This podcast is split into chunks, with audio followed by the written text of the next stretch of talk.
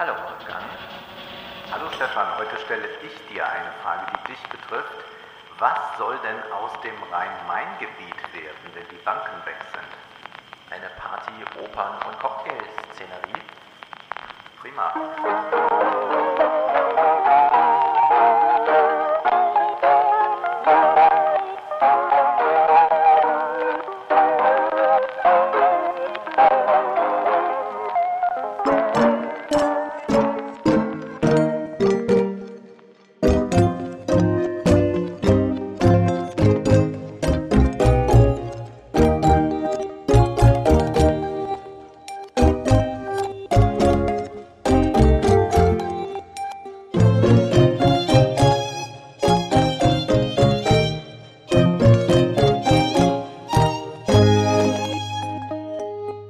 Droht uns hier der Untergang oder was? Naja, Ulrike Herrmann sagt, wir brauchen dann bald keine Banken mehr, beziehungsweise Banken können keine großen Gewinne mehr machen, da kaum noch Kredite aufgenommen werden, denn wir schrumpfen ja, wir wachsen nicht. Wenn man wächst, dann nimmt man Kredite auf. Das heißt, erhebliche Bankgewinne fallen weg. Auch Investmentbanking lohnt sich da nicht mehr. Was passiert dann mit dem Rhein-Main-Gebiet, das so sehr geprägt ist von den Banken? Diese ja. Frage stellt sie und äh, viele weitere Fragen. Es geht hier also gar nicht darum, dass sie uns ein Deutschland ausmalt, wo wir eine Verdichtung unbedingt haben, eine Flächenverdichtung, dass wir ganz uns im urbanen Raum ansiedeln, sondern vielleicht stellt sich auch die Frage, ob man das, was schon gebaut ist, nur anders nutzt und ob man dann äh, nicht doch aufs Land gehen muss, weil da eben schon die Flächenversiegelung stattgefunden hat das ist jetzt etwas, womit ich schon sehr weit vorgesprungen bin, aber wir wollen uns ja dem langsam nähern. Das Deswegen passt genau ein, zum Buch. Es geht ja. runter und drüber. es geht runter und drüber, findest du? Ähm, ja. Äh, zunächst einmal ist es ja sehr strukturiert. Ja. Zunächst einmal erzählt Ulrike Herrmann uns in ihrem Buch ihre Geschichte des Kapitalismus. Und ich sage bewusst ihre Geschichte, weil sie ein paar Thesen aufstellt, der, die in gewisser Weise kühn sind. Also ihre These beispielsweise ist, dass der Kapitalismus sich in England so früh und so stark entfalten konnte, lag daran, dass in England die höchsten Löhne bezahlt wurden. Mhm. Dadurch lohnte sich sehr früh Maschinen einzusetzen, wo man ja weiß, Maschinen werden nur eingesetzt, wenn Arbeitskräfte teuer sind, wenn mhm. also es sich lohnt, Maschinen einzusetzen. Sicherlich Stimmt es, dass es äh, diese Lohnunterschiede gab, äh, wenn man das mit anderen europäischen Ländern oder gar mit ähm, außereuropäischen Ländern vergleicht? Aber hier würde ich gleich schon mal anfügen, ja, es ist aber sicherlich nicht der einzige Grund, warum der Kapitalismus sich da so prächtig entwickelt hat, zumal ja diese Lohnentwicklung auch irgendwo herkommt. Also die ist ja nicht einfach da, dass man sich mal entschieden hat, jetzt zahlen wir allen bessere Löhne, sondern das kommt schon auch aus dieser ursprünglichen Akkumulation. Mhm. Marx hat das ja sehr genau beschrieben, wie gewaltsam sich da Land angeeignet wurde und dass sie da so drüber hinweggeht oder sogar sagt, dass die ursprüngliche Akkumulation nicht stimmt, das würde ich doch in Zweifel ziehen nachvollziehen. Auch dass sie äh, sehr stark ausblendet, dass England nun mal ein Weltreich zu damaliger Zeit war und als äh, große Weltmacht und Kolonialmacht über ganz andere Möglichkeiten verfügte, äh, Kapital einzusetzen, äh, Konkurrenten wegzudrängen, äh, einen mhm. Welthandel mitzubestimmen. Sie hat dann immer sehr konkrete Zahlen für Dinge, die zeigen, dass es gar nicht so wichtig war, ob man Kolonien besaß oder nicht. Aber dennoch kann man sagen, die politische Macht war derart stark, dass es kein Wunder ist, dass sich dort dann auch ein äh, Fortschritt in, im ja. Sinne einer Industrialisierung Bahn bricht. Es ist ja ein bisschen so, äh, diesen Teil, den du jetzt nennst, also sie beschreibt uns das England, als mhm. die Löhne dreimal so hoch waren und die Automatisierung sich durchsetzte, äh, die Industrialisierung so eine Koevolution aus technischem und sozialem Fortschritt bildete und wir immer nur die Technik beobachten, aber nicht äh, die soziale Seite, die da auch zu beobachten ist. Mm, sie kommt ja dann auch mit so Spezialthesen irgendwie, keine Ahnung. Der Wohlstand ging der Industrialisierung voran. Also man brauchte erst Wohlstand, Dann kam die mhm. Industrialisierung, so wie heute wir der CDU wieder versagen, äh, sagen wollen, nee, du brauchst erst die deutsche Staatsbürgerschaft und dann bist du auch ein guter Arbeiter, was ja Studien belegen. Ähm, Pestwellen reiten durch das Land, dezimieren die Bevölkerung, dadurch steigen die Löhne, weil weniger Menschen sozusagen nachgefragt sind. Ist ja auch wieder so ein Verknappungsargument, wie wir es heute durch Geburten schwache Jahrgänge sehen und so weiter und so fort. Aber äh, wir gehen gleich nochmal mehr darauf ein. Ähm, das ist ja so ein Textteil, in dem uns Ulrike Herrmann ihr England erklärt. Und zwar ein längst zurückliegendes und vielleicht auch so vergessenes England dass ich hier den Verdacht habe, ja, das ist das England, wie uns Ulrike Herrmann das beschreibt und wie es vielleicht zu ihrer Anlage des Buches passt. Und die Anlage des Buches, die sie vorher nennt, äh, die ist äh, ganz schön extrem. Und das kann, man ja auch nochmal sagen. Äh, sie beginnt ja mit so Sätzen wie Klimaschutz ist nur möglich, wenn wir den Kapitalismus abschaffen. Das ist ein Zitat. Und da frage ich mich natürlich Klimaschutz. Was genau ist denn jetzt Klimaschutz? Also, dass wir das Klima retten oder Klima so in Abstufungen schützen? Also in welcher Dimension ist das denn gedacht? Dafür, dass sie den ganzen Kapitalismus abschaffen will. Äh, Kapitalismus wird sie auch später dann nennen, äh, ist eigentlich so ein Selbstläufer, stellt sich immer ein, wenn irgendwie mit Geld zu tun hat und so. Das Abschaffen allerdings ist ja ein großer politischer Akt. Also hier ist ja, hier, hier muss ja sozusagen ein, eine Selbstläuferentwicklung unterbrochen werden durch eine politische Entscheidung. Und es könnte nicht schicksalshafter sein, als können wir uns echt darauf vereinen, äh, also hinter dieser Meinung versammeln, wir müssen jetzt den Kapitalismus abschaffen, dann machen wir es. Und zweitens, was heißt denn das dann genau? Äh, das können wir dann gleich überprüfen, ob sie uns da äh, die richtigen Anmerkungen macht. Und die These ist ja zugleich auch, wenn wir den Kapitalismus nicht abschaffen, dann wird er sowieso abgeschafft werden, etwas später dann, weil alles klimatisch ja. so verheerend sein wird, dass man überhaupt nicht mehr profitabel produzieren kann. Es wird dann alles dadurch so teuer, dass wir Dürren haben, dass wir Brände haben, dass wir kein Wasser haben, dass der Kapitalismus überhaupt nicht mehr am Laufen gehalten werden kann. Hm. Ich finde es sehr sympathisch, erst nochmal zurückzugehen an die Ursprünge des Kapitalismus, um damit auch deutlich zu machen, der Kapitalismus ist menschheitsgeschichtlich eine wichtige Epoche, aber doch eine sehr kurze Epoche, wenn man es äh, vergleicht, wie lange es die Menschen denn schon gibt. Ja. Die Thesen in diesem Buch sind, wie du sagst, sehr, sehr drastisch. Wir werden in einer Gesellschaft leben, in der es keine Autos mehr gibt, in der man nicht mehr fliegen kann, eine Gesellschaft, in der Güter verteilt werden. Wer etwas braucht, das wird zugeteilt. Es wird davon gesprochen, dass wir eine Kriegswirtschaft brauchen. Darauf kommen wir dann gleich noch zu sprechen, mhm. wie das aussehen soll. Das heißt, die Politik steuert dann, was wem zugeteilt wird. Das heißt aber nicht, dass wir eine Planwirtschaft haben, denn das Ganze soll zugleich noch privatwirtschaftlich organisiert sein. Auch darauf müssen wir mal eingehen, was das dann eigentlich bedeutet und ob das umsetzbar ist. Die nächste Epoche, sagt sie, wird die Epoche einer Überlebenswirtschaft sein. Und der Kapitalismus hat, das müssen wir auch zur Kenntnis nehmen, einiges gut gemacht. Äh, vieles ist äh, dadurch besser geworden. So gibt es keinen Hunger mehr in Industrieländern. Äh, viele Dinge sind immer günstiger geworden. Aber wir stehen jetzt vor dem Dilemma, wenn wir den Klimaschutz haben wollen, den wir brauchen. Mhm. Also den Klimaschutz, der so radikal ist, dass man sagt, wir dürfen das 1,5 Grad Ziel nicht reißen. Wir müssen eigentlich sehen, dass wir jetzt in den nächsten Jahrzehnten, ja eigentlich das ganze Jahrhundert äh, durchweg fast gar nichts mehr emittieren, dass wir äh, 1, noch was Tonnen CO2 emittieren dürfen ähm, ähm, pro äh, Mensch, aber ähm, äh, pro, nee, Moment, wie war das? 1,5 äh, pro. Eine Tonne pro Person statt wie jetzt aktuell in Deutschland so 10. Äh, also eine echte 10, Reduzierung. Und bei, in den USA sind es dann 24 Tonnen. Das ja. heißt, wir sind dann äh, dabei, dass wir auf ein Zehntel zurück müssen. Wie, was heißt das dann eigentlich für unseren Wohlstand? Für Ulrike Hammann jedenfalls ist ganz klar, man wird viel investieren müssen, Aber man mhm. wird auch mit noch so klimafreundlicher Technologie und mit noch so vielen Innovationen keinesfalls es schaffen, äh, den Klimawandel aufzuhalten. Das geht nur durch Schrumpfen. Das ja. ist die Prämisse Ihres Buchs und da müssen wir uns jetzt gleich mal die einzelnen Thesen ansehen.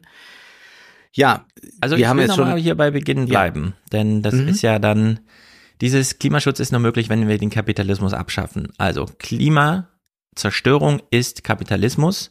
Kapitalismus ist Klimazerstörung. Wenn wir Klima retten wollen, müssen wir den Kapitalismus abschaffen. Äh, auch Fridays for Future täuschen sich, wenn sie immer auf korrupte Politiker oder gierige Unternehmer abstellen. Es ist der Kapitalismus selbst, sagt sie. Wir können also weder die mhm. Politik einzeln verändern oder politische äh, oder unternehmerisches Handeln, sondern nein, das ganze Gefüge muss auseinandergenommen werden. Grünes Wachstum ist eine Illusion. Sie kommt mit der Dunkelflaute. Auch die erneuerbaren Energien nützen uns nichts im Winter oder in der Nacht oder so. Wobei ich sage, Claudia Kempfert hat die Dunkelflauten-Mythos schon vor Jahren eigentlich auseinandergenommen. Und ihr Anlegen ist jetzt, der Rückbau des Kapitalismus muss geordnet vonstatten gehen. Dann kommt sie relativ zügig schon mal begrifflich auf die britische Kriegswirtschaft. In der Klimadebatte wird stets suggeriert, dass wir die Lösung schon hätten und allein der politische Wille fehlt. Doch tatsächlich gibt es bisher kein Rezept, wie sich der Kapitalismus friedlich beenden ließe. Und da, das ist mir zu, keine Ahnung, äh, wenn ihr so ein, wir haben bisher noch kein Konzept, wie wir das Klima retten. Okay, das, aber wie wir den Kapitalismus friedlich beenden, also wollen wir den friedlich beenden? Denn wenn wir uns jetzt sachlich und historisch, also in Sach- und Zeitdimensionen, die Lage der Welt anschauen, Amerika und Europa haben das Klima zerstört. Wir sind verantwortlich für 90 Prozent der Emissionen. Der Rest der Welt ist aber auch noch da. Und lebt der Rest der Welt gerade jenseits des Kapitalismus, weil Kapitalismus, wie sehr Umweltzerstörung, aber hat Pakistan die letzten 100 Jahre das Klima zerstört, haben die afrikanischen Länder das Klima zerstört, würden wir sagen, dort gilt gerade nicht die kapitalistische Logik als primäre äh, Ordnungs, äh, Ordnungsprinzip der Wirtschaft, würde ich sagen, nee, es stimmt ja gar nicht, dass diese eins zu eins, diese Kongruenz so gegeben ist, dass Kapitalismus gleich Klimazerstörung ist. Deswegen ja auch so Plädoyers wie von mir, wir müssen halt in Afrika, wenn die jetzt die demografische Welle haben, mit einem Plus, äh, dass wir dann in Wirtschaftswachstum, dass da automatisch kommt, weil auch ohne Kapitalismus wollen die Menschen ja überleben. Das ist ja ihr Anliegen. Wir brauchen eine Überlebenswirtschaft. Die muss ja irgendwie funktionieren. Die kommen nicht drum herum, Energie zu verbrauchen. Die Frage ist dann, was kann die Energiequelle sein? Sollen sie Kohlelöcher buddeln oder eben die neuen Möglichkeiten annehmen? Und das wird bei ihr alles ausgeblendet. Der Kapitalismus ist Klimazerstörung und muss deswegen beendet werden. Es ist eine nationale Perspektive. Sie berichtet zwar von der britischen Kriegswirtschaft, aber worum es ihr geht, ist, was wir in Deutschland tun können. Sie hat nicht die internationale Perspektive im Blick, denn es ist ja definitiv so, dass viele andere Schwellenländer jetzt einen Aufstieg erleben werden. Die kommen dann nicht bei unseren äh, 10 Tonnen CO2 an, aber selbstverständlich wird es möglich sein, ein bisschen mehr Fleisch zu konsumieren, wird es möglich sein, vielleicht auch eine Urlaubsreise ins Ausland sich zu gönnen, wird Individualverkehr möglich sein. Das heißt, äh, diese Perspektive klammert sie aus. Äh, darum geht es jetzt nicht, sondern wir sollen als äh, Deutschland jetzt mit gutem Beispiel voranschreiten. Wir haben viel angerichtet, was ja mhm. definitiv mhm. stimmt. Und deswegen müssen wir jetzt eine Wirtschaft entwickeln, die möglichst kein CO2 mehr emittiert. Denn wenn wir weiter CO2 emittieren, auch wenn wir nur so bleiben, wo wir gerade sind, oder wenn wir es halbieren, dann reicht das eigentlich nicht aus für ja. das, was wir tun müssten. Das ist jetzt zunächst einmal eine These, der ja zuzustimmen ist, wenn man der Klimaforschung glaubt. Es ist ja keineswegs so, dass man sagt, wenn wir noch ein paar Panels uns aufs Dach montieren und wenn wir hin und wieder kein Fleisch essen, dann wird das schon geregelt. Also die Ausweglosigkeit, wenn man diesen Zahlen, die sie da alle zitiert, glauben kann, ist ja sehr, sehr groß. Die Frage, die du jetzt aufstellst, ist, müssen wir dafür den Kapitalismus abschaffen? Und ja. ich würde zunächst einmal sagen, Ulrike Hermann schafft gar nicht den Kapitalismus ab. Ulrike Herrmann reformiert den Kapitalismus. Sie will eigentlich das Primat des Politischen stärker drin haben, während wir ja. lange Zeit äh, die Märkte haben machen lassen, was sie eben so machen wollen. Äh, wir haben hier eigentlich das Plädoyer für eine Industriepolitik, wie Biden sie zum Beispiel auch anstrebt. Richtig, genau. Sicherlich in einer sehr radikalen Ausprägung. Aber was ja hier nicht passiert ist, dass zum Beispiel Unternehmen vergesellschaftet werden, äh, dass Privateigentum abgeschafft wird.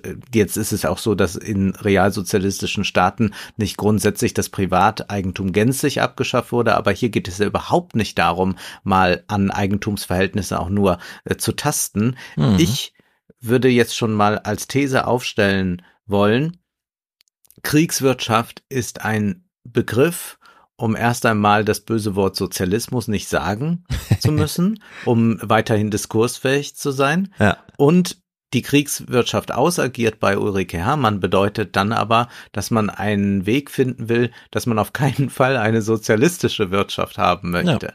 Denn tatsächlich würden sich ja äh, einige Ableitungen dahin ergeben, dass man sagt, Warum vergemeinschaften wir nicht sehr viel mehr, wie zum Beispiel Wohnen, genossenschaftlich ja. organisiert, Energie? Warum müssen da irgendwelche Privatkonzerne nochmal dran verdienen, wenn du zu Hause die Heizung aufdrehst äh, und Spekulanten noch dazu?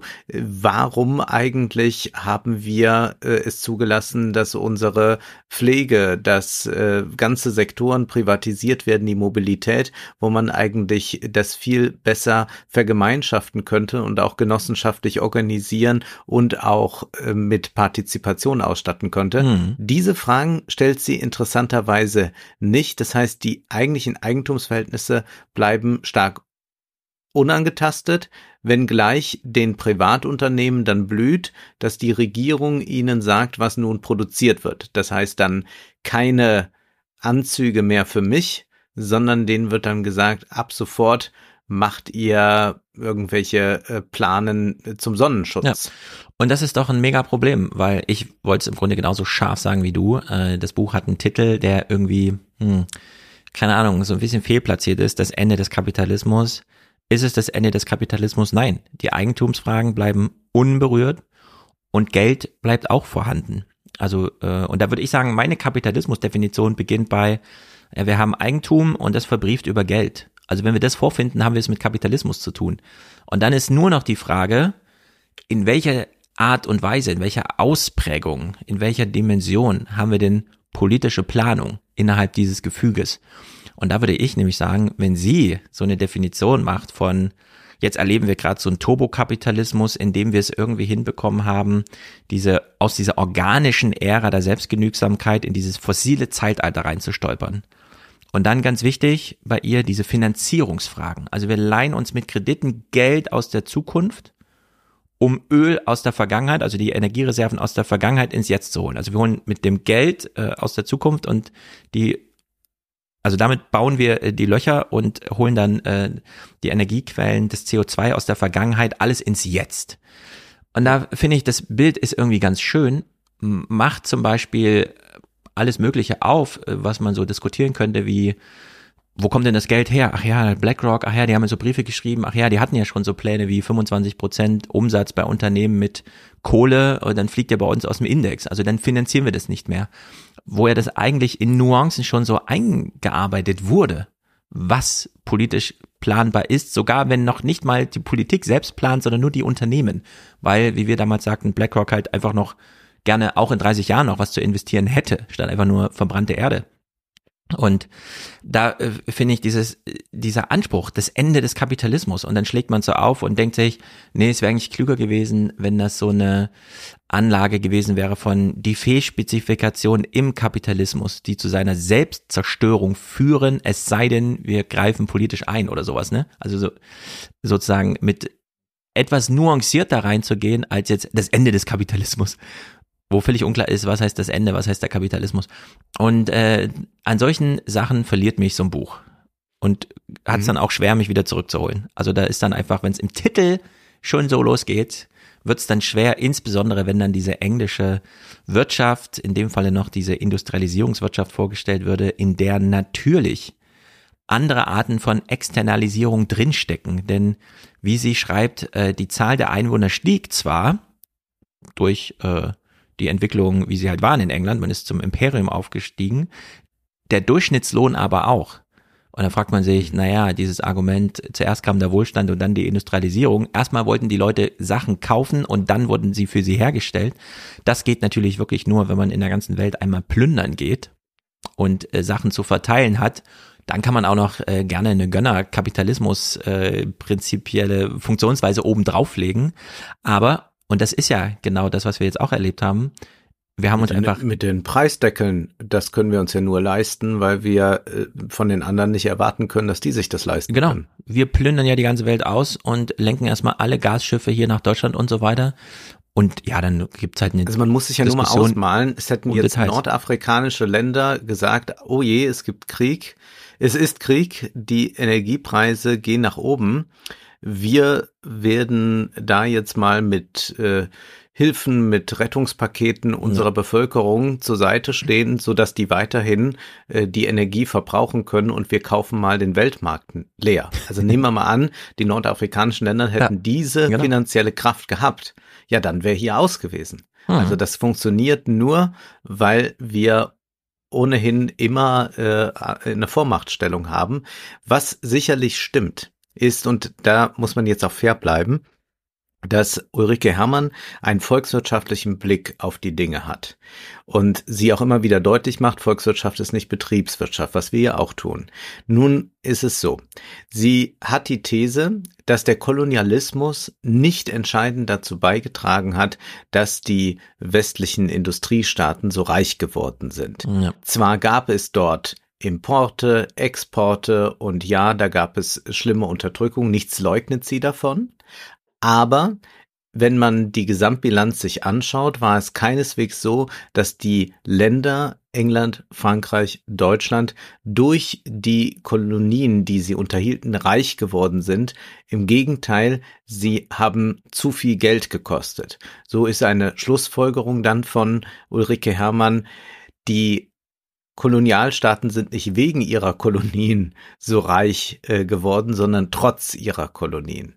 Ähnliches sagt sie auch zum Krieg. Es gibt ja eine sehr vulgär linke Auffassung zum Krieg. Davon profitieren die Kapitalfraktionen. Ja. Sicherlich profitieren einige Rüstungskonzerne erheblich davon, wenn es Krieg gibt. Aber auch schon Eric Hobsbawm hat ja in seiner Geschichte zum Ersten Weltkrieg aufgezeigt, es waren nicht die deutschen Unternehmer, die für den Krieg trommelten. Als der Krieg dann erklärt war, hat man sich patriotisch eingereiht, aber man hat sehr klar die Kosten eines Krieges gesehen. Das heißt jetzt aber, wir haben volkswirtschaftlich gesprochen eine Misswirtschaft, wenn wir Kolonien betreiben, wenn wir Krieg führen. Aber betriebswirtschaftlich kann es sich natürlich trotzdem für einzelne Unternehmen sehr lohnen, äh, in äh, äh, Kolonien zu investieren, äh, sogar äh, Sklaverei und äh, was weiß ich zu unterstützen. Das heißt, wir haben es im Kapitalismus mit wir sprechen häufiger im Podcast darüber, mit Partikularinteressen zu Ja. tun, die nicht den volkswirtschaftlichen Interessen eines allgemeinen Wohlstands entsprechen. Aber das ist ja etwas, was Karl Marx niemals leugnen würde. Er sagt ja, das sind ja Widersprüche, die der Kapitalismus stetig produziert. Und deswegen ist es so ein intrikates Unterfangen mit dem Kapitalismus, weil man natürlich, wie Ulrike Herrmann sagen kann, höhere Löhne bedeuten mehr Kaufkraft, also müssten doch eigentlich alle Unternehmer für höhere Löhne sein. Sie sagt ja, wir müssen äh, die Unternehmer äh, vor sich selbst schützen, zu ihrem Glück zwingen, äh, sie müssen alle höhere Löhne bringen. Das stimmt volkswirtschaftlich, keynesianisch betrachtet, da ist sie ja äh, Keynesianerin in Reinform, Hm. aber trotzdem betriebswirtschaftlich, also wenn ich jetzt ein Unternehmen habe, wenn du ein Unternehmen hast, versucht natürlich ein jeder, möglichst wenig Löhne zu bezahlen und denkt nicht an das höhere Prinzip in der Ja. Volkswirtschaft, weil alles mit Einzelinteressen geregelt ist, weil alles marktwirtschaftlich geregelt ist, weil man keinen Sozialismus hat. Und was äh, bei manchen radikal-Keynesianern immer so anklingt, ist, dass sie glauben, man könnte eigentlich eine sozialistische Organisation des Kapitalismus gestalten.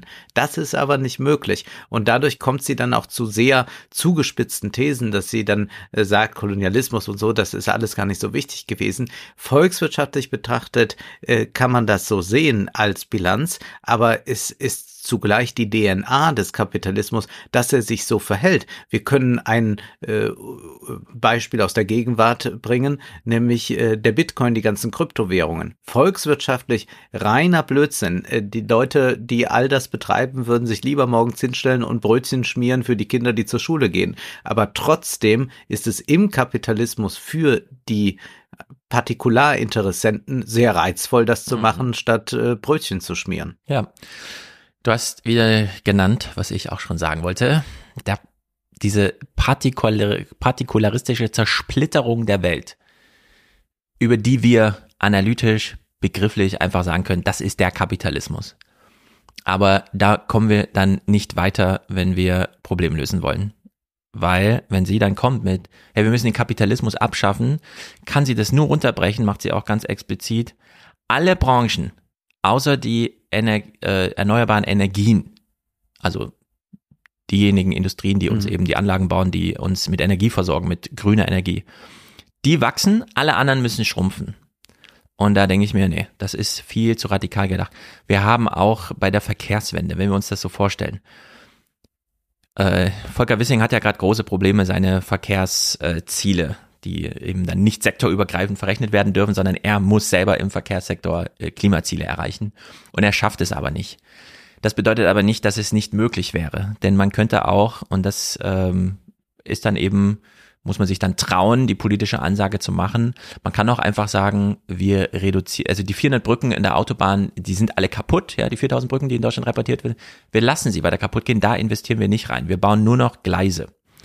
Wer ähm, äh, von Stuttgart nach Berlin fahren will, muss den Zug nehmen. Die letzten, die noch meinen, ich muss das mit dem Auto fahren, brauchen dann wirklich ein SUV, weil die Straße in einem Zustand sind, wo man einfach einen Geländewagen braucht. Nur solche Shifts sind ja denkbar und damit auch nicht völlig ausgeschlossen. Wir machen es halt aus Gründen, die auch wieder partikularistischer Natur sind, machen wir es halt einfach nicht, weil die politische Entscheidung anders läuft. Und äh, hier fällt man immer wieder auf dieses Gefüge, Unternehmen machen etwas, nämlich den Kapitalismus partikularistisch runterbrechen, so dass wir das gar nicht mehr verstehen, warum die das machen. Ist doch Quatsch mit diesem Bitcoin. Das ist ja meine Zukunftsanlage, das ist meine Altersvorsorge. Ja, aber macht doch volkswirtschaftlich gar keinen Sinn. Nee, macht's auch nicht. Aber man macht's halt trotzdem, weil da eine gewisse Werte drinstecken. Und das kriegt man einfach nicht zusammen. Und ich falle immer wieder auf dieses Gefüge zurück. Ja, da wo die Übersetzung eines partikulistischen, partikularistischen Interesses in eine volkswirtschaftliche Vernunft nicht hinhaut, muss man eben politisch eingreifen. Und dieses politische Eingreifen, Planung ist nicht Planwirtschaft, sondern kann man auch in kapitalistisch verfassten Demokratien einfach mal noch ein bisschen weiter treiben, als wir es bisher gemacht haben. Das findet bei ihr so nicht statt. Das ist naja, so eine Nuance geht, irgendwie. Es findet schon statt, das ist ja viel radikaler. Sie will ja, dass die Politik alles bestimmt. Wie, also sie sagt, wir haben zwar noch eine Marktwirtschaft und wir haben auch eine Privatwirtschaft, aber die äh, Politik, äh, so ja der Ausblick, ich würde sagen, wir kommen da erst gleich zu, mhm. äh, geht ja dahin, dass man sogar sagt, wir rationieren äh, die Nahrungsmittel und sagen, der erwachsene Mann und die erwachsene Frau brauchen so und so viel Kalorien am Tag. Ja. Und da gibt es Zuteilungen. Sie sagt dann, na, das wurde im Krieg gemacht, das müsste vielleicht nicht ganz so happig sein. Aber es wird schon zugeteilt, wer jetzt gerade neue Klamotten braucht und wie viele Hosen produziert werden müssen. Es geht äh, sicherlich äh, nicht darum, äh, jetzt nur noch so Einheitskleidung oder so zu machen, aber es ist ein Konzept, das sie hier vorstellt das weit über das hinausgeht, wenn man jetzt äh, das vergleicht mit so Ideen wie, naja, wir müssten äh, ein bisschen sozialistischer werden und versuchen mal ähm, zu überlegen, auf welche Güter können wir verzichten, sondern es geht hier ganz klar darum, dass die Politik in das Leben der Menschen hineinregiert, insofern als sie nicht mehr sagen können, ich habe jetzt 2000 Euro verdient, ich kaufe mir davon jetzt fünf Hemden und äh, fahre danach mit meinem Auto in den Urlaub oder äh, kaufe damit andere äh, Produkte. Sie sagt ja auch, es kann keine Umverteilung, in, also kein,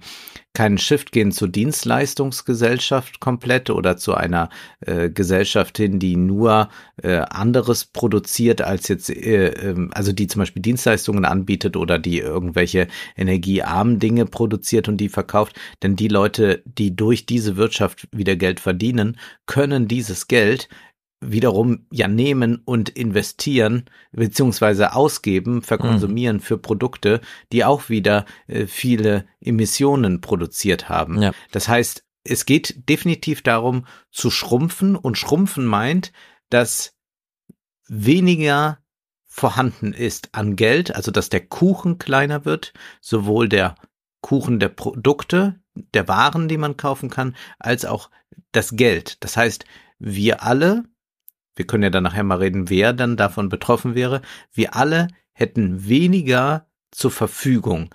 Sie meint, wir würden dann auf einem äh, Standard etwa sein wie in der Bundesrepublik 1978. Ja. Wo es ja auch nicht das schlecht ja, war, wie sie dann immer in Interviews wieder anführt. Genau. Aber diese Art des, äh, wir schaffen den Kapitalismus ab, ersetzen ihn durch Politik, der gibt dann, wie in dieser britischen Kriegswirtschaft, einfach Vorgaben, also er teilt Personal zu und fordert Produkte, die aus den rausfallen. Alles andere wird dann managementmäßig äh, von den Unternehmen selber gemacht. Da würde man doch relativ früh, wie so ein Chinese heute, sich fragen, läuft das noch unter Corona-Politik oder ist das schon Repression? Denn dieser Absolutismus, der dahinter steckt, alle Branchen müssen so reguliert werden, weil sie ja alle bisher im Kapitalismus äh, organisiert waren und Kapitalismus automatisch Klimazerstörung bedeutet. Wir haben ja schon öfter hier so Branchen genannt, wo man sich denkt, nee, also die laufen jetzt nicht unter Klimazerstörung. Die ganzen Dienstleistungsbereiche zum Friseur gehen, äh, beim Bäcker nicht nur das Brot zu kaufen, sondern dann auch drei Stunden gesellig da rumzusitzen. Muss das wirklich alles jetzt politisch rationalisiert, rationiert und zugeteilt, als wäre es ein Krieg äh, laufen? Oder sollte man nicht äh, sozusagen diese eine Stufe zurückgehen. Nee, wir schaffen den Kapitalismus mal nicht ab, sondern wir lassen immer mit überprüfen, zerstört eigentlich dieser Teil, den wir meinen, gerade das Klima, ja oder nein. Und der Kapitalismus zerstört nicht in Gänze das Klima. Das sind Fehlspezifikationen, die sich einstellten, weil zu viel, zu wenig politische Planung und zu viel Profitinteresse, das sich einfach durchsetzen konnte, rücksichtslos stattfand in der Geschichte. Ja, aber damit kann man Nun, so ein Buch so anlegen, so schreiben und vor allem nicht so betiteln. Das die Argumentation ist ja, dass der Kapitalismus grundsätzlich wachsen muss und das ist ja richtig. Also es gibt keinen Kapitalismus, der stagniert oder einen Kapitalismus, der dauerhaft schrumpfen kann. Man kann mal zwei Jahre eine Rezession haben und kommt da recht gut wieder raus, aber man kann jetzt nicht sagen, wir schrumpfen im Kapitalismus. Das ist hm. nicht angelegt. Kapitalismus funktioniert nur, wenn er wächst, denn sonst wird nicht investiert. Ich hm. würde ja niemals in ein Geschäft investieren, wenn ich sage, ach ja, das Schöne ist ja, die schrumpfen ja um zehn Prozent jedes Jahr. Da wäre ich ja irre, wenn ich da mein Geld verbrenne. Also ist Kapitalismus nur mit Wachstum denkbar. Dieses Wirtschaftswachstum ist gekoppelt sehr stark nach wie vor an einen Ressourcenverbrauch. Du hast jetzt natürlich einige Branchen angesprochen, wo es kaum Ressourcenverbrauch und kaum klimaschädliches gibt. Wenngleich man aber sagen muss, das sind Branchen, die nicht besonders relevant sind für die Volkswirtschaft, was man daran gesehen hat, dass man diese Branchen ja mal schnell dicht gemacht hat während der Lockdowns, während die Industrie weiterlief. Das heißt Chemie, Stahl, äh, Produktion, äh, viele andere Konsumgüter, die produziert werden, mhm. da geht es äh, ressourcenreich zu und da muss man äh, selbstverständlich anders mit umgehen. Und da ist die Frage, wie soll das funktionieren? Also ich finde die Zahlen, die sie da nennt, in denen sie sagt, wie dramatisch die Lage sein wird und wie wenig getan wird, beziehungsweise wie viel getan werden müsste, damit wir in eine Klimaneutralität ja gelangen. Also was da für Schritte vonnöten wären. Und da geht es ja wirklich nicht darum zu sagen, wir müssen mal äh, irgendeinen neuen Hybrid auf den Markt bringen oder ein bisschen mehr E-Mobilität oder was weiß ich.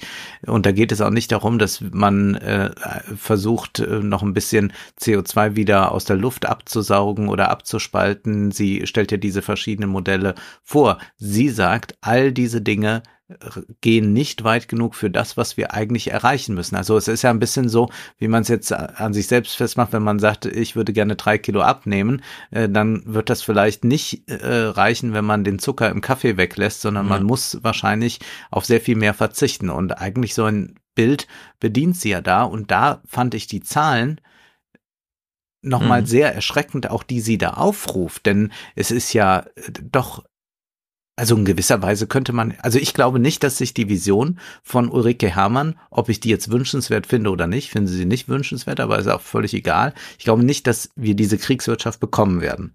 Ja. Aber dann stellt sich für mich gleich darauf die Frage, wenn wir die nicht bekommen und wahrscheinlich auch keinen Sozialismus bekommen, dann sind wir doch geliefert. Äh, wir sind ja auch geliefert. Äh, das ist ja bei der Demografie auch. Man beginnt diese Gespräche immer mit, wir reden jetzt über ein Problem, das wir vielleicht nicht lösen. Und dann müssen wir mal gucken, was das im Alltag so bedeutet. Weil du immer die Zahlen ansprichst. Ich will mal zwei Ausschnitte vorlesen, in denen sie Zahlen nennt, die uns etwas verdeutlichen sollen. Ich lese es, sage ich ausdrücklich dazu vor, nur aus Amüsement. Aber in den vergangenen 25 Jahren haben wir den Meeren Wärmeenergie im Maßstab 3,6 Milliarden Hiroshima-Atombomben zugeführt. Wer weiß, was das, also ist das ein Maßstab? Und sie versucht dann in einem zweiten Fall es nochmal zu illustrieren. Deutschland verbraucht momentan gigantische 12.779 Petajoule an Energie. Diese Ankla Angabe klingt sehr abstrakt, weswegen vielleicht ein kleiner Vergleich hilft, diese Menge an Energie wird freigesetzt, wenn hierzulande jedes Jahr 13 Asteroiden einschlagen würden, die so groß wie die größte Pyramide in Ägypten wären. Diese Vorstellung mag absurd wirken, lässt aber erahnen, wie sehr Deutschland auf Energie angewiesen ist. Ja, also mit solchen Formulierungen kann ich auch überhaupt nichts anfangen. Das ist so, wenn du sagst, ja, und wenn man äh, ja. eine Million Bücher übereinander stapelt und damit bis zum Mars kommt und was weiß ich, wie groß die Pyramiden sind, das ist natürlich äh, dieser diese äh, journalistische Sehnsucht nach Veranschaulichung, die aber eigentlich es nur noch viel komplizierter ja. macht. Energie, die freigesetzt wird, wenn eine große Pyram ein Asteroid in der Größe einer Pyramide hier in Deutschland einschlägt. Das ist keine Illustration, das erklärt auch nichts, das ist nur Humbug. Und das Problem ist aber, es sei denn, man hätte es gestern Abend noch erlebt, dass da so eine pyramidengroße. Sobald es anschaulich vorgeführt wird, ist es eine andere Szenerie, das ist klar, aber wir haben es hier doch mit einem kleinen Erklärungsproblem zu tun. Was ja immer wieder bedeutet, wenn sie jetzt mit 13 Asteroiden kommt, da würde ich sagen, ja, es gibt aber eine politische Debatte in Deutschland, die sagt, wir haben das jetzt mal in Sektoren aufgesplittet, die sind auch ein bisschen verrechenbar, aber es gibt erstmal eine politische Verantwortlichkeit einzusparen. Diese 13 Asteroiden verteilen sich ja dann. Also ich finde, 13 ist sehr viel handhabbarer als Zahl, als jetzt irgendwas Großes, Überbordendes, schon Megatonnen, irgendwas, keine Ahnung, an CO2. Diese 13 Asteroiden bezogen, sagen wir mal, auf die großen sechs äh, Sektoren, die man so analytisch jetzt mal aufschlüsseln kann. Ja, Verkehr, Bau, Industrie, Pipa und Po. Das kann man doch alles mal zuteilen und ein bisschen in dieses Partikular partikularistische eintauchen, in diese Segmente, uns erklären, was ist denn jetzt äh, und so weiter. Denn wenn wir in Deutschland feststellen, wir leben hier historisch auf sehr großem Fuß. Also wir sind für zehn Prozent oder so aller Emissionen jemals verantwortlich und wir wollen aber das Klima schützen. Dann wissen wir doch, 60 Prozent davon entfällt auf Kohle. Und es wäre doch durchaus möglich. Und wir waren ja ganz kurz davor, dass die Bundesregierung sagt, wir verzichten jetzt auf russisches Gas und wir kaufen auch nirgendwo anders. Dieser zweite Schritt, der fehlt doch. Wir könnten doch, statt jetzt einfach den Kapitalismus abzuschaffen, sagen, wir schauen uns an, 13 Asteroiden sind 12 zu viel. Und diese 12, die wir äh, vermeiden wollen künftig, ist die Kohleverstromung. Also sagen wir, egal was kommt und sei es ein Krieg am Rande Europas, wir machen einfach keine Kohleverstromung. Und da ist doch das Problem, dass dann Marco Buschmann bei Anne Will sitzt und sagt, aber wir haben doch eine Ausnahmesituation. Wir müssen doch jetzt das Klima zerstören, weil wir können doch nicht zulassen, dass die Leute nachts frieren. Und da finde ich, ist das Einfallstor, was man dann machen kann zum Thema Rationierung und Erfahrung aus Weltkriegen oder Wiederaufbaumaßnahmen. Das lesen wir nachher in Frankreich nach dem Krieg. Das lief ja auch wir haben ja auch in Deutschland nach dem Krieg Wohnungen zugewiesen und so weiter. Die politische Handhabe ging ja sehr weit. dass wir, dass wir, also da fehlt mir so eine gewisse Rigorosität in Sparten, in diesen Segmenten, auf die es wirklich ankommt. Nur sagt sie ja, dass wir das nur schaffen, wenn wir von dem Konsum runterkommen. Also es ist ja vollkommen logisch, dass wenn wir sagen, wir wachsen weiter und wir haben entsprechende finanzielle Mittel zur Verfügung und verkonsumieren die, dann verbraucht das so und so viel CO2. Wenn man sagt, äh, alle Leute äh, wollen auch mal einmal im Jahr wenigstens eine Flugreise machen, dann sagt Ulrike Herrmann, nein, das ist einfach viel zu viel. Ich hatte eine schöne Debatte mit einem Freund, der sagte, naja, aber es müsste doch schon so sein, dass jeder Mensch einmal im Jahr fliegen kann. Also so ein, mhm. wenigstens einen kurzen Flug. Und dann habe ich gesagt, naja, äh, die meisten Menschen fliegen nie. Und dann sagt sie auch, 90 Prozent der Menschen besteigen ja. kein Flugzeug in der Welt. Äh, nur in Deutschland und in westlichen Ländern und äh, natürlich auch in eigenen aufsteigenden Ländern jetzt ist es so, dass geflogen wird. Und das heißt, diese radikalen Einschnitte, die sind ja nicht einfach äh, dadurch wettzumachen, dass man sagt, man geht jetzt da in die Kohleverstromung oder so rein. Also ich finde, äh, lass uns noch mal einen ganz kleinen Schritt zurückgehen, bevor wir jetzt zu diesen konkreten äh, Beispielen kommen, um das nur kurz abzuhandeln. Also ja. sie geht auf den globalen Süden ein, sagt äh, da ziemlich richtig, finde ich. Das Problem ist, dass äh, diese Staaten kaum die Möglichkeit haben, Anfangsinvestitionen zu tätigen, wie das in England dann sehr bald möglich war, als die Industrialisierung Richtung ins Rollen kam in Deutschland auch. Man braucht ja eine Eisenbahn und für die Privatwirtschaft ist das zu riskant, das zu machen und deswegen dümpeln diese Länder oft sehr äh, da herum und kommen nicht voran. Sie können keine Kredite im Ausland erhalten, weil da keiner äh, das Risiko eingehen will und deswegen sind viele Länder äh, in diesem System geradezu verdammt, immer ja. schwach zu sein. Es gibt dann aber Ausnahmen. Äh, äh, es gibt zum Beispiel äh, Bangladesch, wo sehr viel sich passiert hat. China hatte das Glück, sich abschotten zu können. Man hat also genügend Volkswirtschaft, mit der man Binnenwirtschaft, mit der man arbeiten kann. Bei kleineren Ländern ist es so, dass sie in der Falle stecken des Freihandels. Das beschreibt sie sehr richtig. Was könnte man tun? Äh, da sagen ja dann Konservative gerne, Bildung hilft. Äh, da sagt sie, nee, Bildung hilft nur dann, wenn der Staat auch Innovationen investieren äh, da rein investieren könnte. Also muss es um höhere Löhne gehen, also ein weltweiter Mindestlohn ist das Entscheidende. Sie kommt auf das Lieferkettengesetz zu sprechen. Solche Initiativen sind wichtig. Genauso wichtig ist es, Steueroasen auszutrocknen, damit nicht gerade äh, eine Steuerflucht aus armen Ländern passiert, beziehungsweise arme Länder zu Steuerparadiesen werden für westliches Geld. Mhm. Das sind zwei Maßnahmen, das finde ich sehr gut. Dann geht es ja auf diese Ausbeutung an. Sklaverei war an sich unrentabel. Also volkswirtschaftlich betrachtet, äh, moderne Sklaverei sagt, sie war ein mörderisches Verbrechen, aber sie war ökonomisch nicht zwingend. Ich glaube, dass wir da aus dieser Kontraintuition der Keynesianerin einiges rausziehen können. Ich finde das äh, ganz gut, weil man sehr schnell da so dabei ist, Kapitalismus, Kolonialismus, alles gerade so zusammenzurühren und dann äh, hat man das. Da finde ich, ist sie differenzierter, wenngleich sie, glaube ich, diese ähm, imperiale Macht und das damit verbundene Geldverdienen äh, zum Teil ein bisschen ausblendet. Ähm, Sie schreibt, alle werden umso reicher, je reicher äh, jeder Einzelne ist. Denn Kapitalismus ist kein Nullsummenspiel. Ja, stimmt, volkswirtschaftlich betrachtet, betriebswirtschaftlich habe ich eben geschildert, sieht schon anders aus.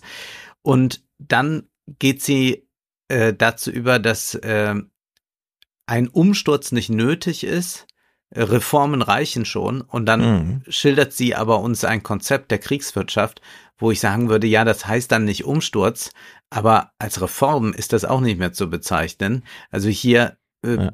blendet Hermann auch die widerstreitenden Interessen aus, inwieweit äh, es äh, tatsächlich dann zu einigen, äh, sagen wir, Komplikationen im äh, öffentlichen Nahverkehr kommen mhm. würde, wenn man das äh, umsetzt. Und dann ist diese Idee, dass wir vom Wachstum loskommen müssen. Sie kritisiert auch die Postwachstumstheoretiker, weil die immer auf den Zinsen äh, rumreiten. Äh, sie will uns aber deutlich machen, dass wir erst einmal erkennen müssen, wenn wir sparen, wenn wir verzichten, dann wird die Volkswirtschaft ärmer. Das ist das Gebot der Stunde. Ja. Das bedeutet aber, dass wir dann ärmer werden.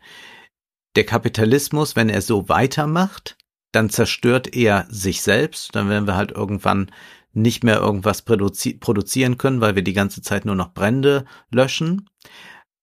Und wir können aber bei ihr nicht erleben, dass sie versucht mal uns zu zeigen, was ist denn jetzt mit dem Klimawandel gemeint? Damit habe ich, du hast ja eben schon gesagt, mhm. ja, aber was meint sie mit Klimaschutz? Sie sagt, wir müssen das und das jetzt in möglichst äh, äh, schnellen Schritten tun, sonst passiert. Und wenn ich aber dann mir ansehe, was sonst passiert, dann sind da zum einen Szenarien, die optimistisch oder pessimistisch äh, sagen, in 30, 40 Jahren wird der Meeresspiegel äh, so und so weit steigen, das und das wird passieren. Und dann sagt sie, ja, auch in 80 Jahren wird Hamburg nicht untergehen, aber was ist in 750 Jahren? Mhm. Aber dieser Long-Termism, der da drin steckt, der ist doch ein sehr, sehr schwieriger. Also ich äh, glaube, dass man äh, eine Gesellschaft dahin bringen kann, dass sie für die nächste und übernächste Generation, für die Enkelgeneration etwas in den Blick nimmt. Aber dass ich mir jetzt Gedanken mache, was in 750 Jahren mit Hamburg ist, das finde ich ein bisschen eigenartig. Und da frage ich mich, von welcher Art des Klimawandels sprechen wir. Also das wird sich alles weiter verändern und man kann aber ja auch ganz schwer Prognosen jetzt für die nächsten 500 Jahre äh, stellen, wie sie auch selbst sagt. Aber deswegen müsste man jetzt auf jeden Fall so viel wie möglich tun, äh, damit es nicht zu diesen äh, platzartigen Regenfällen schon schneller kommt, als ja. wir denken. Äh, der Tod der Fichte ist besiegelt. Aber mir ist nicht so ganz klar, was jetzt genau erreicht werden muss, um was zu verhindern. Ja. Wie gesagt, äh, mir auch. Äh, es ist, äh, es beginnt bei den Begriffen, die sie wählt, und es steckt so eine gewisse Konzeptlosigkeit hinter.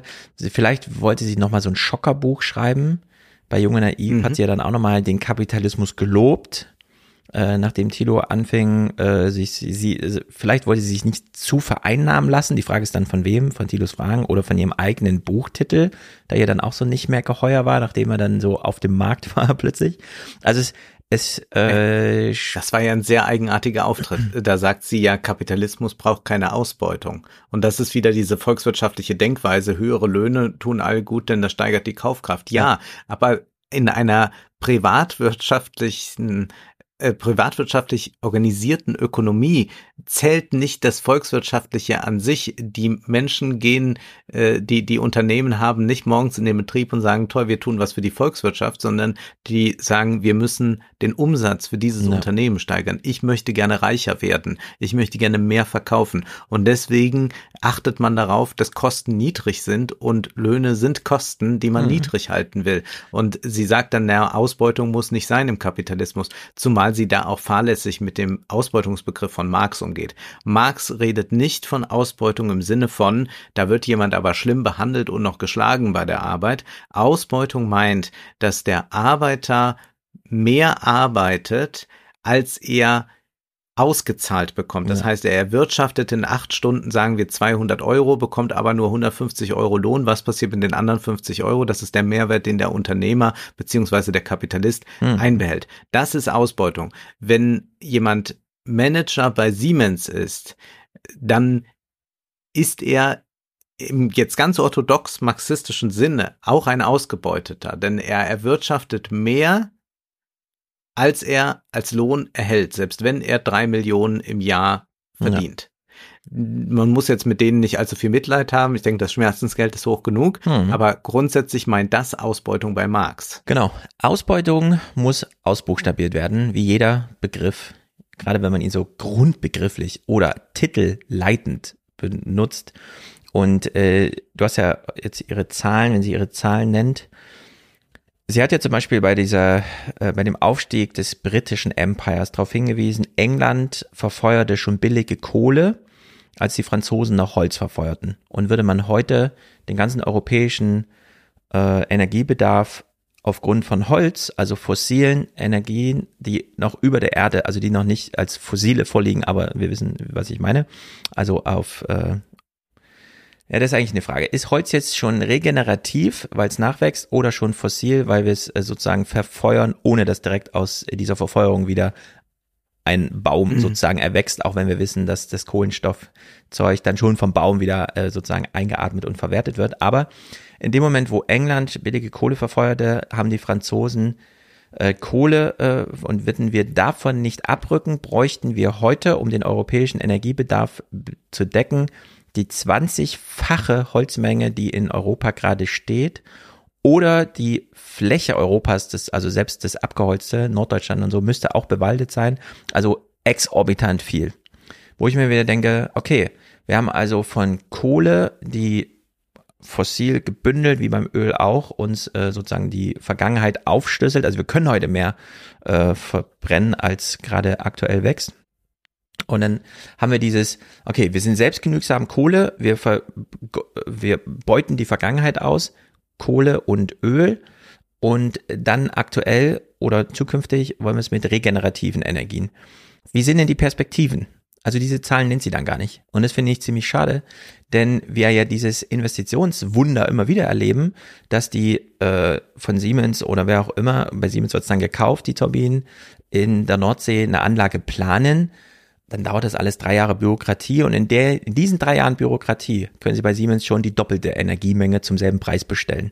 Also ein unglaubliches Wachstum. Wir wissen noch nicht genau, wie die nordafrikanischen Länder, wenn sie dann ihren eigenen Energiebedarf über Solar und so weiter machen, ja, was da noch zusätzlich abfällt. Die Kataris und so weiter haben ja da echte Vorstellung, wie sie das so machen wollen. Und die sagen ja auch nicht, nee, wir haben eigentlich zu wenig Sonne, wir werden diese Hydrolyse, wie, wie, wie ihr das wollt, da nicht schaffen oder so, sondern die gehen ja da irgendwie all in. Dann hat sie ja Zahlen zum Rebound-Effekt.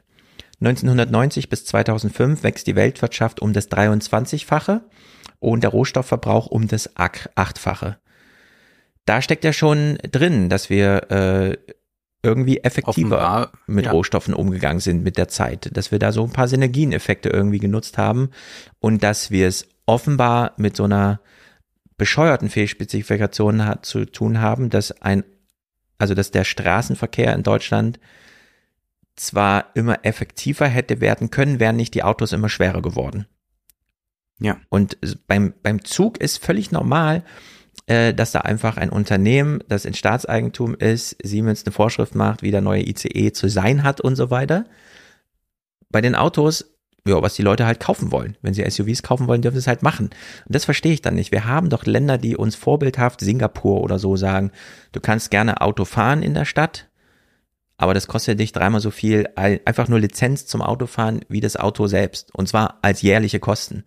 Ja, also es gibt doch unendlich viel Handlungsvermögen. Ja, oder man kann Auflagen machen, wie Autos zu produzieren sind. Also du hast es ja gerade angesprochen, bei der Bahn äh, kann ja auch nicht jetzt jemand kommen und sagen, wir machen äh, den Waggon einfach mal drei Meter breiter, genau. dann geht's halt nicht. Sicher alles gar nicht. Und ich hatte ja einmal eine, eine äh, Begegnung äh, ganz kurz äh, mit, mit Habeck, mit anderen Journalisten zusammen, äh, aber ich bin ja kein Journalist. Und dann habe ich, da ging es nämlich auch um diese Preise und dann habe ich ihn ja mal gefragt, äh, aber warum machen Sie denn nicht Auflagen den den äh, der Automobilindustrie, dass sie einfach keine Autos mehr produziert, die so und so viel verbrauchen. Es ging da wieder um Tempolimit und all das. Und hat er gesagt, ja, also das habe ich denen ja auch schon mal so intern gesagt. Also wenn sowas, da war er noch nicht Wirtschaftsminister, ja. äh, wenn wenn sowas kommen äh, würde und aber das war für ihn auch gar keine Option. Also es ist interessant, ja. dass Politiker überhaupt nicht daran denken, während wir ja sonst ganz viele Auflagen haben, äh, zum Beispiel Reinheitsgebote, wie, was darf in Zigaretten drin sein. Äh, da haben wir ja ganz viele äh, Maßstäbe, auch bei der Autoproduktion, aber da dann nicht. Und da, glaube ich, hat dieses äh, kriegswirtschaftliche Denken auch etwas für sich.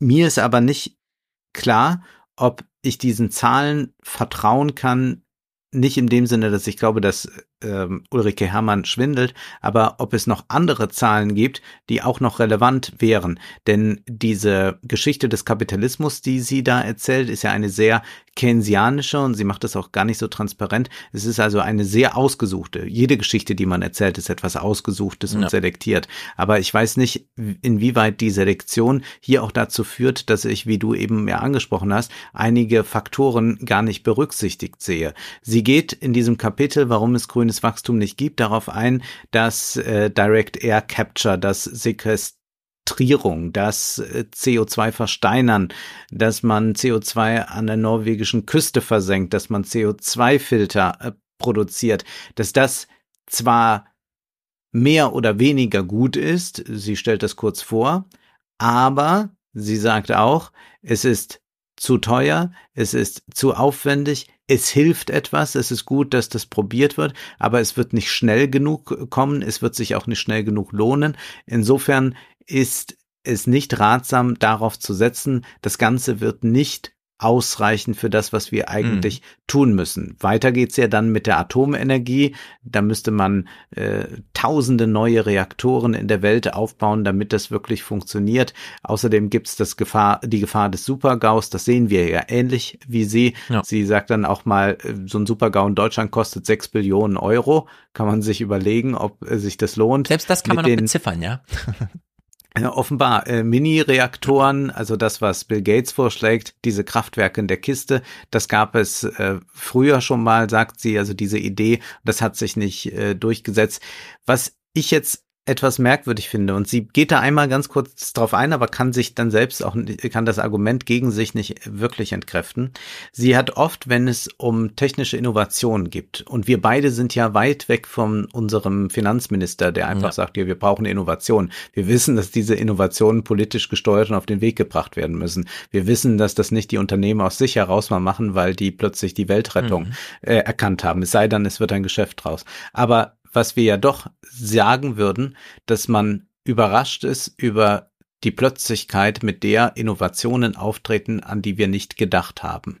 Wir bekommen im Buch gesagt, da gab es den Film Wall Street mit Gordon Gecko, der hat dann noch so einen riesen Apparat in der Hand gehabt, das war das Handy. Und wenn wir ja. sehen, was wir heute mit dem Smartphone machen können, äh, Podcast aufnehmen und gleichzeitig noch einen Hollywood-Film streamen, ich weiß von einem Freund, der so mit den ersten Livestream äh, von einem Konzert gemacht hat. Das war damals äh, bei Rock am Ring Online etwas.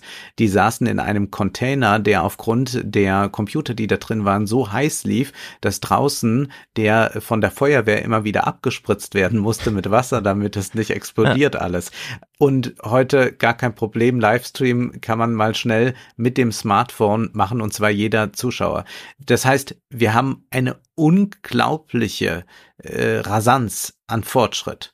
Und sie bringt dann immer Beispiele, naja, Kraftwerk in der Kiste. Ich bin gegen Atomkraft, will das nur sagen. Mhm. Aber Kraftwerk in der Kiste, das hatte man früher schon die Idee, hat schon damals nicht geklappt. Und sie bringt ganz oft Beispiele, man hatte Visionen, das und das wollte man und dann wurde das nichts. Dann sagt sie, naja, es gibt natürlich auch diese Gegenbeispiele, äh, Leute, die glaubten, äh, Computer, das ist nur was für fünf Leute äh, in einem Land interessant und der Rest braucht keine. Der und da hat sich das selbst. dann als Gegen, ja, genau. Der, äh, genau, als Gegenteil herausgestellt. Aber woher weiß ich, dass es diesmal so ist, dass das alles, was da versucht wird, technisch nicht sein kann? Oder woher weiß ich, ja. dass nicht eine äh, technische Produktion ganz anders geartet aussehen könnte, wenn man nur mal entsprechend in Forschung investieren könnte. Ich kann das nicht als statthaft äh, ansehen, wenn man sich einfach nur auf Vergangenes beruft und sagt, hatte man damals auch schon mal so eine Idee, hat aber nicht geklappt. Da kann ich bei vielen Dingen sagen, ja, hat man auch nicht gedacht, dass wir mal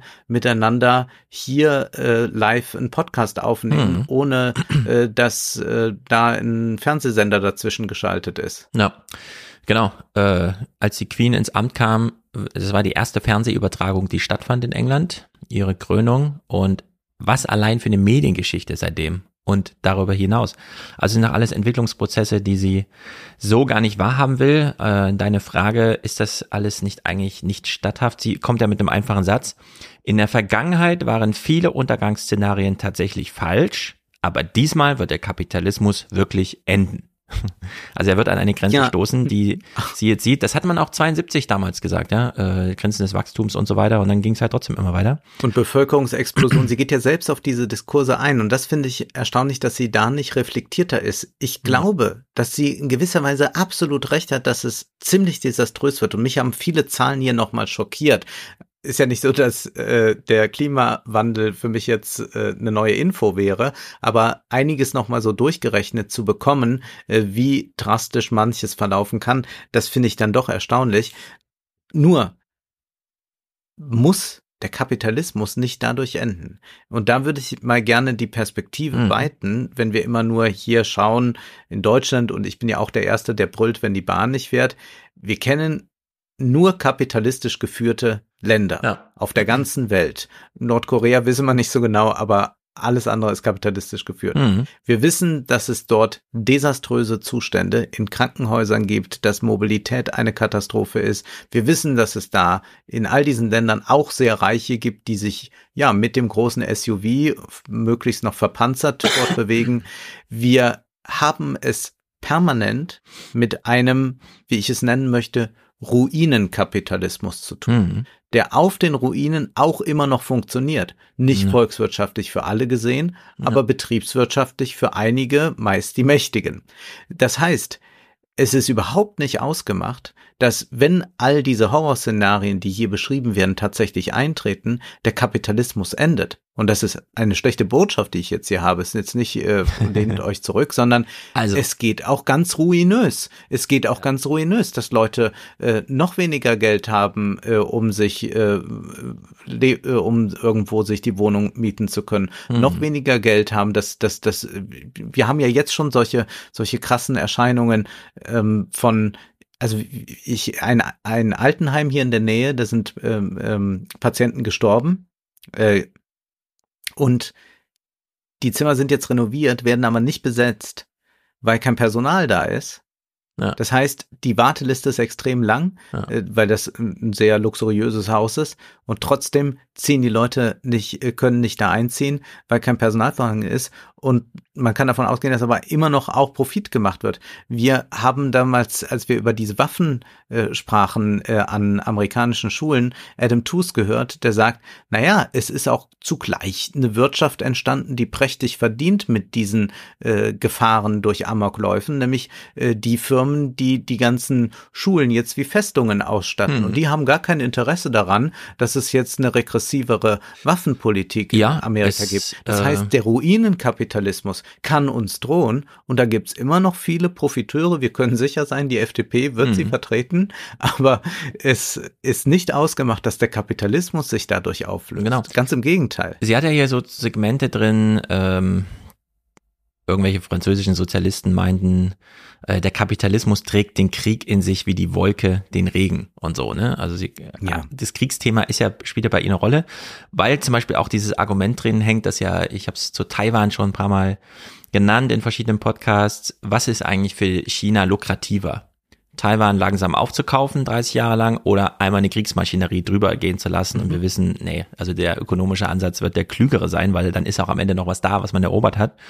So wie wir auch alle, was China will ja schon wieder investieren, genau unter diesen, sie greifen uns ökonomisch an, sie wollen die Eigentumstitel haben. Und es gibt in diesem äh, Text hier ja einen Schlüsselsatz, der uns äh, sozusagen, ich weiß nicht, ob es Schlüsselsachbücher wie Schlüsselromane gibt, aber ich, ich will es mal vorlesen. Nur eine einzige Branche kann und soll expandieren, die Ökoenergie. Dies wäre aber kein Wachstum, wie wir es bisher kennen, denn es entsteht ein Produkt, das früher umsonst war. Menschliches Überleben auf der Erde. Bisher kostete es kein Geld, dass wir uns im Freien aufhalten, Ackerbau betreiben oder Süßwasser nutzen können. Künftig sind viele Milliarden nötig, um eine lebensgefährliche Erderwärmung zu verhindern. Was ja nur bedeutet, genau, es sind künftig viele Milliarden nötig. Und was bedeutet das? Wir bleiben natürlich dem Kapitalismus treu und zahlen diese Milliarden oder nicht.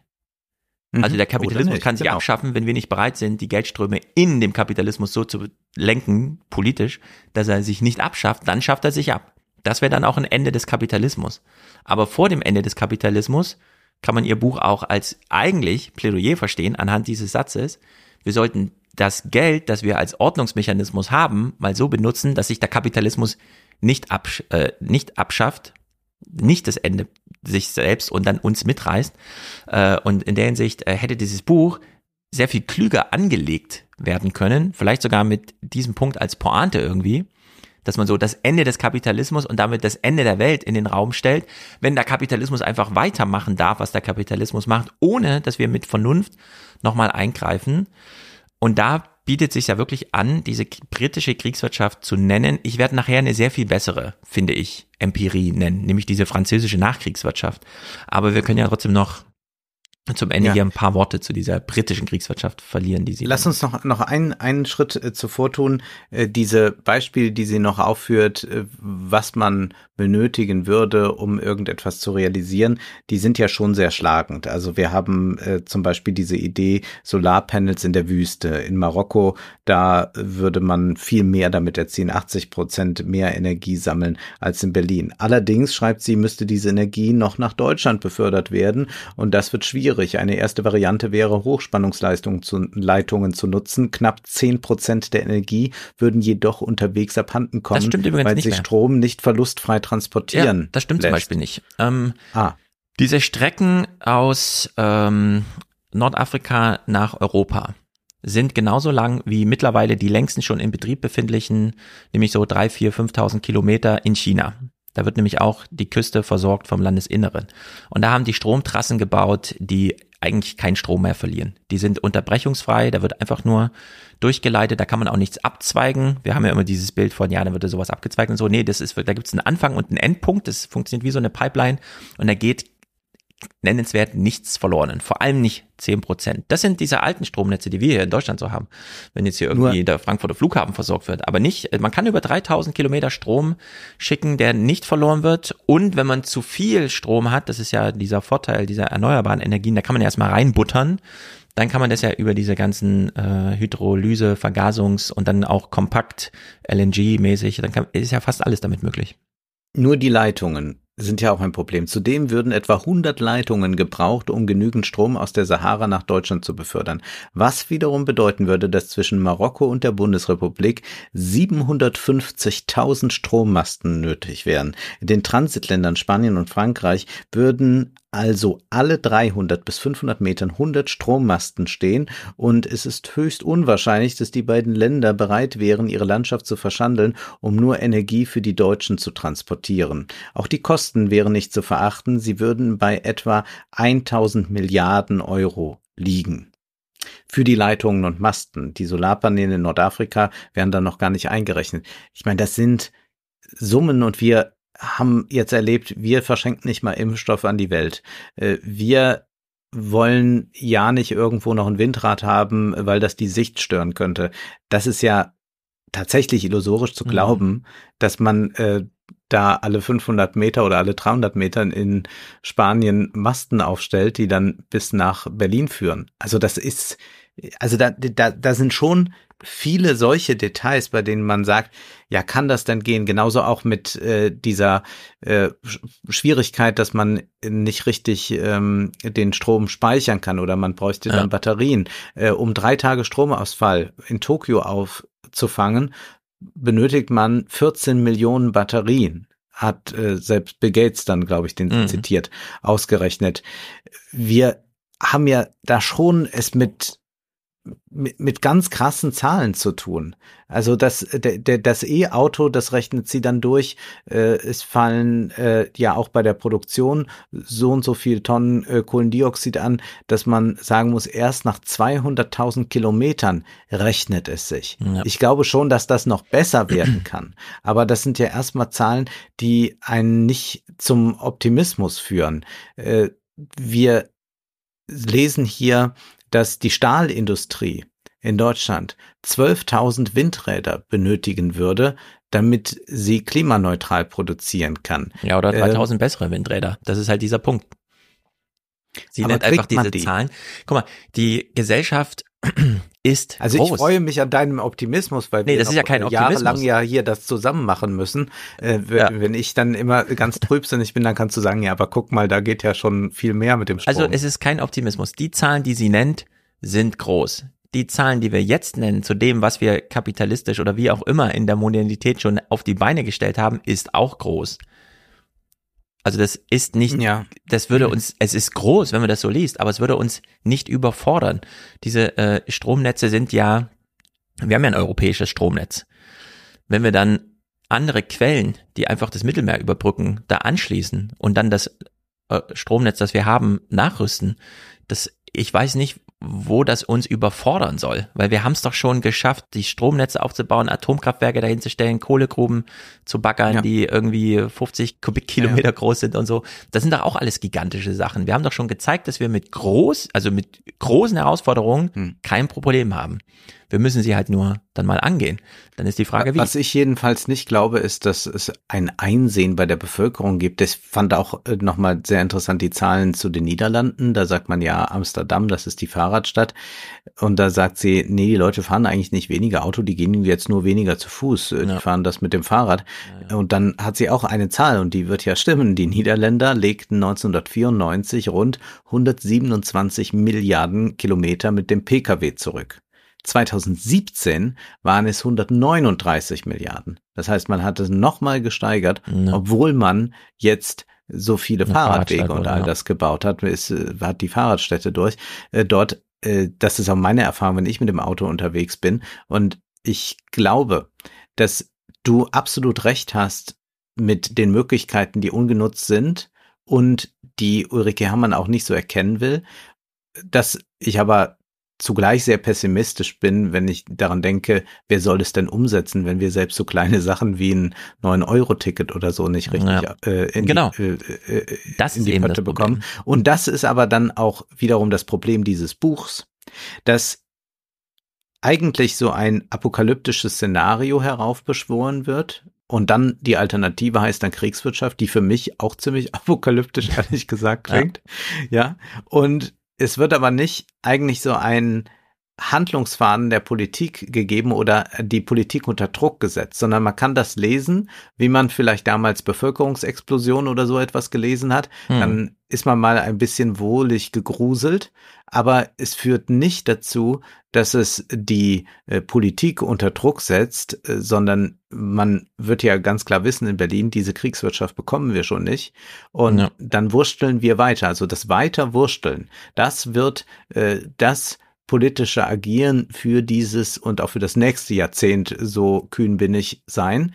Und was dieses Buch nicht unternimmt, ist genau solche Dinge, die du da ansprichst, einmal kühn durchzubuchstabieren, was denn sein könnte. Also das Buch zeigt an ganz vielen Stellen auch, was nicht möglich ist oder sagt dann so generelle Dinge wie, ja, die grüne Wirtschaft soll wachsen, aber Ulrike Herrmann war ja noch eine, die sich gegen das 9-Euro-Ticket stellte, weil sie dann glaubte, äh, das sei Gießkannenpolitik und das würde äh, am Ende dann auch den Leuten zugutekommen, die sich aber ein teures Ticket leisten ja. könnten, wo man nicht mal sagt, naja, wäre das nicht mal ein großer Mentalitätswechsel, dass die Menschen ihre Bussen und Bahnen einfach als uns gehörig ja. ansehen und ja. sagen, ist doch toll, dass wir uns so fortbewegen können, dass wir jetzt nicht noch wieder auf irgendwas privatwirtschaftlich zurück müssen. Ich hatte ja auch gerade, als wir in den Meistersingern waren in Frankfurt, das Erlebnis, dass mir in der Hotelrezeption gesagt wurde, fahren Sie nicht mit dem Taxi, es hat keinen Zweck, Sie kommen hier nicht weg, Sie kommen so nicht zur Oper, auch wenn es nur zehn Minuten sind. Ja.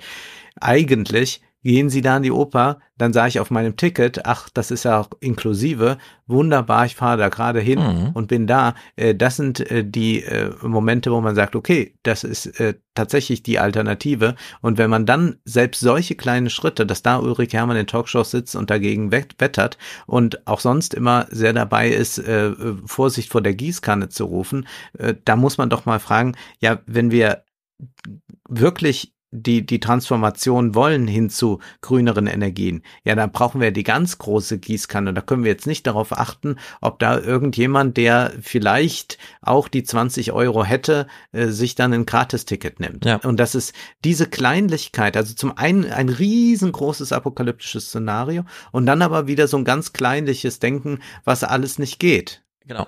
Es passt einfach nicht zusammen. Und da erkennt man aber auch in dem Moment, wo sie die Gießkanne ablehnt, weil dann plötzlich die partikularen Leistungsfähigkeiten nicht beachtet werden und man könnte ja da auch höhere Preise nehmen. Preise, Preise, Preise. Preislogik muss gelten. Dann sieht man, ja, sie selber muss den Kapitalismus mal aus ihrem Kopf ein bisschen runterdimmen und äh, einfach anerkennen, dass wir es hier mit einer, wie soll man sagen, Ordnungs, mit so einem Ordnungsprinzip zu tun haben. Wir wollen, dass Leute Mobilität haben. Dann sollen sie Mobilität haben. Alles andere kann man dann kapitalistisch lösen. Also wenn jemand ja. im Restaurant und so weiter das bessere Essen haben will, dann gerne Preislogik. aber äh, wir müssen den Kapitalismus nicht abschaffen, nur weil wir Mobilität brauchen. Ja, das kann man auch alles äh, gemeinsam machen. Und da, äh, keine Ahnung, sie, es ist nun mal, sie ist Wirtschaftswissenschaftlerin so weit, äh, dass sie, also keine Ahnung, was ihr richtiger Hintergrund ist, aber wenn man sich ihre Publikationsgeschichte anschaut, würde ich sagen, ist sie so ne, ein bisschen zu verengt auf das Geld als Medium und so eine Rolle spielen könnte, dass man sich mal anschaut, worum es eigentlich geht. Das findet da nicht so richtig statt. Das finde ich ja immer wieder erfrischend bei Marcel Fratscher oder so, ne? Der zwar auch hardcore marktwirtschaftlich, also wie funktioniert Ökonomie, aber dann kann er immer abstrahieren, was ist eigentlich der Sinn von dem ganzen Kram und da zieht er dann auch seine politischen Argumentationen her. Und da käme dann so ein Gießkannen-Argument nicht vor, sondern er schaut sich dann ganz genau an, wer profitiert denn, wenn welche Steuern wie verändert werden. Und dann äh, kann er eben genau sagen, was der Unterschied zwischen einer Mehrwertsteuerveränderung ist und einer Einkommensteuerveränderung. Und dass die einen eben allen zugutekommt, insbesondere denen, die relativ viel mehr Geld ausgeben im Supermarkt zu dem, was ihnen zur Verfügung haben und die anderen profitieren halt, wenn man bei der Einkommenssteuer irgendwie entlastet und dann weiß man auch genau, wo die Politik dazu verorten ist und das findet hier bei ihr nicht statt. Wenn man da einfach und nur drüber fliegt und sagt, das Ende des Kapitalismus, dann äh, sind alle Nuancen, auf die es ankommt, jede politische Debatte, jede Anschlussfähigkeit ist dann verloren gegangen.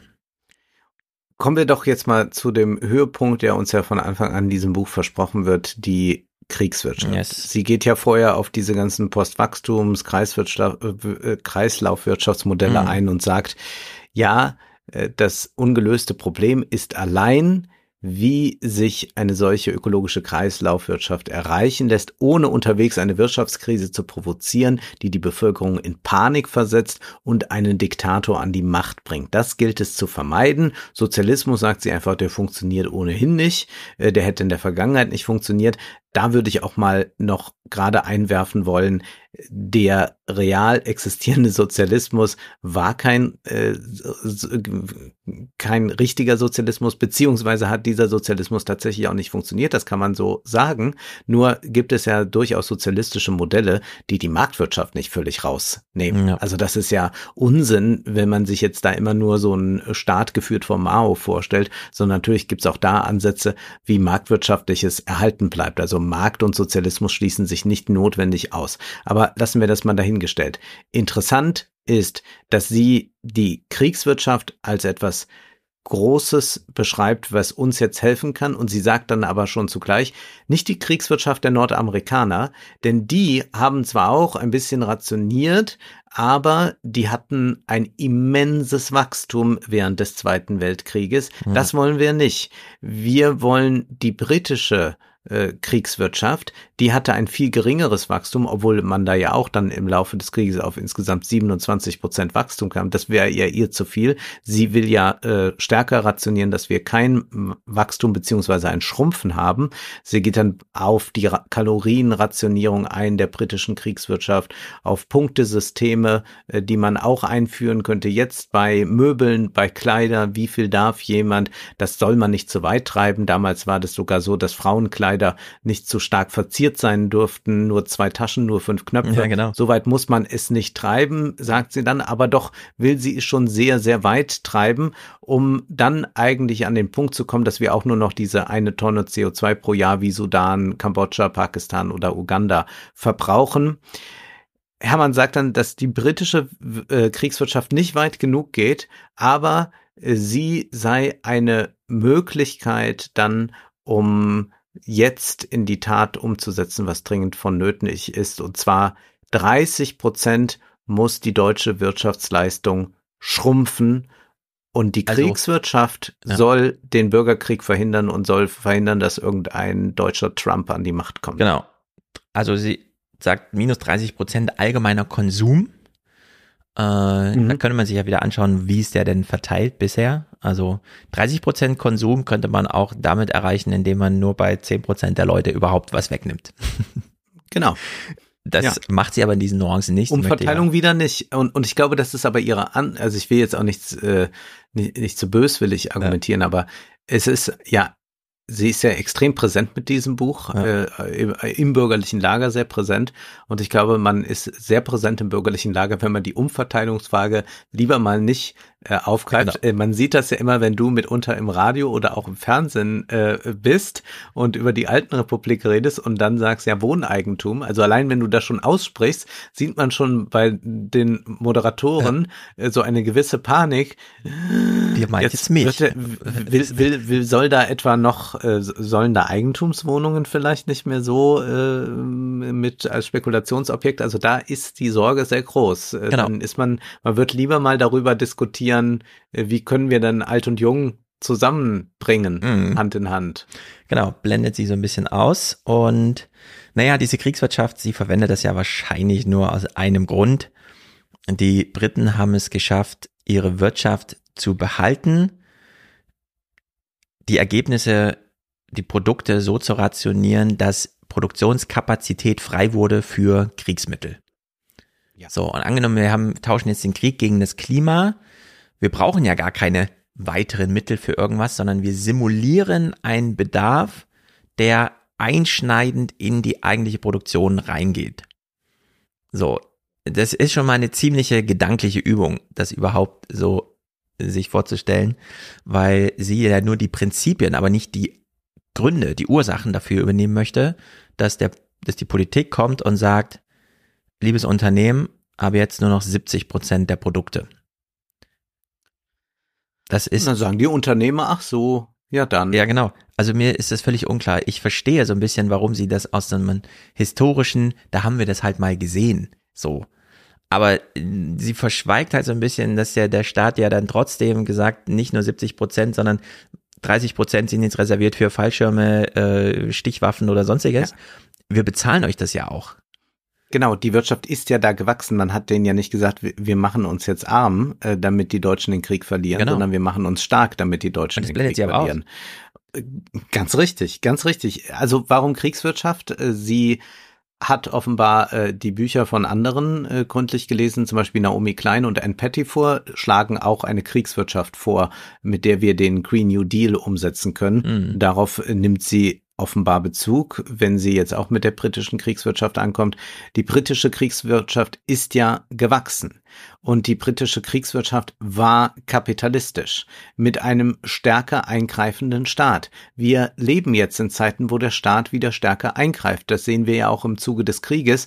Wir haben eine Sanktionspolitik, die der deutschen Wirtschaft schadet. Ja. Ganz klar. Also für die deutsche Volkswirtschaft, zunächst einmal zumindest kurzfristig gesehen, wäre natürlich besser, man hätte gar keine Sanktionen. Jetzt hat man aber Sanktionen, also muss man damit umgehen. Das äh, Kapital in Deutschland trägt das mit, weil man sicherheitspolitische Interessen hat oder weil man auch weiß, würde jetzt Deutschland tatsächlich sagen, wir machen gar keine Sanktionen mit Russland, dann würden wir anders sanktioniert werden, nämlich von den USA. Die würden dann nämlich sagen, also wenn ihr weiter mit Russland, dann bekommt ihr aber von uns nichts mehr. Hm. Das heißt, man ist da in einer politischen Gemengelage äh, und die Unternehmen müssen sich in gewisser Weise unterwerfen und die Politik entscheidet sicherheitspolitisch, zum Teil ideologisch stark aufgeladen. Das ist ja in der Vergangenheit immer wieder passiert. Nur die Kriegswirtschaft hat ja etwas ganz Konkretes zum Ziele, nämlich wir müssen wehrfähig sein gegenüber Nazi-Deutschland, wir haben Nazi-Deutschland, wir haben Hitler unterschätzt, jetzt ist fünf vor zwölf, wir müssen agieren, sonst werden wir eingenommen und dann gibt es England in dieser Form nicht mehr. Ja. Die Bedrohung ist ganz konkret, das heißt aber auch, diese Bedrohung ist temporär. Die Briten hätten gerne den Krieg sicherlich früher beendet, aber eine Perspektive von fünf Jahren oder sechs Jahren ist eine andere als eine Perspektive von ja, Klimawandel, das ist halt jetzt so, also die nächsten hunderte Jahre haben wir da dieses Projekt. Ja. Also man kann nicht eine Kriegswirtschaft für die nächsten 80 Jahre machen. Hm. Man kann sagen, wir machen jetzt gerade mal Kriegswirtschaft, weil wir da noch einen Krieg zu gewinnen haben. Äh, wir haben zugleich jetzt mal realpolitisch gesprochen, ist bei Hitler mit einem ganz konkreten Feindbild zu tun. Äh, kein äh, Brite hätte dann noch gesagt im Zweiten Weltkrieg, ach, das ist aber eigentlich wäre das auch ganz gut, äh, ist doch auch eine Alternative. Nein, das ist absolute Feindbild und damit bekommt man natürlich auch sowohl die Unternehmer als auch die Bevölkerung dahin geeicht, dass man eine solche Kriegswirtschaft überhaupt demokratisch vollziehen kann. Mhm. Das bleibt ja hier vollkommen offen, äh, warum plötzlich die Bürger dazu bereit sein sollten, wenn es schon Widerstand gibt, wenn man nur ein bisschen Bürgergeld erhöht oder so. Also wir haben äh, da eine, also es ist eine schöne Idee, aber eigentlich macht sie doch genau das, was auch diese Kreiswirtschaftstheoretik, Kreislaufwirtschaftstheoretiker machen. Man malt sich eine Vision aus, so könnte man es machen. Äh, nur dieser Übergang ist völlig unklar. Und da würde ich auch dann hinzufügen, ich kann hier auch ein Beispiel ausmachen, wie wir eine äh, sozialistisch-marktwirtschaftliche Gesellschaft haben, wo Wohnen genossenschaftlich organisiert ist. Ich weiß nur noch nicht ganz, wie wir da hinkommen, lieber Stefan, aber ich kann dir das schon mal exakt ausmalen, wie das dann wäre und wie viel Wohnraum du dann in Frankfurt bekommst. Mhm. Hätte sie das Buch angelegt als der Anfang der Politik? Mit dem Argument, Kapitalismus schön und gut, ich bin der Expertin, ich kann euch das beschreiben. Wenn wir den Selbstläufer, äh, dieses Selbstläuferprinzip weitermachen, schaffen wir uns alle ab. Und hätte sie dann dieses, der Anfang der Politik, ja, wir brauchen jetzt wieder Politik, die, oder die Renaissance der Politik oder wie auch immer, illustriert mit beispielsweise, guckt euch mal an in der britischen Kriegswirtschaft, was politisch alles möglich ist. Dann hätte sie diesen Teil betont und nicht so sehr diesen, ja, da wurde eben geschrumpft im Sinne von, nee, die haben einfach nur Kriegswirtschaft ergänzt und mussten halt ein bisschen Kapazität umschichten. Aber es war eine politische Entscheidung. Dann hätte ich es irgendwie gut gefunden und es äh, wäre dann auch äh, interessant gewesen und man hätte so darüber reden können, dass man sagt, ja stimmt, die Politik kann ganz schön viel machen, während wir gleichzeitig schon wieder Habeck hören, wie er sagte, also ich habe ja nur vermittelt, die Unternehmen kaufen das Gas in Katar. Das hat mit mir und der Politik nichts zu tun. Ja, wo man sagen Ja. musste, nee, hast du nicht Ulrike Hermann gelesen? Du musst das jetzt machen. Also es ist jetzt politische Aufgabe. Du kannst nicht einfach die Unternehmen da losschicken, sondern Wie Adam Tooze das ja sagt. Ja. Wir sind jetzt im Zeitalter der Industriepolitik. Und Ja. das bedeutet ja auch, wenn man ein Buch heute schreibt, wir sind nicht mehr in den 40er Jahren. Äh, Wir können erstmal das sehr schwer vergleichen, weil Großbritannien das ja nicht im Alleingang machte, sondern hatte sehr viele Partner, die das ähnlich gestaltet haben. Und man hatte ein gemeinsames westliches Ziel. Wir haben nicht dieses gemeinsame Ziel äh, Bekämpfung des Klimawandels nur in einer sehr abstrakten Weise, aber nicht so konkret. Und wenn wir uns jetzt die internationale Konkurrenz ansehen, dann ist es ja doch ein bisschen merkwürdig. Ulrike Herrmann, wenn ich mich recht entsinne, ist für Waffenlieferungen in die Ukraine und hat da eigentlich so den bürgerlichen Diskurs vertreten. Aus sicherheitspolitischen Gründen, aus Solidarität, was Mhm. auch immer. Nun stellen wir uns einmal vor, wenn wir dieser Argumentation treu bleiben, man würde wirtschaftlich radikal schrumpfen, wie sie sich das vorstellt. Also die deutsche Industrie wird erheblich geschwächt. Das heißt, wir sind dann ja auch international wenig konkurrenzfähig. In gewisser Weise könnte Putin äh, dann unsere Aktienkonzerne aus seiner Portokasse äh, Ja. bezahlen. Äh, Also das ist ja eine, eine auch sicherheitspolitisch sehr eigenartige Idee. Und hier kommen wieder volkswirtschaftliche Ideale und betriebswirtschaftliche Bedingtheiten durcheinander. Ja, der Kapitalismus ist ein widersprüchliches System und eigentlich könnte es allen besser gehen, aber nun ja, der Kapitalismus funktioniert anders. Und das kapitalistische Prinzip funktioniert auf Konkurrenzdenken. Also der Konkurrent ist mein Feind und die Konkurrenz belebt eigentlich auch gar nicht so das Geschäft, volkswirtschaftlich betrachtet. Äh, klar, aber der Konkurrent ist der entscheidende Akteur im Kapitalismus und das bedeutet aber auch, dass sich alle Länder im globalen Kapitalismus in Konkurrenzverhältnissen gegenüberstehen. Das heißt, wenn Deutschland jetzt so ein Programm machen würde, äh, dann würde man äh, Deutschland erheblich schwächen und die anderen Länder würden sagen, toll. Ja. Also Frankreich würde sagen, Macht mal. endlich, Endlich, genau. Endlich macht das mal, damit wir äh, diesmal jetzt, Ja. äh, wie Will Beck das in seinem Roman schreibt, 2027 die äh, wichtigsten Autoexporteure werden, dass es endlich nicht mehr Deutschland ist. Mhm. Das heißt, es ist doch sehr, sehr verschroben, wenn man glaubt, man, man könnte äh, als einzelnes Land das in dieser Weise tun, dann wäre doch viel besser zu sagen, wie wir das ja in dem Podcast auch immer wieder betonen, äh, wo hat Deutschland eine Verantwortung, wo kann man äh, versuchen, auch dann mit so etwas wie Lieferkettengesetzen und internationalen Mindestlöhnen Standards einzuführen, die dann für alle gelten, die dann dafür sorgen, äh, dass es Hm. äh, generell klimafreundlicher wird. Aber hier will ich noch eine Frage an dich richten. Kannst du dir mehr als, sagen wir, fünf Prozent oder sagen wir auch wegen mir zehn Prozent der Wähler vorstellen, die für eine solche Kriegswirtschaft votieren würden, denn das wäre ja entscheidend. Never. Das finden wir ja nicht mal bei den Erstwählern vor. Wenn sich FDP-Unterstützer und Grüne da gegenüberstehen, 50-50 quasi. Das ist einfach völlig absurd. Mir äh, fehlt hier äh, dieser inspirative Kick irgendwie, der geliefert werden muss. Das ist zu appellativ, um es so zu sagen. Und mir fehlen insbesondere zwei Sachen. Zum einen diese mindestens doch europäische Dimension, in der, wenn man das denken mhm. muss, ja. denken muss. Und dann zweitens an diese europäische Dimension angekoppelt. Die Politik, klar, wir kennen die Politik als, wenn die Politik was machen soll, der Befehl. Im Gesetz steht, das ist geboten, das ist verboten, zack. Aber wir haben doch auch dieses dritte Prinzip der Subventionierung. Insbesondere von Bedeutung, wenn wir wie heute ein Bundesverfassungsgerichtsurteil haben, das sagt, ja, die EU-Kommission darf sich über 750 Milliarden verschulden, weil wir wissen, naja, das ist ja auch, damit wird ja gesteuert. Die geben das Geld ja klug aus, so wie Stephanie Kelton es in ihrem Buch geschrieben hat. Wenn ihr schon Geldschöpfung als politisches Instrument benutzt, dann macht es wenigstens programmatisch klug.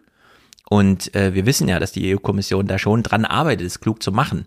Sie werden nur dran gehindert, es wirklich klug einzusetzen, weil ähm, der Europäischen Zentralbank alle Mandate verboten sind, außer irgendwas mit äh, Inflation, zwei Prozent. Was bedeutet, dieses Geld steht zur Verfügung und wird dann einfach breit im Markt gestreut, weil man einfach nur keine direkte Staatsfinanzierung, sondern wir können halt Anleihen aufkaufen, dann machen wir das halt so. Und wir alle sind dagegen in Deutschland, ja. Merz, Lindner und so, alle schießen da rum. Von äh, Olaf Scholz wissen wir, die letzten vier Jahre im Finanzministerposten hat es auch nicht besser gemacht. Nur angenommen, wir hätten 57 Milliarden jetzt nochmal zur Verfügung oder sogar, wie Adam Tooze sagt, dann Billionen und Billionen und würden sie mhm. wirklich für eine programmatisch unterfütterte, ausgestaltete Klimapolitik benutzen, dann könnten wir ja die große Finanzierungsfrage, die sie aufzieht. Kapitalismus ist dieses Finanzierungsprinzip. Man greift schon mal in die Zukunft und sagt, wir investieren jetzt in die und die Richtung. Dann könnte man das ja mit politischer Richtung machen. Und wir haben ja viele Ideen dazu. Dieses ganze Green Financing, wir haben diese Renditeversprechen. Wenn ihr in diese, diese Kategorien investiert, gibt es zwei Prozent extra Rendite. Und zwar nicht, weil der Markt das hergibt, sondern weil es euch politisch garantiert wird und so weiter und so fort. Das bietet ja all diese Sicherheit. Und das, diese moderne, nicht nur Theorie, sondern auch politische Praxis, gerade beispielsweise in Amerika, die machen jetzt komplette Industriepolitik über dieses, äh, wir machen das mit Geld. Geldschöpfungsmechanismen. Blendet sie komplett aus. Kein Wort dazu. Das wird einfach verschwiegen, als wäre wirklich 1978 das Jahr, an das sie uns zurückbringen will. Und da finde ich, ist das Buch nicht auf der Höhe der Zeit. Also das ist hier für Leute, die nochmal, ja stimmt, Ulrike Hermann sagt das auch, was ich auch sage. Also diese 1%-Klasse, die sagt, ich äh, mache lieber gar nichts und äh, habe dafür eine Welt, die bleibt als und so weiter. Äh, für die ist das dann was. Aber ansonsten ist doch hier jetzt nichts Handlungsanweisendes drin. Werden wir den Kapitalismus abschaffen, weil Ulrike des Hermann das sagt? Nee, dieses Buch wird vergessen, wie alle Sachbücher irgendwann vergessen werden. Das ist einfach die, die Anspruchshaltung, die hier drin steckt und ja, schwierig. Die Kriegswirtschaft wird äh, nicht kommen. Das nee. ist ein, ein Szenario, das nicht mal wenn Krieg äh, kommt, wird sie kommen. Das genau, dass ich, dass ich überhaupt nicht äh, sehe und glaube auch, dass man mit dem Begriff äh, nur äh, partiell weiterkommen kann, wenn man jetzt sagt, wir rationieren ein bisschen Energie oder lassen manche Dinge nicht mehr zu. Aber so einschneidend, wie es da geschildert wird, wird es nicht kommen. Und dann würde ich auch appellieren, Warum soll das dann, wenn das ohnehin so reglementiert und eingeschnürt ist, noch privatwirtschaftlich sein? Dann wäre doch es viel interessanter, über eine sozialistische Alternative nachzudenken, wo es eine freie Entfaltung gibt, wo ich nicht nur angestellter Arbeiter bin und muss äh, einen Mehrwert für jemand anderen erwirtschaften, dann müsste es ja darum gehen, dass man tatsächlich gemeinsam an einem Strang zieht. Es gibt, äh, glaube ich, von Horkheimer äh, diese Aussage, dass im Sozialismus auch er äh, den Aufzug bedienen würde. Also was damit gemeint ist, ist, äh, dass wenn es wirklich ein gesellschaftliches, gemeinschaftliches Projekt ist und es nicht mehr um äh, private Profite geht, dass auch dann äh, Professor Horkheimer bereit wäre, äh, nicht nur intellektuell tätig zu sein, sondern auch gemeinsam äh, mit allen anderen die gesellschaftlich notwendige Arbeit zu verrichten. Denn eine gesellschaftlich notwendige Arbeit wird es ja immer geben, äh, die müsste aber nicht der Acht-Stunden-Tag wie jetzt sein, sondern die ließe sich vielleicht in drei Stunden äh, dann realisieren. Und ja, man könnte dann auch in einer solchen Gesellschaft sehr viel Energie einsparen und vieles würde dann nicht mehr möglich sein. Oder das Leben könnte auch sehr viel schöner sein. Aber ich finde, dass die Vorstellung, einfach auf den Punkt 1978 zurückzukommen, mhm. aber zugleich bleiben die Eigentumsverhältnisse äh, weitestgehend so, wie sie sind, nicht besonders äh, angenehm. Und ich kenne auch niemanden aus meinem ganzen, äh, doch sehr weit gefassten Bekanntenkreis, der sagen würde, ja, äh, ich äh, äh wir lassen die äh, Verhältnisse an sich unangetastet, mhm. aber ich verzichte auf so und so viel Prozent meines Einkommens und auf äh, den Luxus, den ich mir leiste. Und mit Luxus meine ich jetzt hier, äh, kauft sich ein Hemd mehr, äh, fährt mal an die Ostsee mhm. und so etwas. Und das ist wo Menschen in dieser Weise verzichten sollen, aber nicht wirklich das Angebot bekommen einer äh, neuen, besseren Gesellschaft. Das ist etwas, was ganz klar in einen radikalen Verteilungskampf führt und wo sich jeder äh, selbst der Nächste ist. Also das ist eine, äh, da, da gibt es keinen friedlichen Übergang und den äh, buchstabiert sie ja auch dann hier nicht aus. Das ist ja nur der Wunsch, dass das mit der Kriegswirtschaft gelingen kann. Äh, dann würde ich tatsächlich vorschlagen, über äh, sozialistische äh, Alternativen nachzudenken. Und auch da äh, braucht man jetzt nicht das Buch zu schreiben und so, bitteschön würde der Sozialismus aussehen, sondern man würde einfach mal fragen, was muss eigentlich schrittweise reformiert werden dahingehend, dass es dieser kapitalistischen Verwertung entzogen wird, zum Beispiel der Wohnraum. Und damit würde auch gleich äh, man den Weg öffnen für eine andere Form des Bauens, nämlich eine Form des Bauens, die nachhaltig ist und äh, die nicht nur auf äh, kurzfristige Spekulationen abzielt. All diese Dinge sind äh, auch gegeben im Kapitalismus. Auch da sind sehr starke Reformen möglich. Du hast sie jetzt einiges aufgezeigt und ich glaube auch, dass man ähm, mit äh, also sollte es wirklich so sein, dass man sich so radikal einschränken sollte, müsste, um äh, das Schlimmste abzuwenden, dann kann ich also hier ganz klar schon sagen, das wird nicht passieren. Also müssen wir uns irgendwas ausdenken, wie wir dann damit zurechtkommen. Ja. Aber dieser Illusion kann sich ja nun wirklich niemand hingeben. Richtig, ich mache das auch nicht.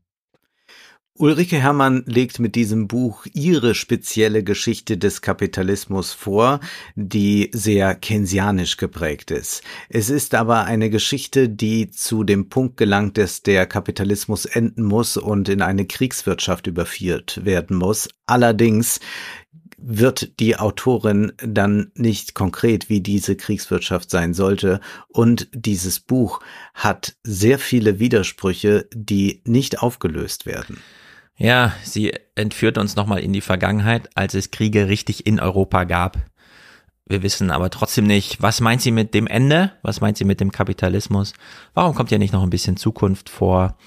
Äh, ich bleib ratlos zurück, sehe aber, dass dieses Buch wahrscheinlich gern gelesen wird von Menschen, die sich einfach nochmal einen radikalen Gedanken, den sie in sich tragen, ausformuliert wünschen. Nur diese Ausformulierung wird uns auch nicht weiterhelfen. Dieses Buch verschwendet unsere Zeit.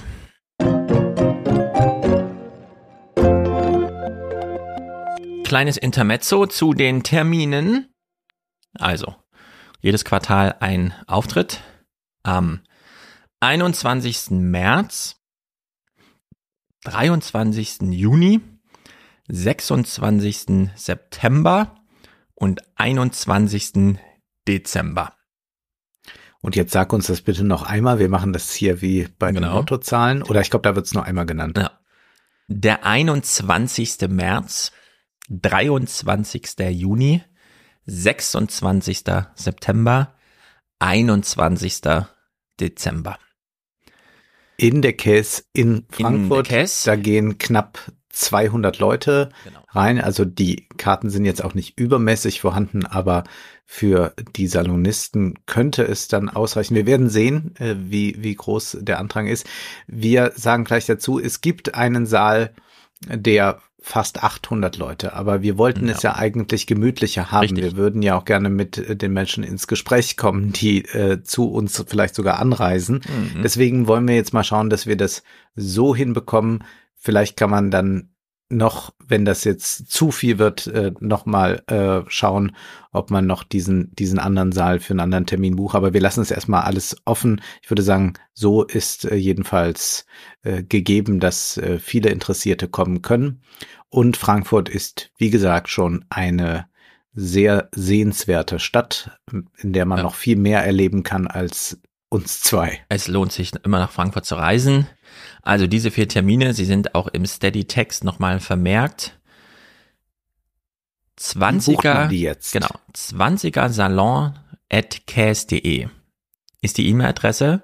Ihr schickt da einfach eine Mail hin mit, ich hätte gern Tickets für und dann nehmt das Datum, was ihr möchtet. Äh, und dann bekommt Wie ihr schreibt man das? 20er Salon zusammen und als, als Wort, nicht als Ein Zahl. Wort. 20er Salon, nur Buchstaben. 20er Salon at cas.de. Und äh, Cas? K-A-E-S. Ihr findet das aber auch schriftlich nochmal im Steady-Text. Kann mhm. euch nochmal vergewissern, wie man es wirklich schreibt, aber um es hier einmal genannt zu haben. Genau, das lief beim letzten Mal ja auch sehr gut mit den E-Mails. Äh, also klar kann man auch Tickets so klicken Ist und so. Ist nur jetzt eine andere Adresse, damit man genau ja, die reguläre Adresse, das hat, ja. die wir auch für diesen Dezember benutzt haben, die ist dann ab Januar auch scharf geschaltet. Also wer jetzt über 20er Salon at case.de bucht, weiß, ah ja, da haben, das, das wissen jetzt erstmal nur die Salon-Mitglieder, weil die das ja hier gehört haben im Podcast. Äh, ab Januar kommen dann alle Tickets, die nicht an die Salon-Mitglieder mit gewissen Vorabzugriff weggegangen sind in den, das sagt man dann einfach in der Januar-Ausgabe im Podcast. Wenn dann noch welche da sind. Genau, wenn dann noch Tickets da sind. Also in der Hinsicht äh, bucht euch gern solidarisch genau für eine Veranstaltung eure Tickets, nicht alle vier. Äh, es lohnt sich dann. Aber wir machen keine Kriegswirtschaft, also wir, wir machen kommen, keine Rationierung. zweimal äh, kommen, wir genau. machen keine Rationierung. Bucht, was ihr wollt, hier. aber denkt dran, ja. dass äh, viele Interessenten da mit ja. dabei sein wollen und in deren Sicht läuft das alles wie beim letzten Mal beim Ticket und das hat ja schon mal gut funktioniert. Und man kann danach dort auch was trinken. Also es ist tatsächlich nicht einfach eine Veranstaltung, die 120 Minuten dauert und dann sitzt man schon wieder im Zug und fährt nach Hause. Ja. Sondern es ist ja auch so, dass der Podcast die Möglichkeit bietet, dass man auf Leute trifft, die vielleicht ähnliche Interessen haben. Das ist ja doch etwas, was äh, nicht so häufig vorkommt, dass man sich mal so äh, irgendwo treffen kann, wo gemeinsame Interessen sind. Es sei denn, man ist bei einer kulturellen Veranstaltung, aber äh, Leute, die sich vielleicht für äh, politische Themenfelder oder so interessieren, für gesellschaftliches, digitales, das ist natürlich ein genau. großes Meet and Greet da. Also es ist gar nicht so sehr nur primär, äh, wir sind dann live da, äh, sondern es ja. ist auch, äh, alle sind da, die grundsätzlichen Interesse vielleicht an einer Debatte oder an Austausch haben. Richtig. Das gilt insbesondere für die Termine im Juni und September, denn wir sind mit der Case in Nähe der Berger Straße, die ist in Frankfurt so ein bisschen das Auf- und Abgehviertel, um mal das Ausgehviertel so zu nennen, denn die hatten eine gewisse Steigung und dann, also gewiss, für Frankfurt ist es eine große Steigung, aber es ist, da kann man so ein bisschen flanieren, da gibt's unendlich viele Möglichkeiten, sich da auch mitternachts nochmal eine Waffel mit 1500 Kalorien reinzuhauen, weil da einfach drei Immer. verschiedene Schokosoßen drauf sind und so. Ja. Sehr gut. Dann so, könnt ihr euch dann im Salon von Stefan wieder sagen lassen, äh, wie äh, schlecht die Ernährung Richtig. Bürger ist. Richtig. Ja. so wird's dann kommen, genau. Gut. Also, äh, frohes Buchen. Wir sehen uns dann zu den jeweiligen Terminen jeweils. Ja, Stefan, ich gehe mal in eine andere Stimmlage. Vielleicht oh, könnte es so klingen, wenn ich meinen OnlyFans für Audio anbiete. Zumindest ist oh das oh, die Vorstellung von Pauline Schmiechen. Äh, sie mhm. ist Gründerin von Voyal und das soll ein OnlyFans für Audio sein. Nina Annika Klotz hat in Business Insider diese Gründerin und dieses Projekt vorgestellt. Pauline Schmierchen sagt, ich stehe da voll dazu mit meinem Namen und mit meinem Gesicht und ich will auch nicht hinter irgendwelchen Begriffen wie Sexual Wellbeing oder so mich verstecken. Wir machen Audio-Porno mit den größten Pornostars der Welt. Punkt.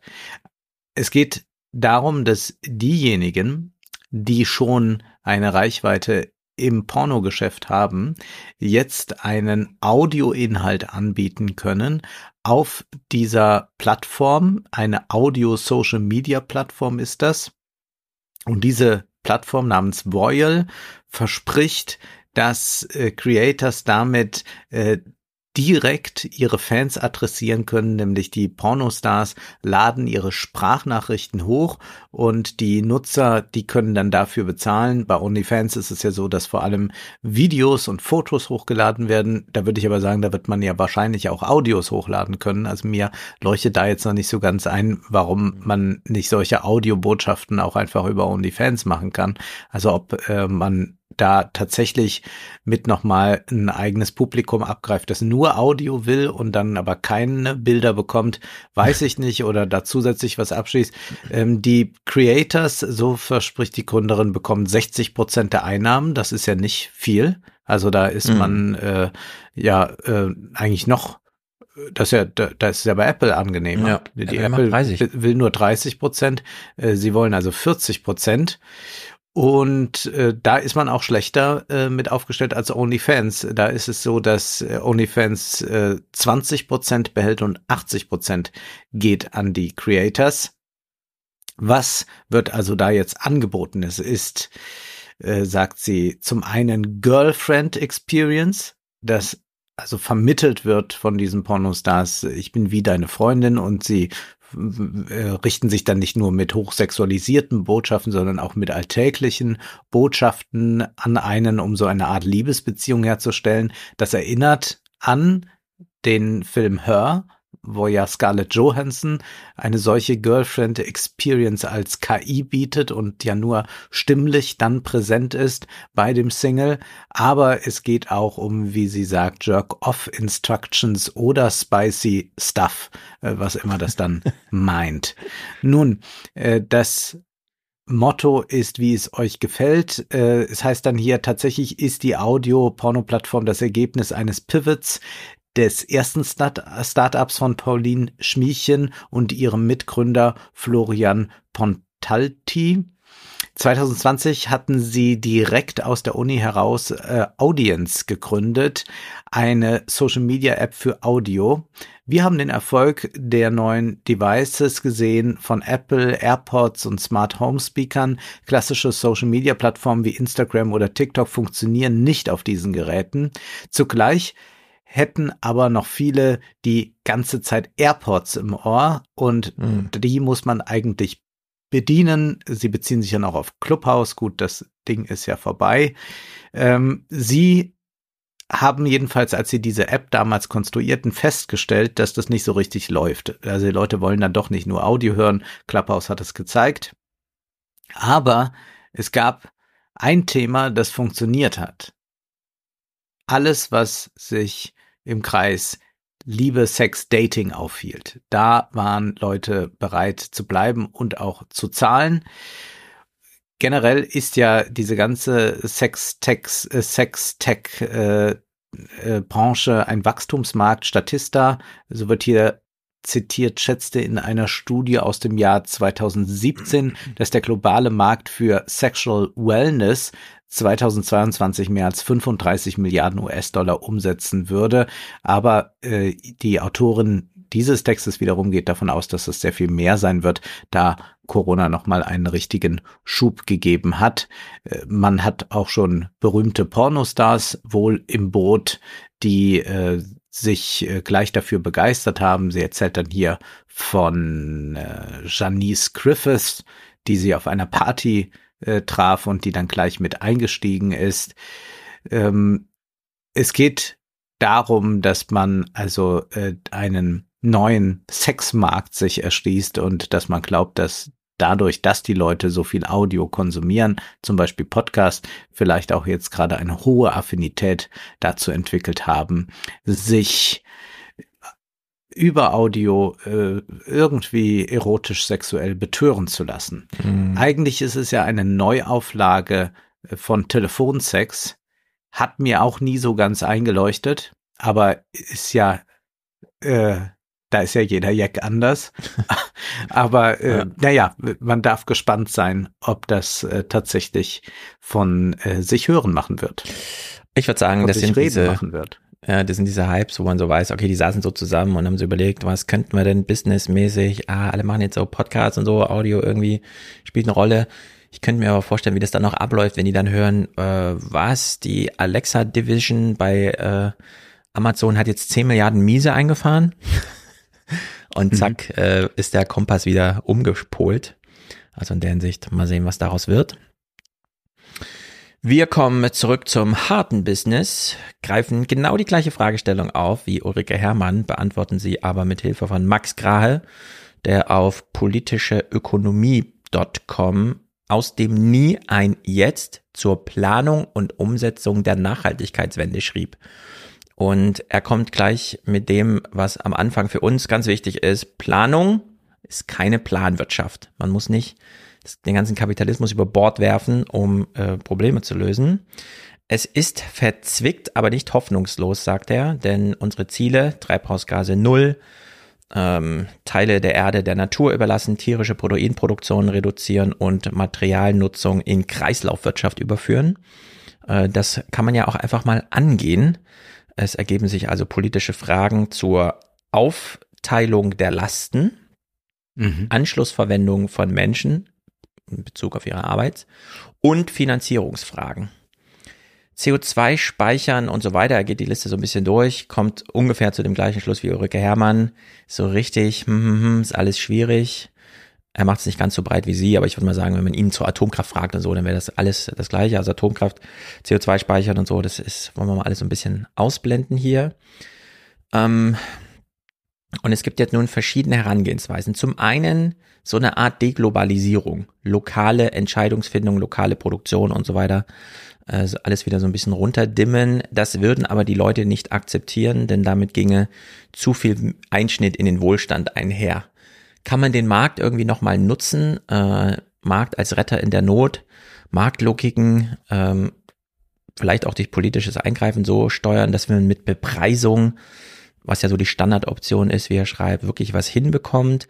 Er kommt auch auf die äh, britische Kriegswirtschaft kurz zu sprechen, aber nur so ein paar Sätzen, um das einfach abzuhandeln.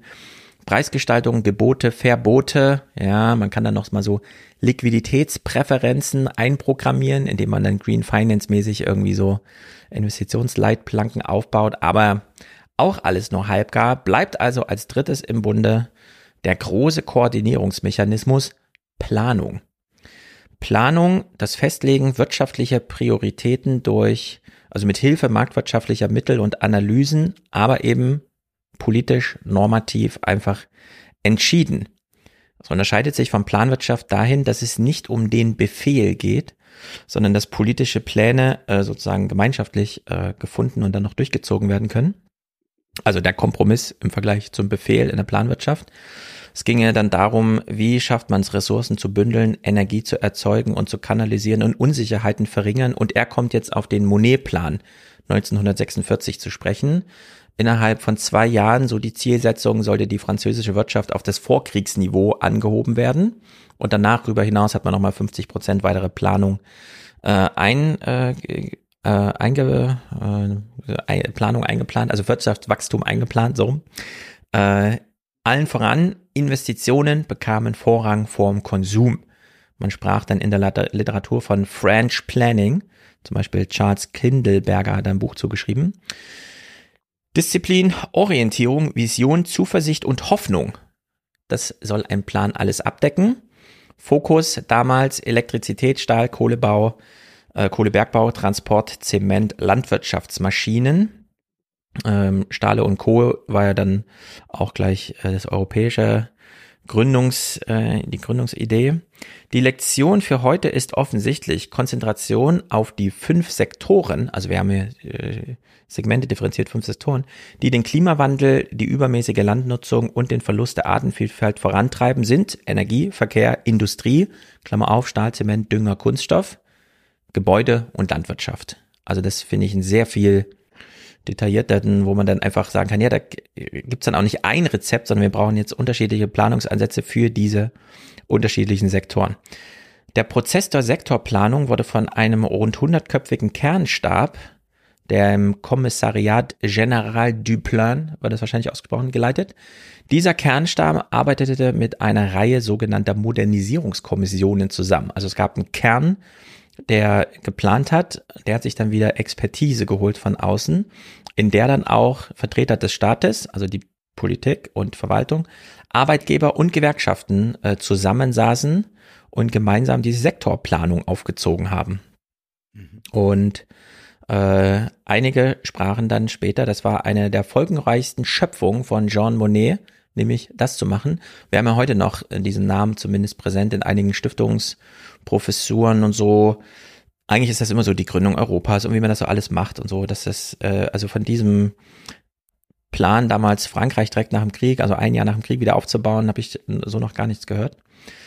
Heute bräuchten wir also nach diesem Vorbild eine Wendekommission, die äh, dann auch 100 Mitglieder, er meint hier so 10 bis 30 Mitglieder, je nach Sektor zum Thema Fachwissen und zur Durchführbarkeit und Gutachter der Selbstverpflichtungen. Also ist ja kein Befehl, sondern dass man dann diese, diese Planungsstäbe immer hat. Diejenigen machen den Plan und diejenigen gehören auch zum Gremium, sind aber dafür zuständig zu gucken, wie es denn so läuft, um immer wieder Feedback-Schleifen ins eigentliche Planungsgremium äh, zurückzuschicken.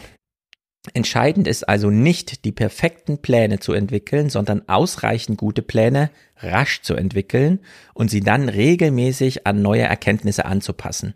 Ich habe ja einen meiner Lieblingsgrundbegriffe, die praktische Intelligenz.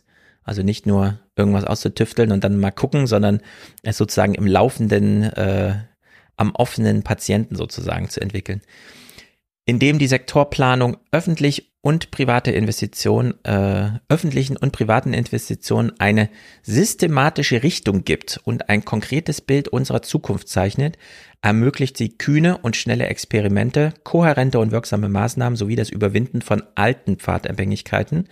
Genau das, was wir heute brauchen. Und es stimmt.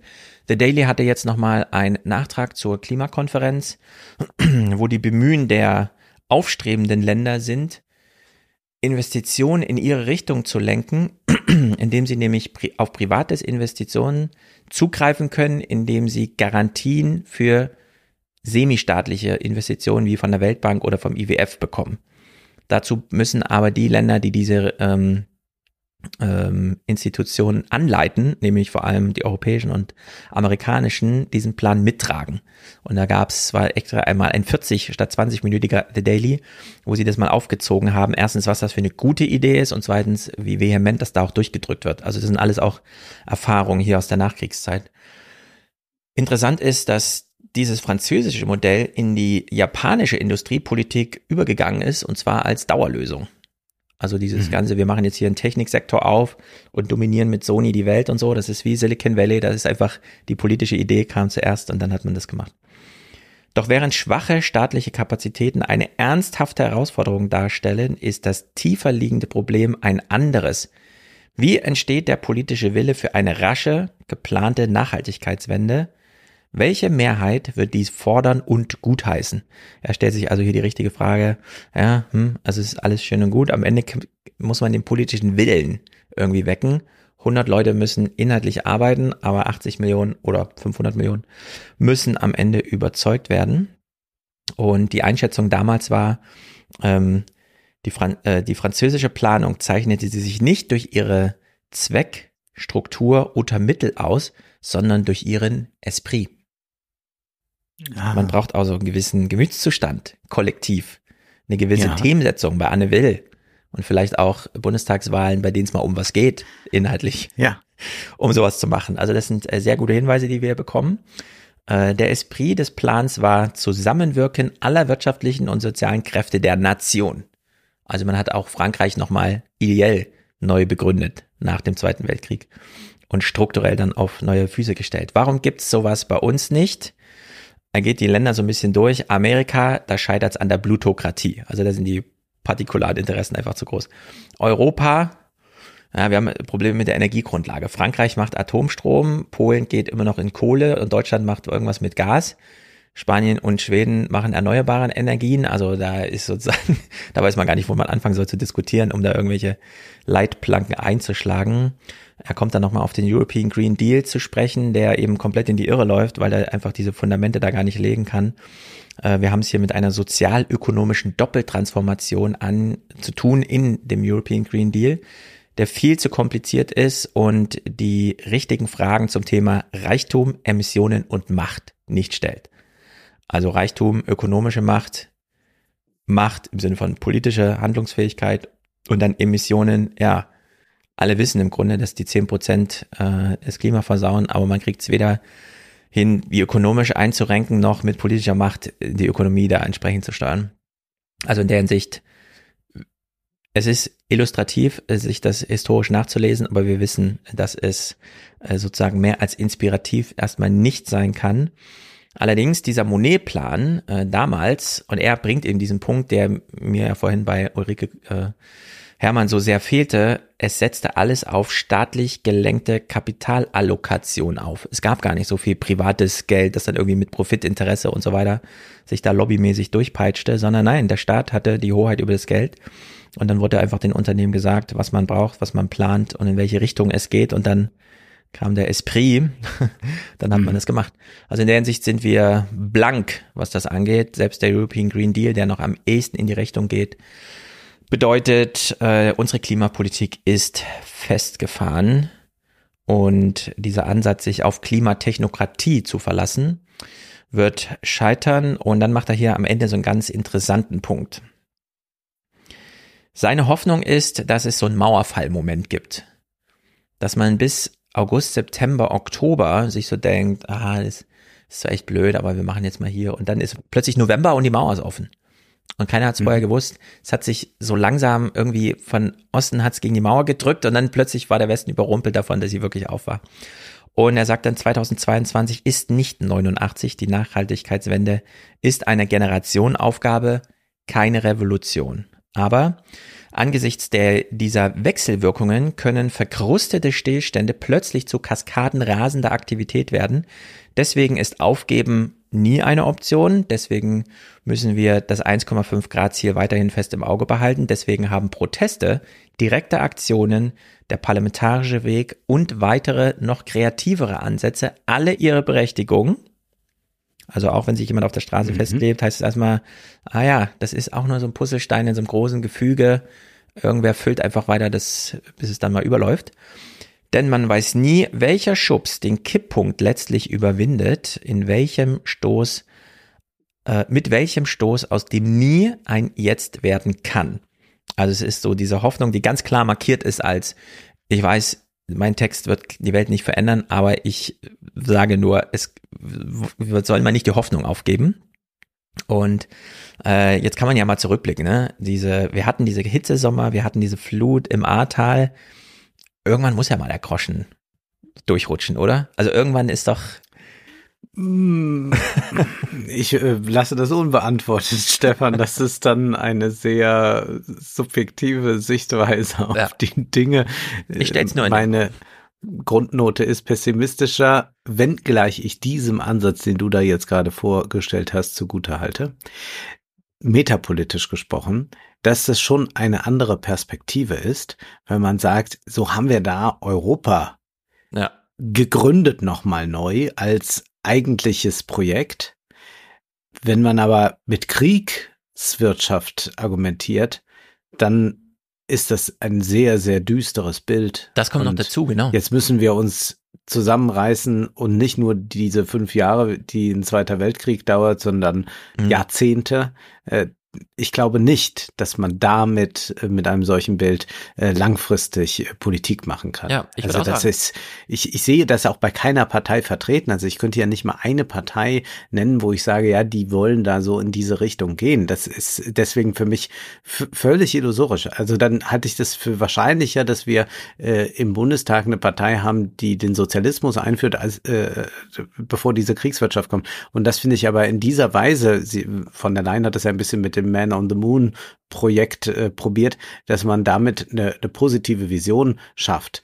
Denn nur äh, sich einschränken und verzichten, äh, damit das in 750 Jahren Hamburg noch nicht unter Wasser steht, das ist für mich ehrlich gesagt dann keine Perspektive heute. Mhm. Also da ja, das ist äh, nicht, da, da, dafür lebe ich nicht. Genau, ich komme ja auch, wenn ich auf Alten Republik angesprochen werde, morgen bin ich ja auch wieder im Radio oder Mittwoch, äh, das, dann kommt immer so dieses, ja, wie, und dann sage ich immer, wir brauchen eine Aussöhnung mit dem Alter und mit den Alten oder die Alten mit den Jungen, je nachdem dieses Aussöhnungsargument. Und jetzt, wo du es hier sagst, ja, das ist eben eine Friedenswirtschaft gewesen mhm. mit einer klaren Zielsetzung. Im Grunde brauchen wir auch so einen Friedensvertrag mit der Natur. Äh, das sollten ja. wir eigentlich auf die Buchtitel schreiben. Der Friedensvertrag von uns Menschen mit der Natur oder das Angebot ah, zum Frieden oder irgend sowas. Nicht, sonst kriegen wir da direkt wieder zehn Bücher, die wir nicht haben wollen. Bleib vorsichtig. Aber das stimmt. also wir, wir, sehen, wir haben schon Autoren im Kopf, die das schreiben und dann ja. äh, das wird schlimm. Der Titel sollte auch nur sozusagen äh, die Distanz zum Text wahren, so wie bei Ulrike Herrmann, aber sie hat es unabsichtlich gemacht, dass der Titel ein bisschen vom ja. Buch Abstand genommen hat, äh, so mit einer gewissen Ironie, ja, weil so diese, dieses, diese, irgendwie so sollte man es machen. Kommen wir zum Pazifismus. Wer sich zum Pazifismus bekennt, ist in einer Minderheit und wird nicht selten verlacht als Idealist, als Träumer, als derjenige, der offenbar nichts von Realpolitik, von Machtverhältnissen versteht.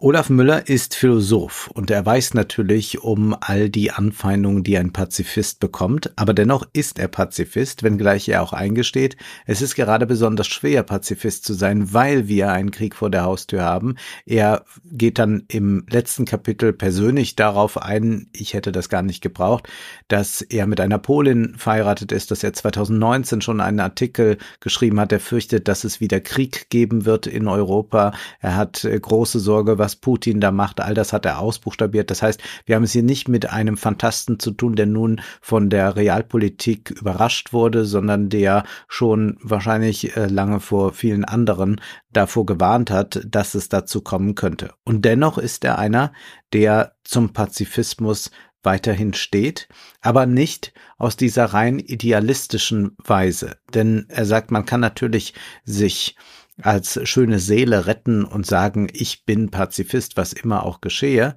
Aber dann macht man es sich zu einfach. Dann ist man genauso grundsätzlich dann auch wie die anderen, die immer sofort nach militärischen äh, ein äh, nach, nach, nach militärischen äh, Erwägungen äh, gehen. Man muss vielmehr den Pazifismus als etwas Pragmatisches verstehen. Mhm. Und er bezieht sich in seiner ganzen Argumentation auf den amerikanischen Pragmatismus. Das heißt, man kann nicht nur idealistisch den Pazifismus verteidigen, sondern man kann auch ganz pragmatisch fragen, Wann ist es sinnvoll? Wo gilt es etwas zu tun? Waffenlieferung, ja oder nein? Äh, wenn ja, in welcher Form? Äh, Pazifismus bedeutet vor allem eine Arbeit am Frieden, sagt er. Es ist nicht einfach eine Position, auf die man sich zurückziehen kann. Ich habe damit nichts zu tun. Ich bin ja Pazifist, ja. sondern es heißt, dass der Pazifist Möglichkeiten entwickeln soll, wie Frieden gewahrt werden kann oder wie er wiederherstellen kann. Und das ist nicht einfach nur zu sagen, ja, verhandelt halt mal, sondern dass man ganz klare Absprachen trifft, was Gefangenenaustausche anbelangt, was äh, die Möglichkeit für die Kriegsparteien gibt, dass sie aus dem Konflikt wieder rauskommen, ohne dass sie dabei ihren Kopf verlieren. All diese Dinge sind Themen, die Pazifisten beschäftigen sollen. Wie ist es denn nun jetzt aber mit dem Zweiten Weltkrieg? Denn im Zweiten Weltkrieg können wir ja ganz deutlich sagen, dass da die Alliierten eingeschritten haben, hat ja. dafür gesorgt, dass Hitler seine Macht verloren hat, dass Nazi-Deutschland besiegt wurde. Und er möchte dies als eine Ausnahme, und zwar ist es die allererste Ausnahme und es ist möglicherweise auch die einzige Ausnahme sehen. Wir haben ja zu Recht äh, einen sehr vorsichtigen Umgang mit solchen Begriffen wie Zivilisationsbruch. Baerbock hat zwar jetzt auch mal in den Mund genommen, was ich nicht gut finde.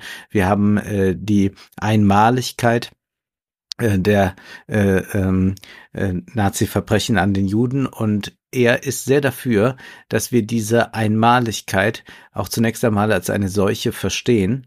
Und dann verstehen wir auch, wie Pazifisten sich im Zweiten Weltkrieg dann anders verhandelt haben, dass man aber nicht jetzt immer anfangen kann, den Zweiten Weltkrieg in Anschlag zu bringen, um irgendeine militärische Intervention zu verteidigen, was ja in den vergangenen 30 Jahren immer geschehen wird, äh, immer geschehen ist. Man hat ja immer äh, quasi argumentiert, da gerade wieder Auschwitz zu verhindern.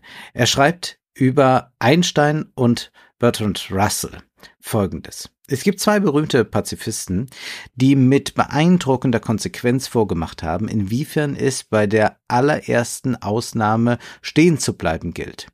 Die Matheasser Albert Einstein und Bertrand Russell waren zur Zeit des Ersten Weltkrieges erklärte Pazifisten und blieben es angesichts der verheerenden Folgen dieses Krieges jahrelang.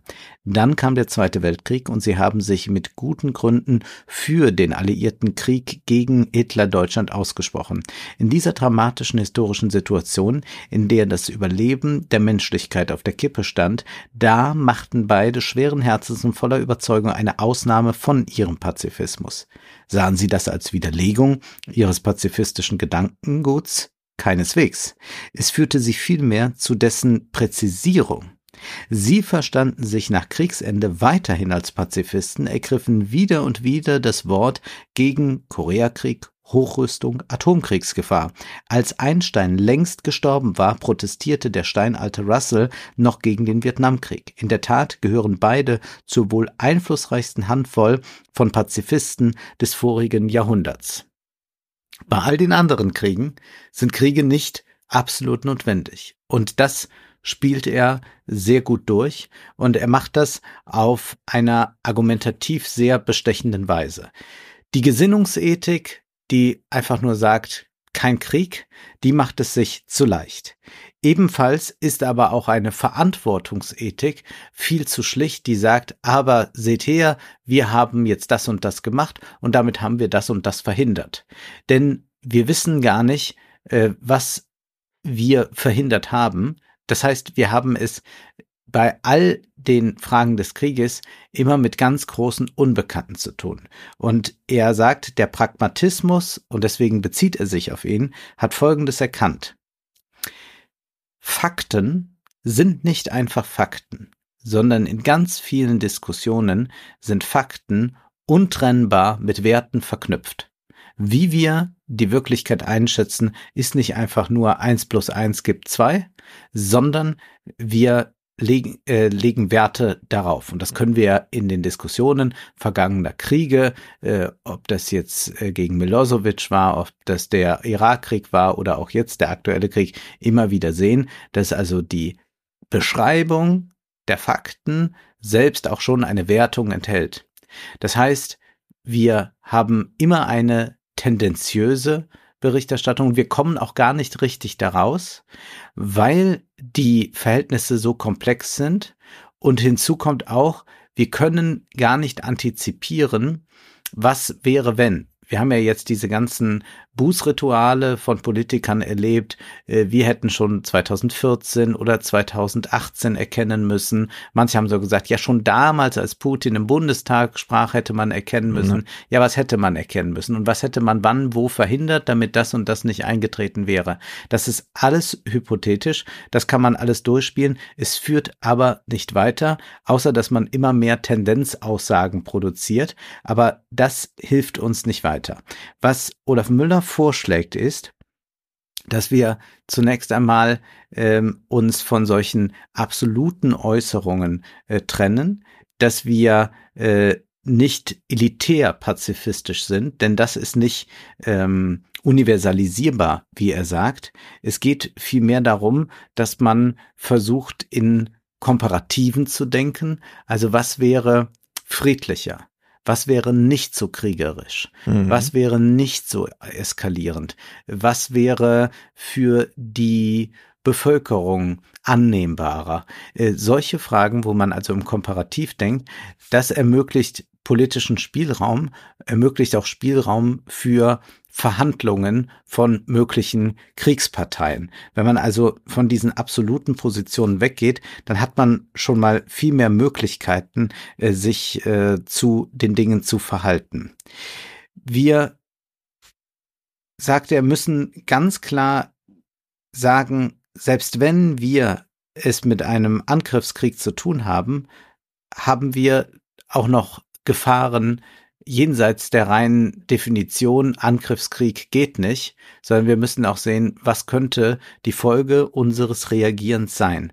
Und da sagt er, das sei etwas, was überhaupt nicht äh, richtig berücksichtigt wird, äh, was zum Teil einfach ausgeblendet wird. Und ich finde das auch toll, dass ein Philosoph dann äh, in einem Kapitel auch sehr eindringlich gesteht, dass er Angst hat vor einem Atomkrieg und was der bedeuten kann. Ja. Und dass diese Angst selbstverständlich auch jetzt sein Philosophieren prägt, aber dass er doch glaubt, dass er viele Dinge äh, aufgrund dieser Angst ähm, äh, noch mal klarer sieht als äh, diejenigen, die einfach äh, über diese Angst sich hinwegtäuschen wollen. Er bringt dann sehr schöne logische Beispiele und das ist das Tolle an dem Text, es ist auch eine Denkübung. Er spricht nämlich über Wenn-Dann-Sätze. Wir haben ganz viele Wenn-Dann-Sätze in der gesamten Kriegsberichterstattung. Wenn äh, wir das machen, macht Putin das. Wenn Putin das erobert hat, wird das geschehen. Nun, er sagt also, wenn das Kluntierstück, also das Zuckerstück, in den heißen Tee geworfen wäre, dann hätte es sich darin aufgelöst. Er sagte, das ist eine Aussage, die man treffen kann.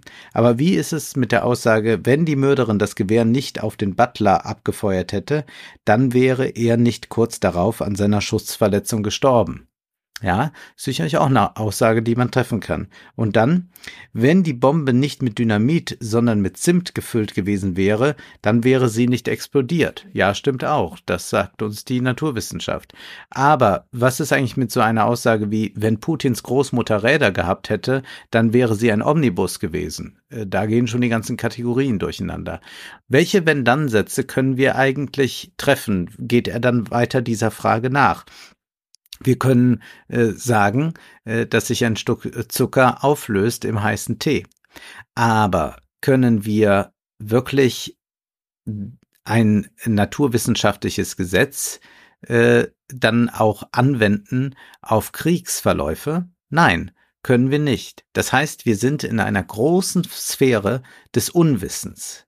Und dieses Unwissen mag einen frustrieren, aber man sollte erst einmal anerkennen, dass es dieses Unwissen gibt. Und das heißt auch bei nachträglicher Bewertung gibt es diesen um, äh, äh, gibt es dieses Unwissen. Er kommt auf den Bombenkrieg auf Dresden zu sprechen, der Alliierten.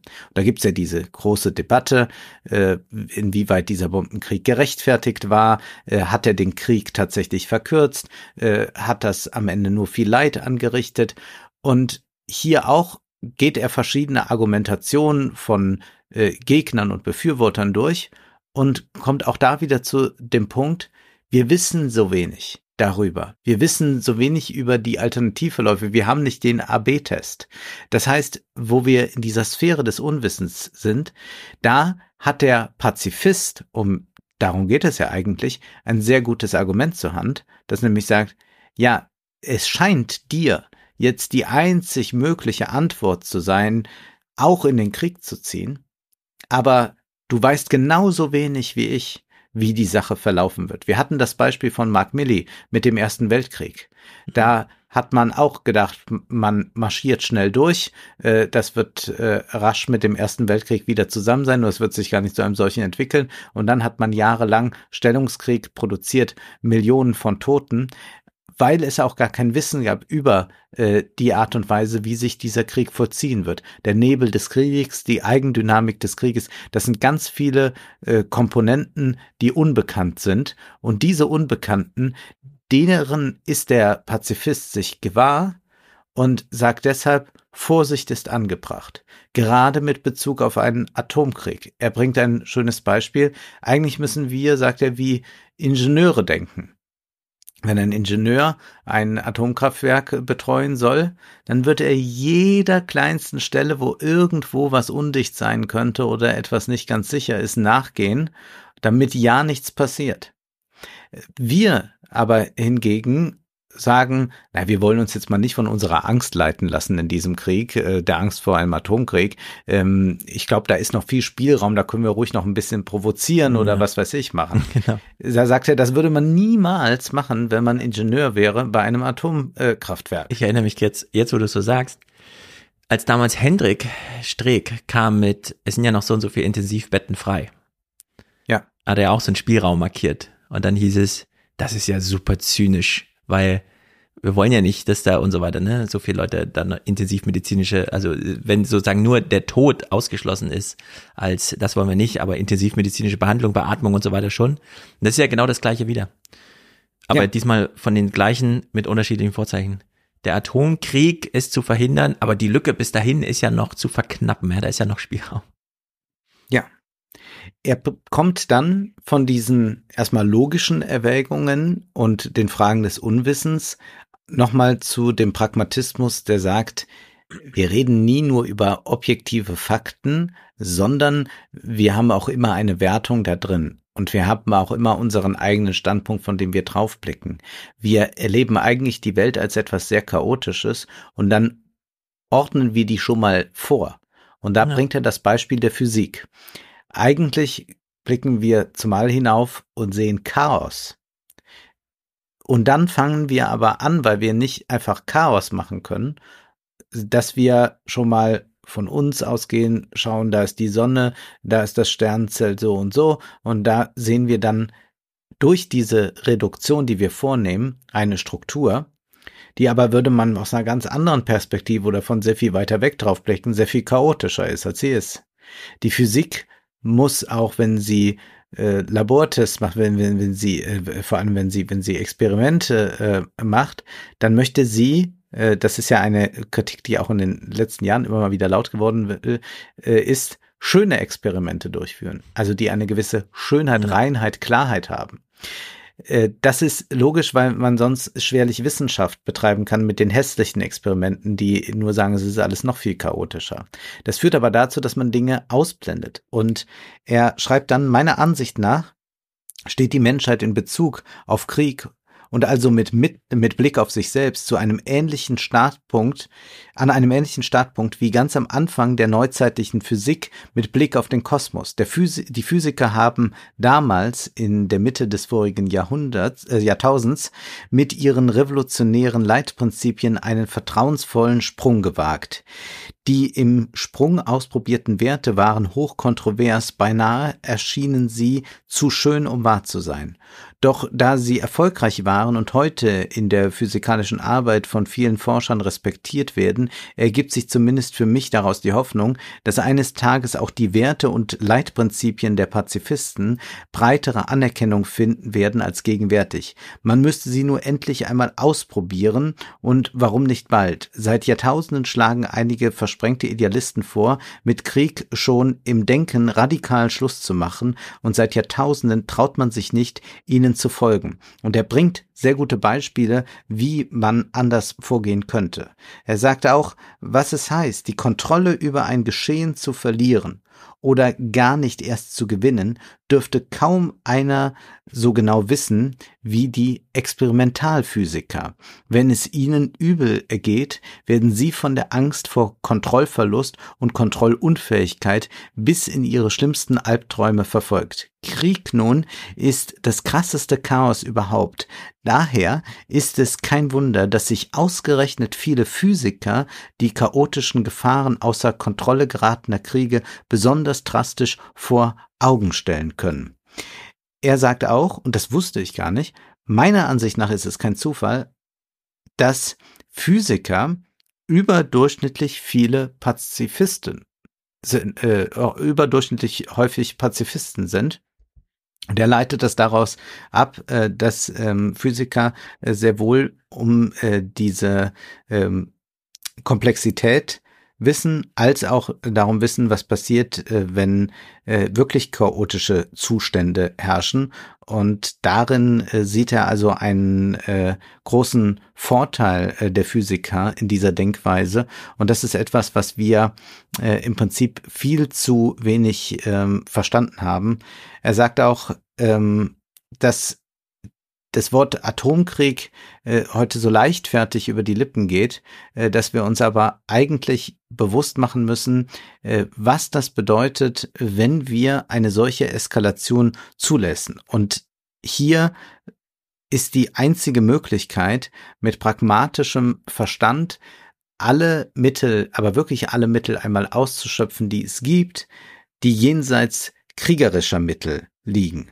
Und das ist etwas, was aber tatsächlich äh, ja eine extrem marginale ähm, Position hat. Er sagt, die Angst ist ein willkommener Ratgeber bei dieser Untersuchung, aber man soll auch verstehen, dass die Angst nicht der Anführer des Ganzen ja. sein soll. Nach allem, was wir über zum Beispiel Putin wissen und nicht wissen, passt ihre gegenwärtige Präsenz auf stimmige Weise zu dem pazifistischen Leitprinzip, demzufolge wir unseren Blick für die unkontrollierbaren, irreversiblen Nebenfolgen militärischer Handlungen schärfen sollen, wie ich eben hervorgehoben habe. Sie passt sie auch zu unserer gegenwärtigen Schwäche im Wissen über Putin, sein Umfeld und die dort wirkenden Triebkräfte, Beweggründe, Psychosen. Es ist keine Schande, eine solche Wissensschwäche zuzugeben. Wir lernen hier aus der Naturwissenschaft die Anerkennung von Wissensschwächen und den pragmatischen Umgang damit, das Experimentieren und die Furcht dafür, davor, dass man die Kontrolle verlieren kann. Es ist ein äh, sehr origineller, äh, nicht idealistischer, pazifistischer Ansatz, der hier vertreten wird und der mehr Gehör finden sollte. Müssen wir deswegen auch dieses, diesen Aspekt mit reinnehmen in die Biografie Angela Merkels, die als Physikerin, obwohl 2001 schon ersichtlich war, als sie noch gar nicht Kanzlerin war, was in dem Putin steckt, ihn gezähmt zu haben, mit pragmatischer Herangehensweise, Energiepartnerschaft bis zur Möglicherweise. Ich finde äh, solche Psychologisierungen immer ein bisschen unsinnig, aber wenn mir eine gefallen würde, dann wahrscheinlich tatsächlich noch die, ja. weil ja gerne immer gesagt wird, ja, sie ist ja Physikerin, dass es ein großes Unwissen auch gibt über das, was geschehen wird. Und das haben ja auch die großen äh, Strategen der NATO eingestanden, dass sie so nicht damit gerechnet haben. Und viele, die dachten, Putin gewinnt den Krieg äh, sehr schnell, rudern auch zurück. Mhm. Und äh, wiederum andere haben äh, plötzlich äh, alles an Friedensethik hinter sich gelassen, weil sie jetzt im Moment glauben, dass das ja. gerade das Richtige ist. Und da scheint mir doch ein Ansatz, der zunächst einmal sagt, wir wissen gar nicht so viel über die Zukunft, wie sie sich entwickeln wird. Es ist nicht ein naturwissenschaftliches Gesetz, das sich vollzieht. Da löst sich nichts auf, wenn man was reinwirft in den Tee, sondern das kann auch ganz anders kommen, dass aus dieser Haltung heraus ein anderes friedenspolitisches Denken möglich ist mhm. und auch Handeln, ja. Sehr gut. Bleiben wir bei Krieg und Frieden, wechseln aber innerhalb eines Landes. Und zwar, ich vergewissere mich nochmal, es ist die Seite 4 der Zeit mit dem Titelthema Die Proteste in China. Äh, man hat eine ganze Seite, wobei eine, äh, die obere Hälfte nur einem Bild gewidmet ist, nämlich wie die jungen Chinesen einfach weißes Papier in die Kamera halten. Das kennen wir ja auch aus den Protesten in Russland, dass man dann die Botschaft, mhm. ist ja klar, wir demonstrieren halt und so, aber wir machen uns ja erstmal nicht explizit innerlich angreifbar. Und über den Text von Fan Yang, die also China-Korrespondentin ist, steht mehr als nur Papier. Was lernen wir oder wohin führen diese Proteste? Und sie beschreibt am Anfang eine Szene äh, von diesem Wochenende bei einer Demonstration oder bei dem Wochenende, bei dem sie dann anwesend war, ist ja letzten Donnerstag gewesen.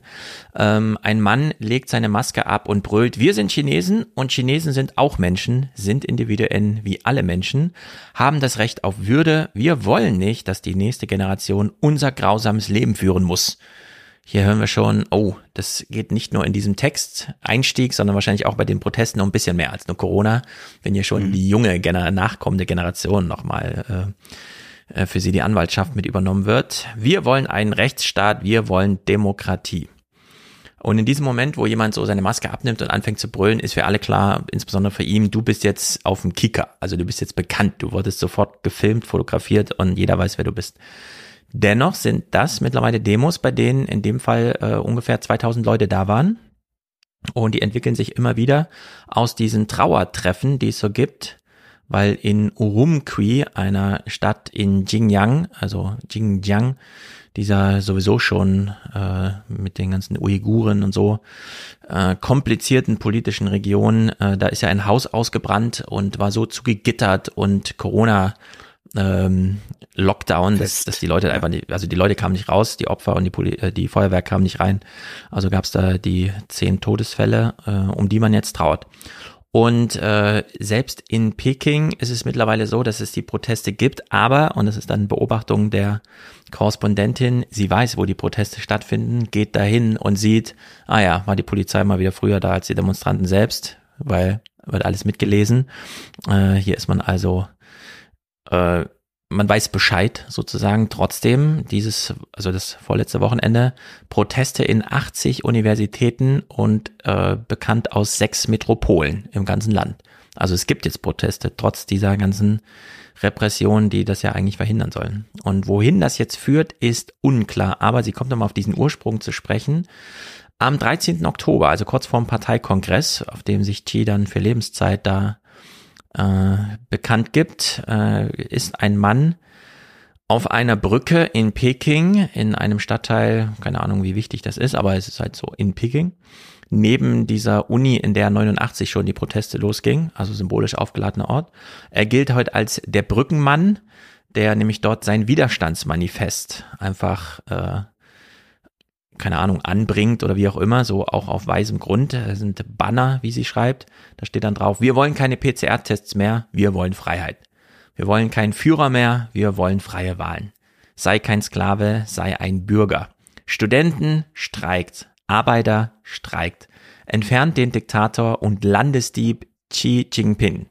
Also, es ist auch hier schon vorm Kongress als wir immer ah, noch ja. rätselten, ist das jetzt Corona und so. Naja, also wir, wir wollen keinen PCR-Test, ja, aber dieses Manifest, dieses kleine endet da halt auch mit dem Landesdieben und Diktator, gegen den man sich wendet. Diese Aktion dauerte damals 45 Minuten, wurde also sehr schnell wieder eingefangen, wurde aber trotzdem dann bekannt. Äh, sie beschreibt dann so, wie sie dann in der Nähe da in diese Läden ging und die Leute fragte, was habt ihr da gesehen? Die so, ich habe nichts gesehen. Also da dann auch gemerkt, okay, mhm. es gibt halt die allgemeine Bevölkerung, die dann einfach von nichts gesehen hat. Und diese Demos für Urumqi oder in Urumqi gibt's sie auch. Äh, da zieht man zur Stadtverwaltung und singt dann die chinesische Hymne, die nämlich mit dem ersten Satz beginnt, steht auf, ihr, die ihr keine Sklaven mehr sein wollt. Also da beißt sich ah, dann ja. die Schlange auch selbst in den Schwanz, wenn man da einfach nur die chinesische Hymne, wer will es ihnen verübeln, die chinesische Hymne zu singen? Äh, also passt ganz gut. Und dann hörte man ja auch in Shanghai Demos. In Shanghai gibt's eine Wulumuqui-Straße, die von der Schreibweise her wie Urumqi geschrieben wird. Also man mhm. konnte sich solidarisieren, indem man sich einfach an diesem Ort traf. Mm, es ist eigentlich so eine Ausgehstraße, die aber natürlich jetzt auch unter jahrelangem Lockdown und so weiter litt. Und ähm, sie kommt dann nochmal drauf zu sprechen, es gibt heute junge Chinesen, die von 89 gehört haben, weil beispielsweise zu ihrer Schulzeit äh, Lehrer davon berichtet haben. Das ist heute schon undenkbar, weil ja in jedem Klassenzimmer eine Kamera hängt. Also äh, so. da sieht man schon, dass selbst seit 89, wie es da nochmal anzog. Warum nun ausgerechnet in Shanghai Proteste und werden jetzt aus Anti-Corona-Protesten Proteste gegen die Regierung? Ähm, sie kommt nochmal darauf zu sprechen, dass die Lockdown-Zeit für viele eine sehr langweilige Zeit war, in der sie sehr viel gelesen haben und auch sehr viel studiert haben. Äh, 2022 haben so viele Leute die Universität mit einem Abschluss verlassen wie nie zuvor in China. Und man hat aber gleichzeitig eine Jugendarbeitslosigkeit von 20 Prozent, auch unter Akademikern. Also die Leute werden gerade aus einem Lockdown, aus ihrer Uni ins absolute biografische Niemandsland entlassen.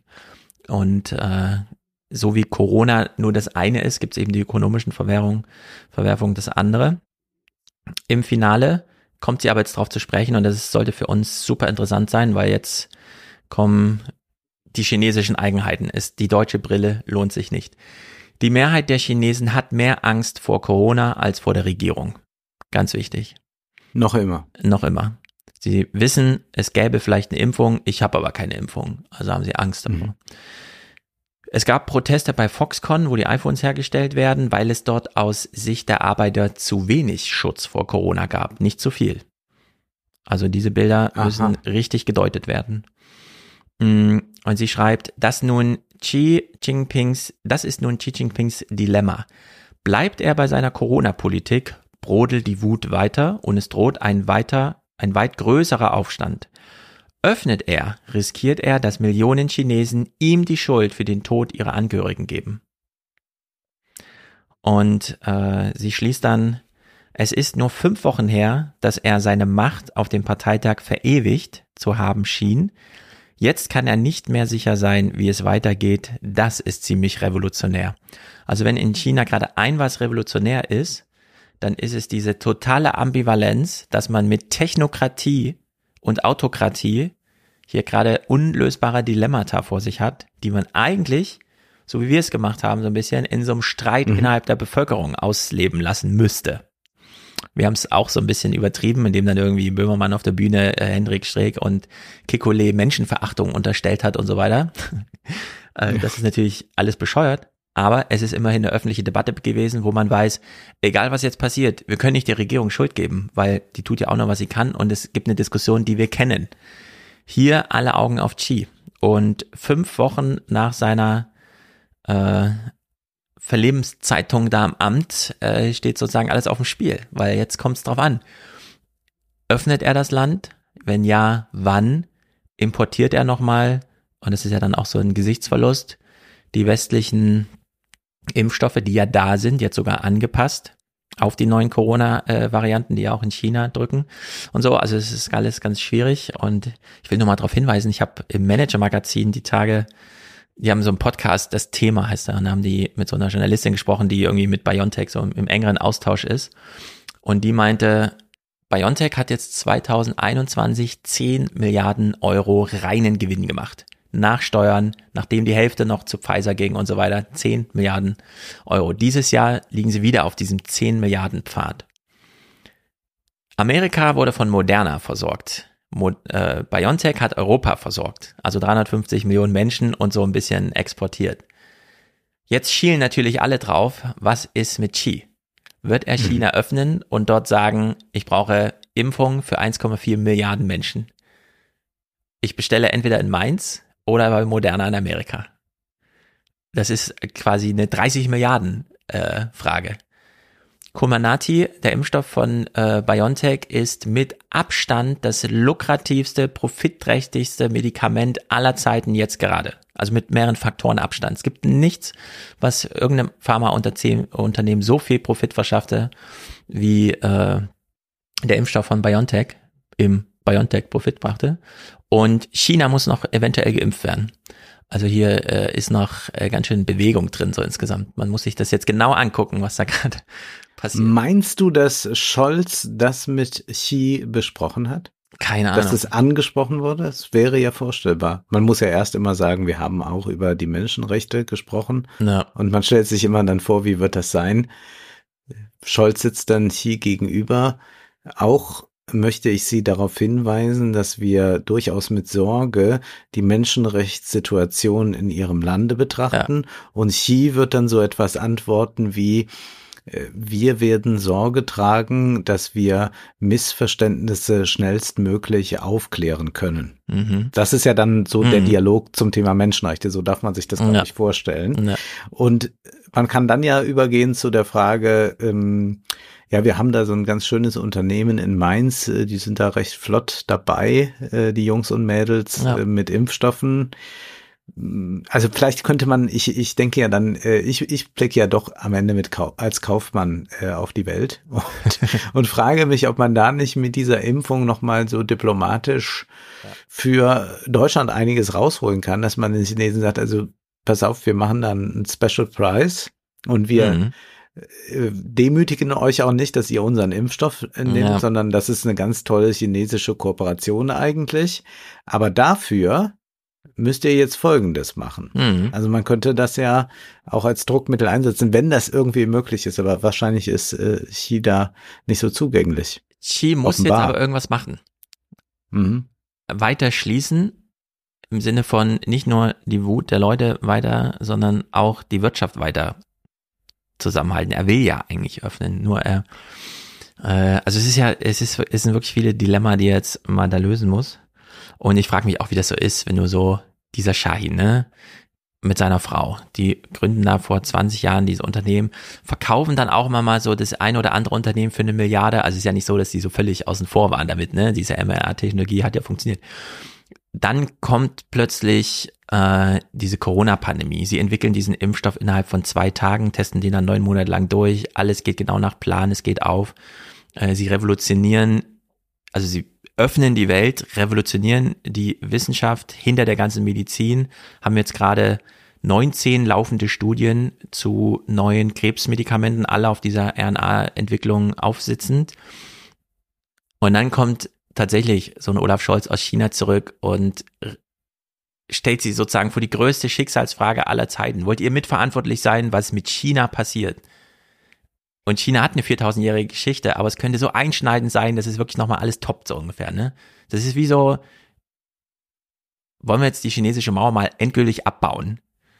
Mit euch in der Hinterhand könnten wir das jetzt irgendwie clever managen, so wie du es jetzt irgendwie vorgeschlagen hast, dass man da so, das ist mhm. wirklich irre, wie so eine kleine 20 Jahre lang, ja, wir wissen nicht genau, ob es funktioniert. Bill Gates hat mal 20 Millionen gegeben. Aber vielleicht wird es auch wieder nicht passieren. Also wir haben das und ja damals schon ausgemalt, wie das hätte sein können, wenn Deutschland gesagt hätte, wir verschenken ja, genau. an die Länder die Impfstoffe und was hätte uns das nicht nur an Ansehen gebracht, sondern ja. was hätten wir für Wege uns da eröffnet. Billiger hätte Diplomatie ja gar nicht sein können als ja. das Verschenken von Impfstoffen und wir hätten uns zugleich noch weiter bereichert, äh, denn das fließt ja alles wieder in die Volkswirtschaft mit rein. Es ist ein, ein, also da, das, das ist, äh, das sind eigentlich die Tage, die in der Geschichtsschreibung stehen müssen, was man versäumt hat, indem man solche Dinge nicht ja. gemacht hat. Nun kommen wir mal zu etwas äh, Positiven, was dann so in Europa passiert. Und das lese ich in der Zeitschrift für kritische Sozialwissenschaft in der Prokla.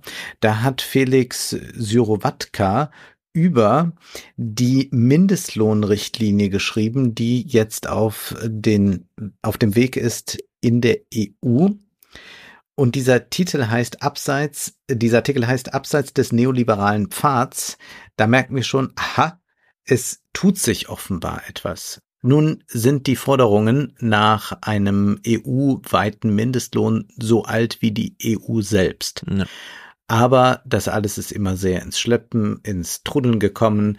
Äh, Jean-Claude Juncker hatte dann mal etwas vorgeschlagen. Auch da tat sich nichts. Jahrelang hat man nichts mehr davon gehört. Dann aber mit Ursula von der Leyen tat sich viel. Vor allem war es dann Corona, wo sich gezeigt hat, äh, in welcher äh, Ungleichheit man eigentlich lebt, wo die eigentlich wichtigen Jobs sind, dass man jetzt über den Mindestlohn noch einmal anders nachdenkt und man hat da tatsächlich eine Richtlinie herausgebracht, die erstaunlich ist. Und äh, der Autor des Artikels verfolgt diese Mindestlohndebatte schon sehr lange und war immer sehr pessimistisch eingestellt, dass da auf EU-Ebene wirklich etwas Ausschlaggebendes passiert. Aber man kann tatsächlich jetzt von einer neuen europäischen Arbeitspolitik sprechen. Man sollte jetzt nicht gleich jubeln, aber es tut sich viel. Die sozial- und vor allem arbeitspolitischen Kompetenzen der EU sind primärrechtlich stark begrenzt, sagt er. Aber es gibt dann doch einiges, was zu tun ist. Und es gibt ein gewisses Paradox. Nämlich die tiefe Legitimationskrise der EU und die geopolitischen Verschiebungen haben kurioserweise die Bedingungen für eine europäische Sozialpolitik verbessert. Nicht zuletzt der Wahlsieg der Faschisten und antieuropäischen äh, Fratelli d'Italia und der Krieg in der Ukraine verdeutlichen eine neue Notwendigkeit europäischer Kohäsion. Als deren Bedingungsfaktor wird zunehmend auch die Sozialpolitik gezählt. Die sozialpolitische Offensive der EU mag daher primär einen stabilisierenden Effekt für die herrschende Integrationsweise besitzen, beinhaltet aber zugleich auch das Potenzial einer nachhaltigen Etablierung sozialer Instrumente auf EU-Ebene. Und genau so soll man diese Richtlinie bewerten. Das ist die Richtlinie für angemessene Mindestlöhne in Europa. Es geht also nicht darum, dass wir jetzt einen flächendeckenden Mindestlohn bekommen, mhm. denn dafür sind die Volkswirtschaften zu unterschiedlich. Das ist jedem klar. Äh, der Autor sagt, es sei der bisher weitreichendste Versuch, äh, sozial- und marktbegrenzende Dimensionen auf EU-Ebene zu verankern. Auch da frage ich mich, wenn das so ist, äh, wo sind die Talkshows dazu? Es sei eine Kehrtwende in der EU-Arbeitspolitik. Lange war es auf dem Weg. Man hat lange überlegt, wie kann es funktionieren. Mit einem nominalen Mindestlohn kommt man nicht weiter. Dann wollte man eine Harmonisierung der relativen Mindestlohnsätze. Äh, das ist ein Weg, den man auch weiter verfolgt. Äh, es haben dann Forscher aus äh, Frankreich und der Schweiz schon in den Nullerjahren gezeigt, wie man so einen europäischen Mindestlohn konzipieren könnte. Und lange Zeit, das wusste ich auch nicht, haben sich aber auch die Gewerkschaften ziemlich quergestellt, denn die hatten natürlich Angst um ihre Lohnsetzungsautonomie. Das heißt, wenn die mhm. EU jetzt irgendwas festsetzt und äh, dann nachher den äh, Gewerkschaften in ihre Arbeit reinfunkt, dann waren die auch erstmal nicht bereit. Das hat sich aber dann gegeben. Auch die Gewerkschaften haben erkannt, es ist äh, dringend nötig, dass wir da auf der EU-Ebene etwas bekommen. Nun ist es so, dass diese Richtlinie erstmal nur eine Richtlinie ist und die kann jetzt auch nicht alles festzurren, aber es ist erstaunlich, was passiert.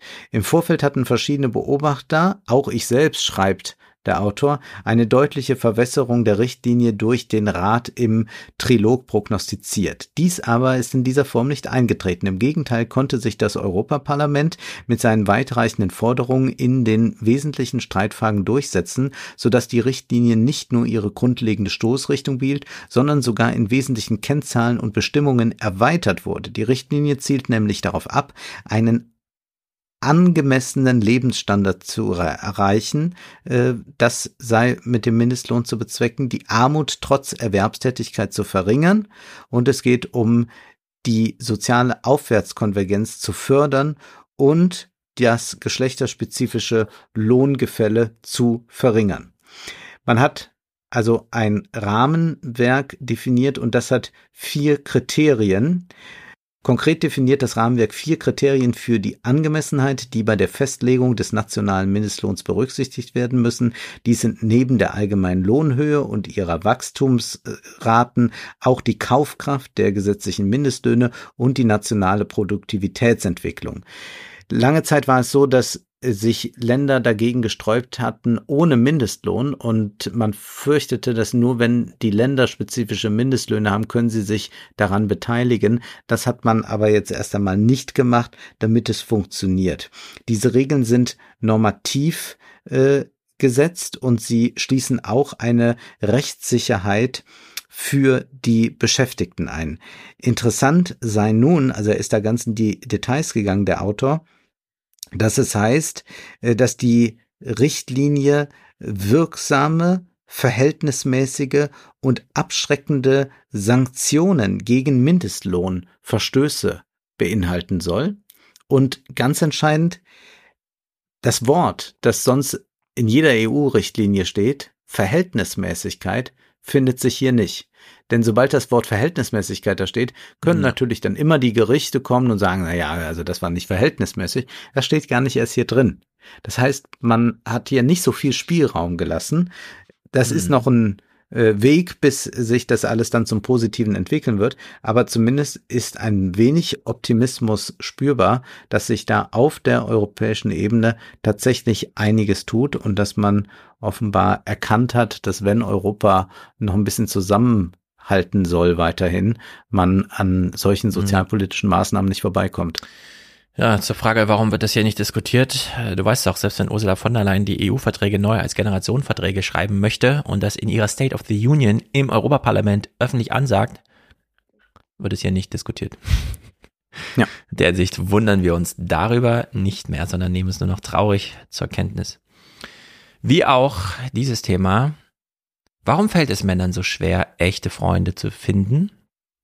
Und diese Frage hat in der New York Times Catherine Pearson aufgegriffen. Diese Frage wird derzeit so überall irgendwie behandelt. Bei CNN gibt es auch einen Text dazu, also auf der Webseite. Es läuft grundsätzlich unter diesem die Einsamkeits äh, mhm. Endemie oder so, wie auch immer. Ne? Also es, es, es scheint jetzt so eine neue Konjunktur zu haben, finde ich auch gut. Wir bilden es hier nur kurz ab. Also, amerikanische Männer erleben die Friendship Recession, die Freundschaftsrezension. Es ist nichts mehr los. Männer glauben nämlich, Familie und Arbeit, das reicht, um seine Biografie vor sich und anderen zu schmücken. Freundschaften zählen da irgendwie nicht so richtig als modernes Erfolgskriterium, sollten sie aber. Das hat doch insbesondere Corona gezeigt, als die Pandemie wie ein Brennglas auf unseren sozialen Gefügen lag und man feststellt, da ist ganz schön langweilig, wenn man niemanden hat zum Anrufen. Und die Hälfte ist unzufrieden mit ihrem sozialen Umfeld, ergab eine Umfrage 2021. 15 Prozent der Amerikaner sagten, ich habe gar keine engen Freunde und es ist ein fünffach höherer Wert als 1990. Wir haben es also hier mit einer echten Entwicklung zu tun. Und jetzt hat sie vier Strategien dagegen. Erstens, Verletzlichkeiten aufzeigen. Das sagt man natürlich immer so leicht. Verletzlichkeit auf Deutsch ist ja ein Begriff mit Konjunktur und im Amerikanischen dieses Vulnerability. Aber Vulnerabilität hm? wird jetzt auch Vulnerabilität genau, wird jetzt auch hin und wieder gesagt, ja. Also hat gewisse Konjunktur. Sie verwendet jetzt trotzdem nochmal. Nick Fager, ein Mental Health Counselor, sagt hier, ja, die Ursachen der Verschlossenheit ist häufig die männliche Sozialisation. Kennt man soweit das Argument. Stark, stoisch, kompetitiv. Das sind diese Persönlichkeitsmerkmale, die einer Freundschaft natürlich im Wege stehen. Diese eigentlich vorhandenen Wesenszüge der Kleinkinder sollte man mehr erhalten statt wegerziehen. Also man sollte die Kinder so ein bisschen, naja, intuitiver, nicht so sehr in so Rollen pressen. Findet aber, glaube ich, auch weniger statt. Also ich bin mal gespannt, wie die Jungs erwachsen werden, die jetzt so im Alter von meinem kleinen Sohn sind. Ich kann mir gar nicht vorstellen, dass da noch Männer draus werden, um es auf so eine Art zu sagen. ähm, Übungen gibt's auch. Äh, Freunden sagen, wie man sich ihnen gegenüber fühlt. Und damit ist vor allem gemeint, wenn man einen tollen Tag hatte, einfach das auch sagen am Ende. Sich einander. Äh, dass man ja. äh, Freude und Bewunderung der anderen Person oder für die Situation, die man geteilt hat, einfach auch wirklich äh, kommuniziert. Also entsprechende Verabschiedungen zum Beispiel ausschmückt oder sich Gesprächsgruppen anschließen, um dort dann ehrlich zu sagen, wie man sich selbst gegenüber fühlt. Also genau das Gegenteil davon. Äh, den Freunden sagen, wie toll man sie findet oder vor Fremden plötzlich sagen, äh, wie man sich selbst so findet. Und äh, Marissa Franco, eine Psychologin, sagt nochmal, äh, man kann auch durchaus die, den Mischmasch aus beiden machen, also bei einer Gelegenheit mit Freunden darüber sprechen, also eine Sache sich aussuchen, die einen eigentlich negativ beschäftigt und sie mal zum Thema machen. Zweitens, äh, nicht länger einfach so davon ausgehen, dass sich Freundschaften von einfach bilden wie im Kindesalter, wo man einfach viel Zeit mit vielen Kindern und dann hat sich das schon herauskristallisiert, sondern hier den Freundschaft als Wert an sich begreifen und dann auch sagen, die Aktivitäten, die ich mache, sind nicht nur sachdienlich, sondern sie sind auch soziale Dimension, also haben auch eine soziale Dimension. Und vielleicht kann man sogar sagen, ich habe es ja auch mal vorgeschlagen, dass man einfach nur einen Begegnungsverein macht, wo man nicht inhaltlich nochmal drüber schreibt, warum, also ein Skat, ein Kampfsport oder ein Schwimmverein, sondern nee, in diesem Begegnungsverein, was man da dann tut, ist egal, Hauptsache die Begegnung steht im Mittelpunkt. Drittens, Gelegenheiten nutzen, das kennt natürlich jeder, äh, umso mehr Aktivitäten man hat, hat man erstens umso mehr, um sie gemeinsam zu machen oder sich zu überlegen, ob man das nicht auch gemeinsam machen könnte, was man da tut. Also eigentlich alles super intuitiv, aber den Männern muss man es ja nochmal extra sagen. Und äh, viertens, unerwartetes Nachfragen ist sehr beliebt. Wir hatten ja beim letzten Mal schon übers Fremdsein gesprochen, mit Fremden reden und so weiter. Hier geht's jetzt mehr in die Richtung mit Bekannten reden. Leute freuen sich doch sehr darüber, wenn mal nachgefragt wird, wie es einem so geht. So wie man auch sich darüber freut, wenn man selber mal, also wenn bei einem mal nachgefragt wird. Und der Rat der Psychologen ist hier, send the text, check in, haltet Kontakt. Und zwar, wir hatten da auch schon mal einen Text zu, zu diesem ähm, Newslettern, die man sich so schreibt, wo der ganze Nonsens im Alltag drin steht. Habe heute gegen meine Tochter schon wieder bei Mau Mau verloren. Nur damit man, wenn man das nächste Mal ein echtes Gespräch führt, weil man sich wieder sieht, nicht versucht, die Highlights der letzten halben Jahre zu erzählen, sondern einfach daran anschließt, wie es gestern beim Mau Mau Spielen waren, weil man dann sehr viel schneller auf so einer Alltagsebene ist. Also in der Hinsicht finde ich das gut, dass es jetzt so viele dieser artigen Texte gibt, die passen alle in so ein rentenrepublikanisches Bild. Und ich bin gespannt, wann das in Deutschland mal Konjunktur hat, denn bisher muss man immer noch bei New York Times und so nachlesen. Vielleicht ist es noch ein zu uncooles Thema für unsere deutschen Alpha-Journalisten, aber könnte man doch mal jetzt machen. Ich springe zum Thema Altern, aber mhm. auch in einer digitalen Weise oder auch verjüngen. Disney hat ja ein eigenes Innovationszentrum und dort wird neueste Technologie entwickelt, damit zum Beispiel die Stars auf der Leinwand ewig jung sind. Jess Weatherbed berichtet darüber in The Verge. Sie schreibt, dass es jetzt ein neues KI-Tool gibt, das äh, Disney produziert hat und damit kann man Schauspieler in Sekundenschnelle altern lassen. Also nun haben wir das ja in den vergangenen Jahren immer wieder gesehen, dass äh, Schauspieler die nicht mehr leben, auf der Leinwand auftauchen nochmal oder dass äh, sie eine große Bandbreite von Altersstadien spielen, dass sie erst äh, jünger sind als ihr wahres Alter, die Schauspieler aber dann auch viel älter mitunter aussehen. Das ist sehr aufwendig zu produzieren, denn wir haben es ja jetzt nicht einfach mal mit so einer Face-App zu tun, wo man das mal gerade so notdürftig machen kann, sondern wo sich Bilder bewegen, äh, wo das auch natürlich realistisch aussehen soll. Da muss man händisch unglaublich viel tun und die Arbeiter der Spezialeffekte, derer sind viele, die dort tätig sind. Man kann das ja mal beobachten, wenn man sich einen Marvel-Film oder so ansieht, wie lang ein Abspann ist, wer dort alles äh, tätig ist, oder man kann das auch bei IMDb nachvollziehen. Äh, die, die ganze Crew ist nichts gegen das, was äh, dort im Hintergrund digital gemacht wird. Und nun hat man so eine Face Re-Aging App herausgebracht. Äh, es gibt ein, äh, ex, ein akademisches Papier, das äh, man nun herausgebracht hat äh, seitens Disney und hat jetzt vorgestellt, dass man dort ein neuronales Netzwerk entwickelt hat, das äh, sich äh, wie folgt äh, verhalten kann. Es kann anhand einer großen Datenbank trainiert werden und es wurde auch so trainiert äh, und die Paare von zufällig erzeugten synthetischen Gesichtern in verschiedenen Altersstufen sind in dieser Datenbank enthalten und Dadurch wird dann die Notwendigkeit umgangen, tausende von Bildern echter Menschen in verschiedenen Altersstufen zu finden, äh, die denselben Gesichtsausdruck, dieselbe Pose und dieselbe Beleuchtung hat.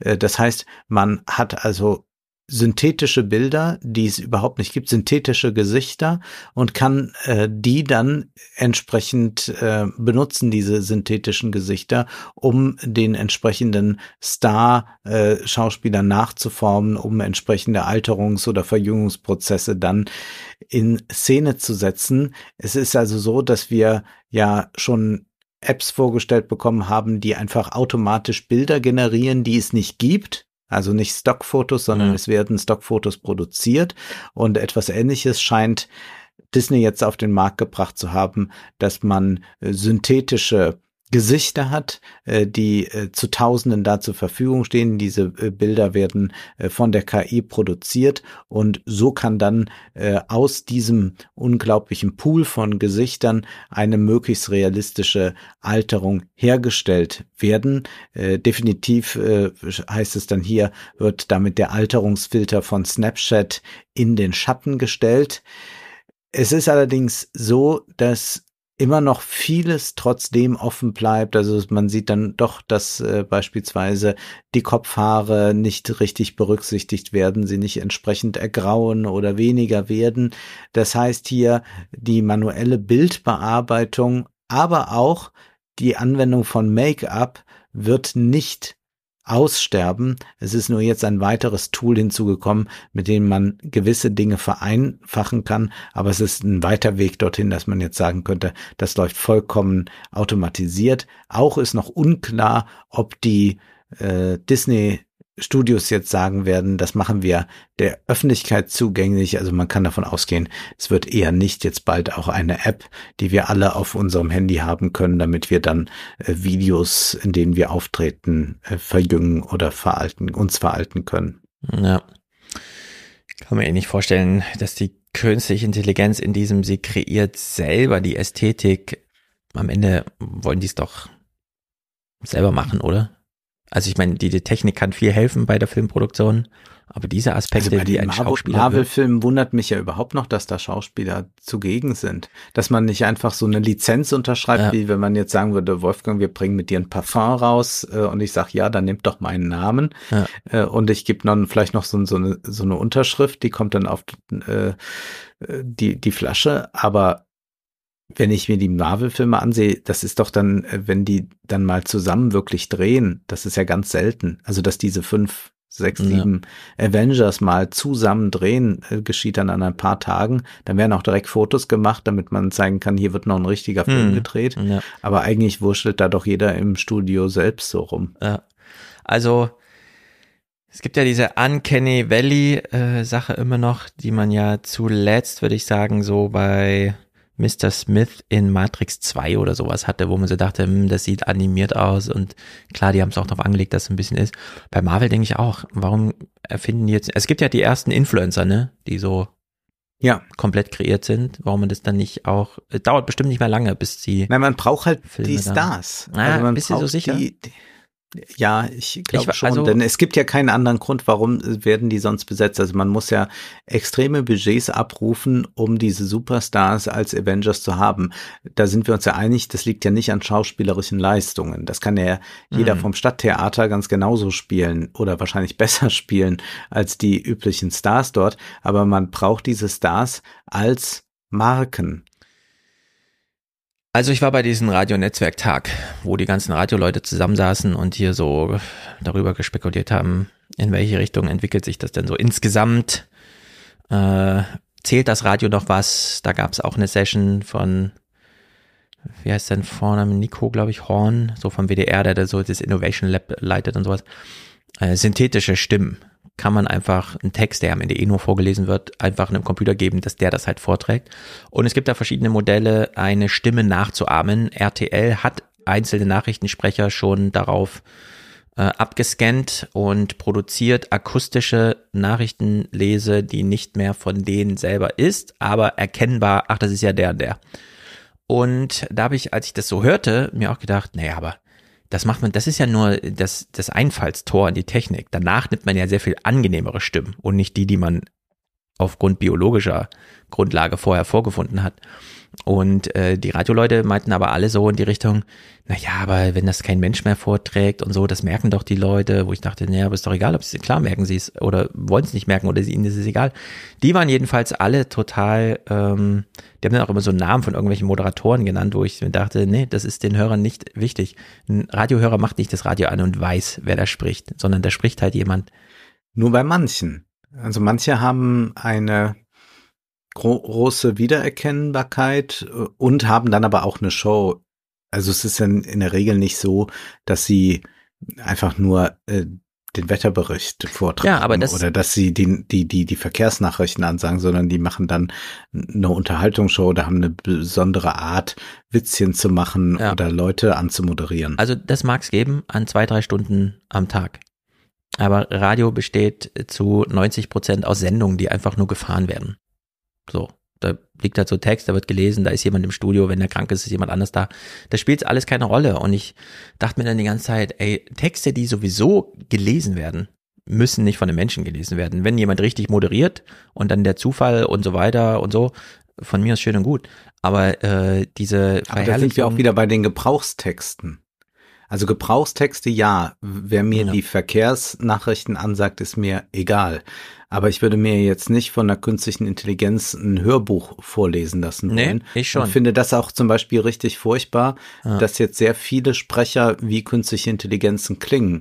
Also dass da nicht mehr der Hm. Charakter drin ist.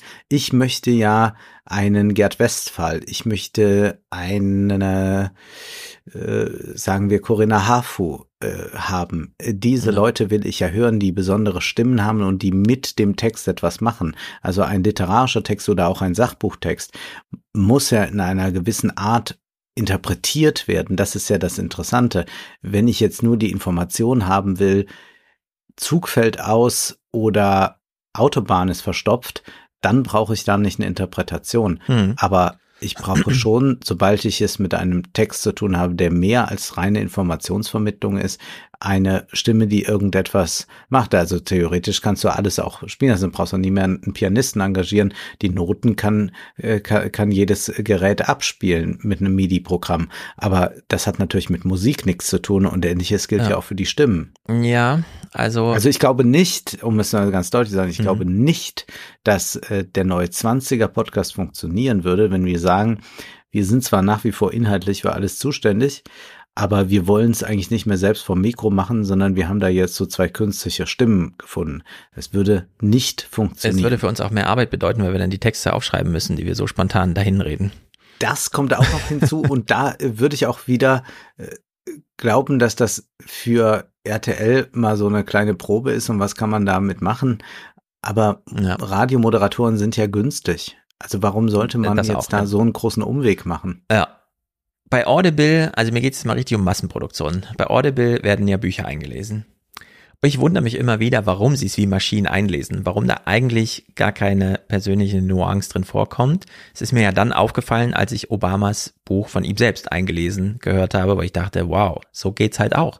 Also man kann tatsächlich äh, seinen eigenen Das Text liegt an den Labels. dann so Ich war spielen. zweimal auch angefragt für äh, Hörbuchproduktion äh. Und das ist aber dann, die Stimme ist dann für, ah ja, hm, klingt, klingt irgendwie so anders und also Mhm. man will, man hat bei, bei, bei diese ganzen Hörbuchproduktionen, auch der, bei der deutschen Literatur, sind das langweilige Stimmen, dass ich auch sagen würde, Alexa würde das nicht schlechter machen. Ich will diesen Leuten gar nichts böse, die das da sprechen, aber es ist stink langweilig, sich das anzuhören. Es ist grauenhaft. Deswegen würde ich auch jedem Autor empfehlen, wenn man halbwegs lesen kann, Hm. dann sollte man den Text selbst lesen. Es Mhm. hat überhaupt gar keinen Zweck, äh, da äh, dieses, dieses nüchterne Runterlesen. Aber das ist in der deutschen Literatur sowieso so ein Ding. Ich kann das mir, ich höre nicht äh, genug amerikanische Hörbücher, um das beurteilen zu können, aber die deutsche Literatur zeichnet sich dadurch aus, dass dann niemand vernünftig seinen eigenen Text interpretieren kann. Denk an den Bachmann-Preis. Dieses runtergeleiere, diese, diese Ah, ja permanente Ja. Lakonie, Naja. es ist nicht auszuhalten. Ich würde jedem empfehlen, äh, sich mal ein Hörbuch zu kaufen. Äh, Martin Walser liest seine eigenen Texte. Das ist ein Feuerwerk. Ne? Mhm. Der fängt an und der, der holt aus. Aber äh, dieses, dieses äh, stumpfe, Sarah war traurig. Ja. Peter schaute sie an. Sollten sie noch Eis essen gehen? Es war nicht klar. Nur in diesem Ton wird das alles vorgetragen. Es ist entsetzlich. Mhm. Also mein King of Hörbuch ist immer noch Barack Obama. Er hat damit Maßstäbe gesetzt. Jeder sollte sich das anhören. Und äh, da würde ich sagen, ist dann auch der Maßstab. Ich verstehe aber nicht, warum bei Audible es mit Absicht so langweilig gemacht wird. Ich könnte mir vorstellen, dass sie sich bei Audible denken, weckt mal keine zu großen Erwartungen. Wir sparen lieber in zwei Jahren richtig Geld ein, weil so wie die Technik gerade ist, ist Audible soweit in einem Jahr die Bücher automatisiert einlesen zu lassen, dass man dann sich auch wirklich die Stimme aussucht, mit der man es hören möchte oder die Intensität, mit der vorgelesen wird oder wie auch immer, dass man sich da wirklich, äh, dass man sozusagen dem Hörer überlässt, was zu tun ist. Denn jedes Mal, wenn jemand ähm, auch bei den Radioleuten sagt, ich hätte das gerne mit Lebendigkeit und Werf vorgetragen, dann würde ich sagen, das ist eine Option in der Software. Also da keine falschen Vorstellungen. dass da in so einem Text irgendwie komplizierter gelesen werden muss als, nee, das werden am Ende schon die Verben oder die Substantive sein, die zu betonen sind und das kann man dem Computer auf jeden Fall sagen. Also das wird er lernen anhand von ähm, entweder Lesematerial, das ihm vorliegt oder sonstigen. Also wir gehen mal bald häufiger ins Sprechtheater. Wir haben jetzt Oper viel gemacht, aber jetzt gehen wir mal ins Sprechtheater, damit du mal sehen kannst, wie man Texte unterschiedlich sprechen kann. Ich habe ja Peter Schröder gesehen, wie er Friedmann vorgelesen hat. Ich dachte mir dann, Friedmann hat es besser vorgelesen, Peter Schröder hat sich Mühe gegeben. Es ist eine tolle Theaterstimme und ich bin ja selbst gerade in so einem kleinen Sprecherziehungsding drin und weiß auch, okay, da sind noch viele Spielräume, die wir alle nicht ausschöpfen, aber keine falschen Vorstellungen. Das kann eine Maschine auch. Äh, das, äh, da werden wir noch überrascht sein, inwieweit wir auch dachten, Christian Brückner hätte eine coole Stimme, bis wir selber mal am Regler sitzen und uns die Stimme justieren können, der wir gerne zuhören. Und dann kommt mal noch ganz anderes Zeug raus. Es mangelt nein, jedenfalls nein. nicht an Material zum Lernen, äh, was attraktive Stimme und Stimmeinsatz bedeutet. Das kann ich mir nicht vorstellen. Ja, es wird nicht lange dauern, äh, bis wir das überprüfen können. Das ist, glaube ich, schon nächstes Jahr. Das, was hier gerade so losgeht, ist schon äh, beeindruckend. Ich bekenne, ich bin ein Fan. Und jetzt, wo ich zwei Drittel des Buches absolviert habe, es ist sehr lang, ich habe auch darauf gewartet, ohne es zu wissen, dass dieses Buch vorliegt. Denn es ist ja von Bono und wir kennen Bono soweit. Es ist aber vor allem, wie soll man sagen, über die Biografie hinaus eine Darstellung der Musikgeschichte, eines erheblichen Teils der Musikgeschichte, die von U2 mitgeprägt wurde und in der sich viele Wege kreuzten. So insgesamt. Und zwar über alle Genres hinweg. Also wir hören von Begegnung mit Frank Sinatra, Anrufen von Pavarotti, Brian Eno übernachtet irgendwo und so weiter, ne? Also der ganze Kram. Und äh, ich habe es als Hörbuch gehört. Es war leider auf Deutsch und langweilig vorgelesen. Keine Ahnung, ich werde mir wahrscheinlich die englische Version dann auch nochmal äh, zumindest mal reinhören, um zu hören, ob da noch was darüber hinaus ist. Jedes Kapitel beginnt mit einem Text aus einem Lied. Es sind laut Titel 40 Lieder, die hier aufgegriffen und dann, äh, ja, also 40 Lieder, eine Geschichte. Und dann wird ein without, großer, without you. richtig, dann wird ein großer roter Faden, das spielt natürlich auch eine große, große Rolle, denn Bono hat, oder Paul, wie er bürgerlich heißt, hat in der gleichen Woche U2 gegründet, wie seine Ehefrau, mit der er bis heute zusammen ist, kennengelernt. Es ist also so eine Co-Evolution aus biografischer, das ist meine Family und das ist mein Beruf und äh, beides große Eroberungsgeschichten. Inklusive so schöner Sätze wie, äh, anstatt uns in die Liebe fallen zu lassen, kletterten wir zu ihr hinauf, auf die Liebe bezogen oder äh, bei der Musik. Sie wollten ja Punk machen, sie wuchsen so in den 70er, 80er Jahren in diese Punk-Szene rein und äh, während überall, wenn die Bands spielten, die Hölle losbrach, suchten wir den Himmel.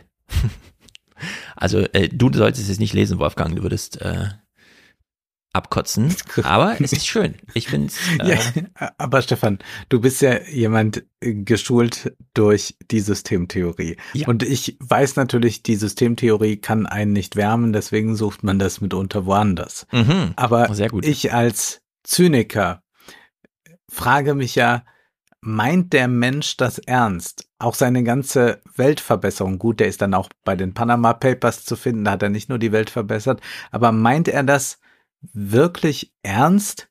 Ich also es gibt ja keine Benefizskala, es wird ja nicht irgendeine eine Spende in der Welt verteilt, wo nicht Bruno mit auf dem Foto steht. Mhm. Also, ich sag mal so, die haben damals diese Live-Aid-Sachen gemacht. Bob Geldof hat's angeleiert, Bono hat eine Zeile bekommen, sie haben dieses Lied gesungen und so weiter. Es gab dieses Konzert. Und sie haben damals festgestellt, krass, wir haben jetzt so viel Geld gesammelt, wie die afrikanischen Länder, denen wir helfen wollen, innerhalb von einer Woche an den Westen Finanz bezahlen, weil irgendwelche Schuldenleistungen, Schuldendienste drücken. Und daraufhin äh, wurde er politisiert, weil er dann rumgezogen ist er beschreibt dann so, wie er Bill Clinton schon kennenlernte, als er da noch Gouverneur war und so weiter. Und dann wie man sich so begegnet unter Rockstars und Bill Clinton ist ja irgendwie auch ein Rockstar und so. Und dann war er halt im Weißen Haus und hatte so einen fünf Minuten Termin Bono zugestanden und er kam dann und hat so diese Entschuldungskampagne vorgestellt. Äh, merkt dann aber auch, ich bin ja gar nicht gut genug vorbereitet für dieses politische Gespräch. Ich bin einfach nur berühmt. Da fehlt ja so ein bisschen was. Also hat er sich dann so reingearbeitet, ist halt so ein äh, Politiker auch mit geworden, hängt dann bei diesen ganzen Konferenzen rum. Aber ähm, diese politische Dimension habe ich ja schon vor Jahren ausgeblendet. Man hört ja auch immer bei diesen ah, ja. Konzerten, ich habe gestern erst wieder einen Konzertbericht gehört, äh, privat, äh, wo jemand meinte, nee, die haben so gar nicht mit dem Publikum gesprochen, die haben einfach nur ihr Ding abgeliefert, so als hätten sie halt einfach, ne, man drückt auf Play und dann spielen sie es halt durch. Während äh, Bono ja ansonsten, wenn er weiß, Fernsehkameras laufen und so weiter, immer ewig lange Vorträge und dann kommt nochmal Desmond Tutu und hat nochmal eine Videobotschaft und so, der ganze Kram. Also es ist alles sehr ambivalent. Was ist wahrscheinlich dann wirklich so einfach Medientheater, das da abläuft. Deswegen hat mich diese politische Sache, außer wie trifft man Politiker und so, ähm, gar nicht weiter interessiert. Was ich dann interessant fand, war dieser religiöse Aspekt den ich vorher gar nicht so vermutet hatte. Also sie suchen hier ständig diesen kosmischen Einklang oder sich im Einklang mit irgendwelchen übergeordneten Kräften. Es ist aber so eine ganz spielerische Spiritualität, während die ja da in Irland aufwachsen, wo es ja hoch hergeht, gerade zwischen den Religionen. Also es ist ja wirklich ein moderner Religionskrieg.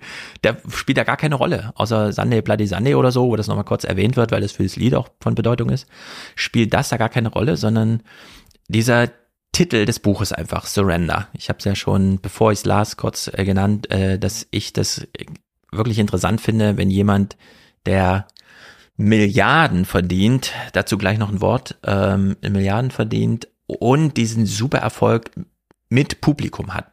Also nicht wie, keine Ahnung, irgendwo im Hintergrund oder so, sondern einfach, er macht der Welt ein Angebot und sie nimmt es an. Dass der dann plötzlich sagt, ja, man muss sich auch mal ausliefern. Und ist die ganze Zeit. Also Bono hat hier so eine Lebensphilosophie, drin, die gar nicht groß ausbuchstabiert wird. Also er nennt jetzt keinen Lehrmeister, keinen Guru oder so, der ihm da, sondern einfach dieses, auf Gott kommt's an und Gott steckt in jedem Detail, in jeder Gelegenheit. Du darfst hier nichts verschenken. Du musst alles ernst nehmen und so. Und es äh, bis hin zu, dass es dann auch wirklich quälend sein kann. Äh, er beschreibt dann so, wie so Konzerte ablaufen, dass das eben von seinerseits, und das deckt sich dann gar nicht mit den Berichten, die man so hört, aber mit so manchen YouTube-Aufnahmen, die man sieht, wenn er weiß, dass wir, jetzt kommt es drauf an. Äh, ich komme hier nicht hin und halte einen Vortrag, sondern wir alle gemeinsam erleben jetzt, where the streets, streets have no name. Gibt es das Publikum und uns. Wir sagen dem Publikum, wir spielen das jetzt mal, aber am Ende äh, spielt die Musik uns und wir erleben jetzt alle gemeinsam, wie hier Gott durch die Arena läuft, weil die Melodie so toll ist oder so. Also die haben nehmen da totale Distanz zu ihrem eigenen Werk sie verschweigen nicht, dass sie das absolut mega reich gemacht hat und so. Aber sie nehmen halt einfach von diesem künstlerischen Werk als Werk an sich, dass sie dann auch nur noch immer noch aufführen, äh, wirklich so ein bisschen Abstand und sagen, das ist, das hat uns halt die Welt irgendwie geschenkt und wir sind halt auf der Seite, wo wir extrem davon profitieren. Dass in so einem Stadion äh, sehr viele Leute kommen und die meisten bezahlen Geld und ganz wenige verdienen Geld in dem Moment. Und das, okay, ergibt sich halt so, aber trotzdem ist es halt für den Moment so ein, äh, für die immer extrem aufgeladener Moment, wo immer ganz viel Religion eine Rolle spielt.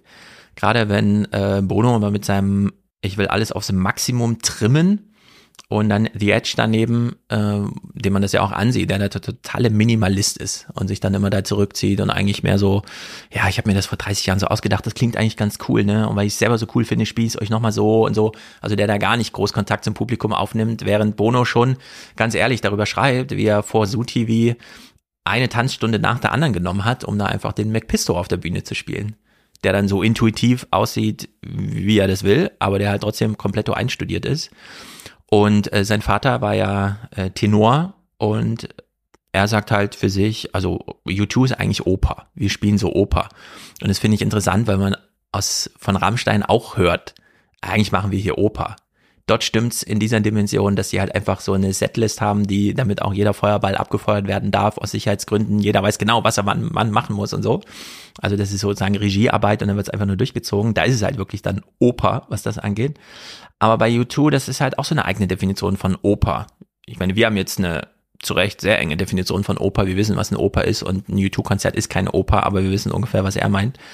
Und äh, diese Bedeutung von Musik ist bei ihm auch so interessant beschrieben, weil er halt sagt, ja, wir als irische Familie, der Vater wollte irgendwie so Hochkultur machen, dem fehlte aber die finanziellen Mittel und dann starb die Mutter früh und dann wollte man die Trauer nicht zulassen, also hat man gar nicht mehr über die Mutter geredet, sie war dann auch gar kein Thema mehr, mhm. sie ist mit 14 einfach gestorben, also als er 14 war und äh, die, der einzige emotionale Ausflucht innerhalb der Familie war die Musik.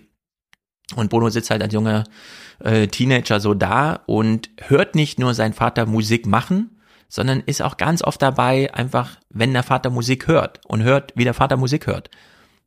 Ein bisschen intensiver halt, als es so nebenbei dudeln zu lassen, weil er dann auch so seine Lieblingssachen kennt, dann natürlich die ganze Literatur, die er so selber singt als Tenor und so.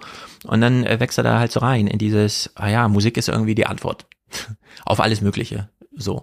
Und äh, dann geht das halt los. Und es ist halt relativ zügig dann so der Erfolgsgeschichte.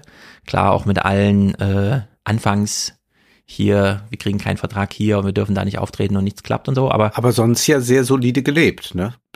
Mega es ist solide. ja nicht so, dass die es jetzt haben groß krachen lassen, glaube Ja, ich. also äh, Adam Clayton, der Bassspieler, ist wohl damals bei der Zoo TV Tour, als auch klar war in Sydney, jetzt machen wir die großen, also das ist jetzt fürs Fernsehen und die Ewigkeit. Da waren die alle 33, das ist wirklich verrückt, wie jung die da waren, aber die hatten das Övre quasi schon da und wollten es dann da aufführen und plötzlich war Adam Clayton verschwunden, weil er sich mal wieder weggesoffen hat und auch klar war, der kommt heute nicht zum Auftritt. Also da muss sein Spezi, der ihm eigentlich die Bässe reicht, dann ran auf die Bühne, der wird es auch spielen können, aber äh, er muss dann am Tag drauf liefern, weil alle Videoausschnitte, die ihn später zeigen, können wir nur aus dem zweiten Konzert nehmen, weil er beim ersten ausfällt. Und das ist aber auch das Extremste, was man da hört. Alles andere ist, äh, wir sind U2, wir machen das hier wie so vier Professoren irgendwie. Wir verstehen uns, wir streiten uns auch manchmal, aber eigentlich ist es stets nie alles irgendwie auf der Kippe und dann zieht man das halt durch. Es ist ein bisschen besonders, finde ich, wie er nochmal beschreibt, äh, wie man auch in etwas höherem Alter, sagen wir mal jenseits von 25, sich musikalische Kreativität behält und auch Kontakt zu jungem Publikum. Da leiden ja alle drunter, auch Oasis, gibt ja von Gallagher und so diese Erklärungen, wo er so gefragt wird, willst du dich nicht mal politisch engagieren? Und er sagt, ich erreiche die Jungen doch eh nicht mehr. Nur weil ihr glaubt, ich sei ein cooler Typ, ne, die 25-Jährigen kennen mich nicht und so. Also ganz ehrliches Eingeständnis.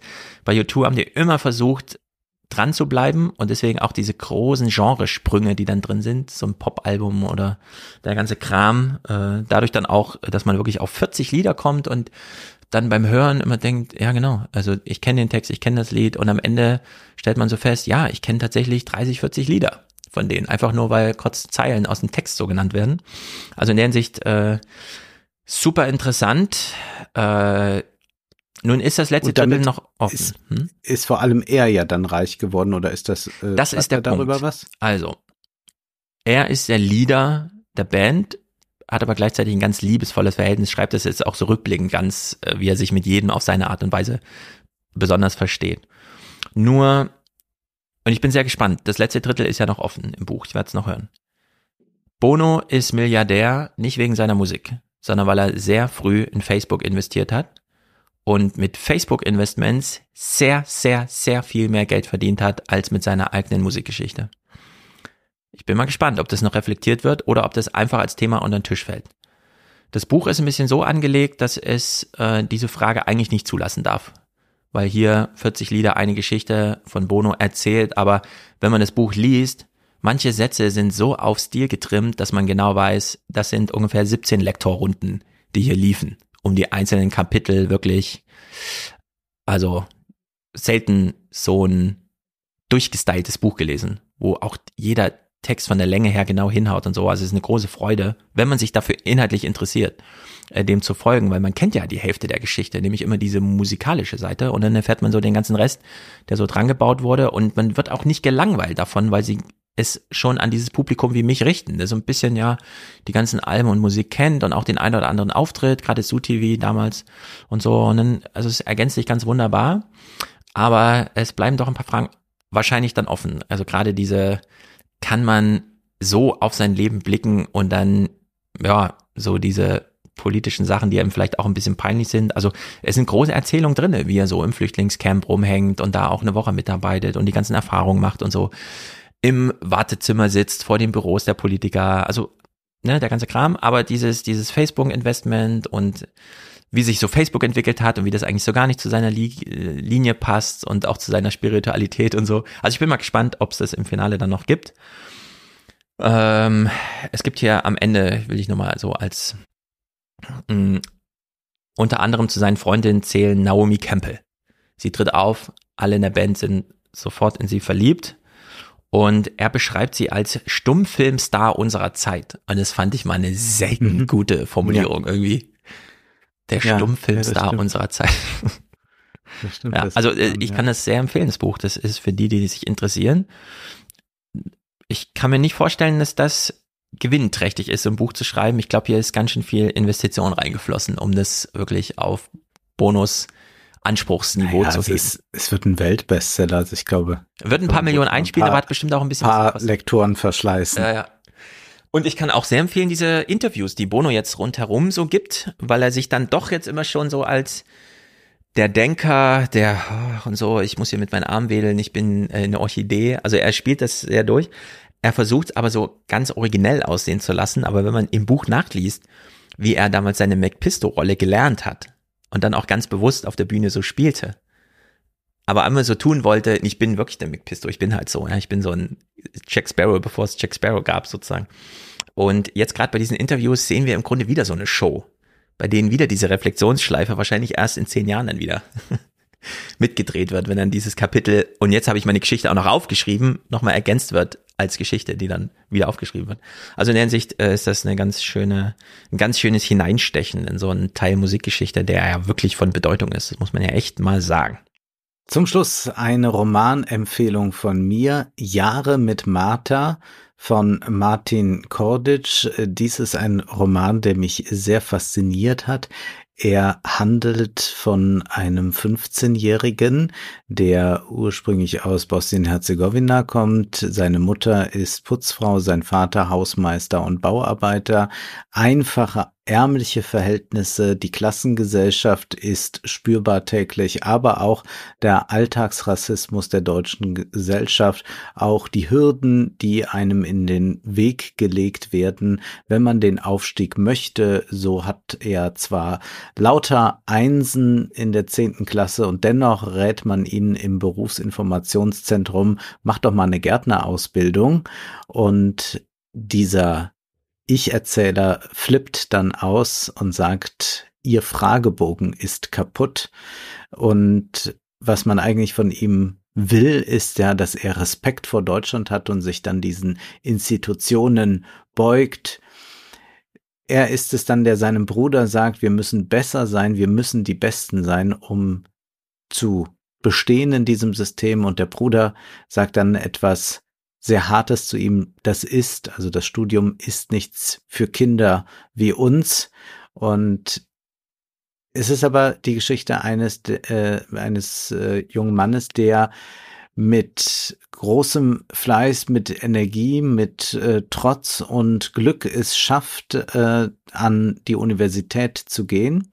Und eine entscheidende Rolle dabei spielt diese Martha oder wie er sie zunächst nennt, Frau Gruber, Sie ist Professorin, sie ist verheiratet, sie hat eine Tochter und irgendwie kommen sie sich näher. Irgendwie merken sie gleich, dass da etwas zwischen ihnen ist, etwas Unaussprechliches. Als er 15 ist und sie schon Professorin ist, da gehen sie in die Oper gemeinsam. Was sehen sie sich an? Die Zauberflöte in Heidelberg. Und sie verrät ihm ein bisschen, wie man sich zu verhalten hat in der Oper, was man tun soll, was man trinkt, ein Sekt und so weiter.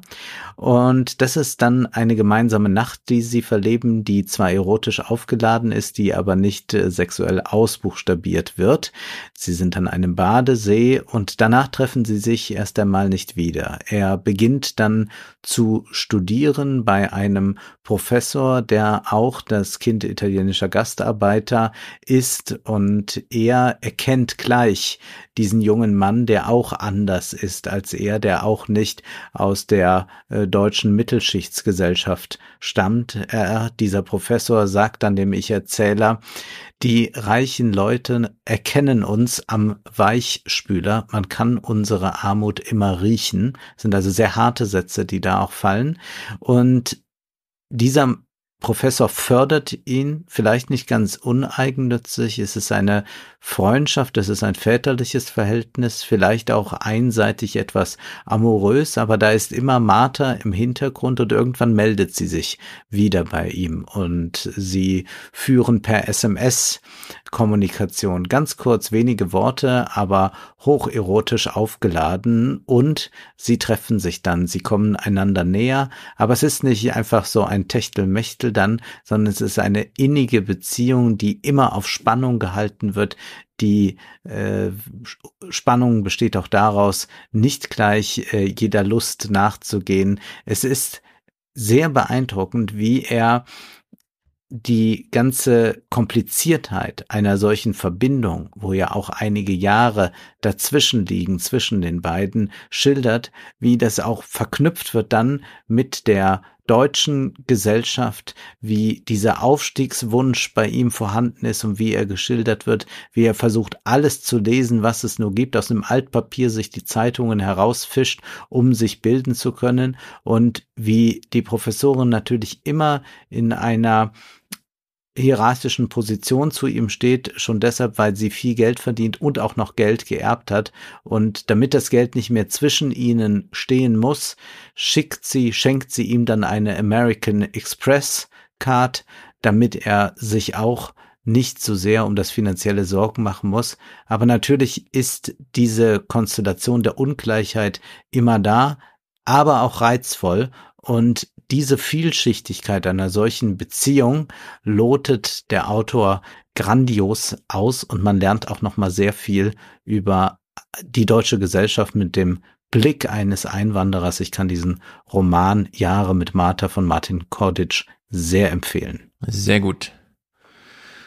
Dann haben wir Dann alles besprochen. Sind wir am Ende mit unserem äh, Salon, wollen noch äh, ganz kurz darauf hinweisen, weil manche ja den Teaser nicht hören und nur den Salon hören. Wir haben im Teaser schon darauf hingewiesen, dass man den Salon auch verschenken kann, zum Beispiel zu Weihnachten oder anderen Festtagen, äh, wann immer man möchte.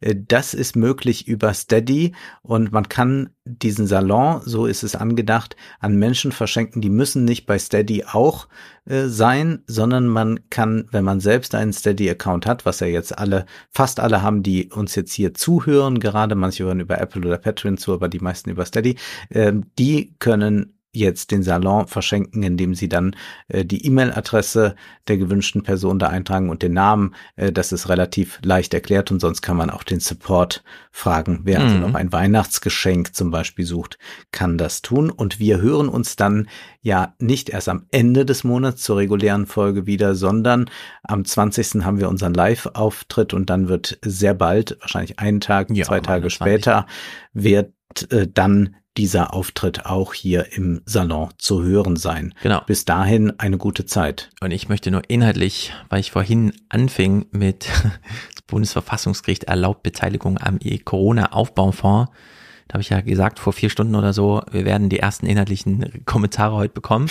Ulf Poschardt twittert in dieser Sekunde, Merkels Verfassungsrichter verändert Karlsruhe auf bedauerliche Art. Das ist doch wunderbar. Wir kommen Ende des Monats darauf zurück. Haut rein. Bis denn. Bis dann.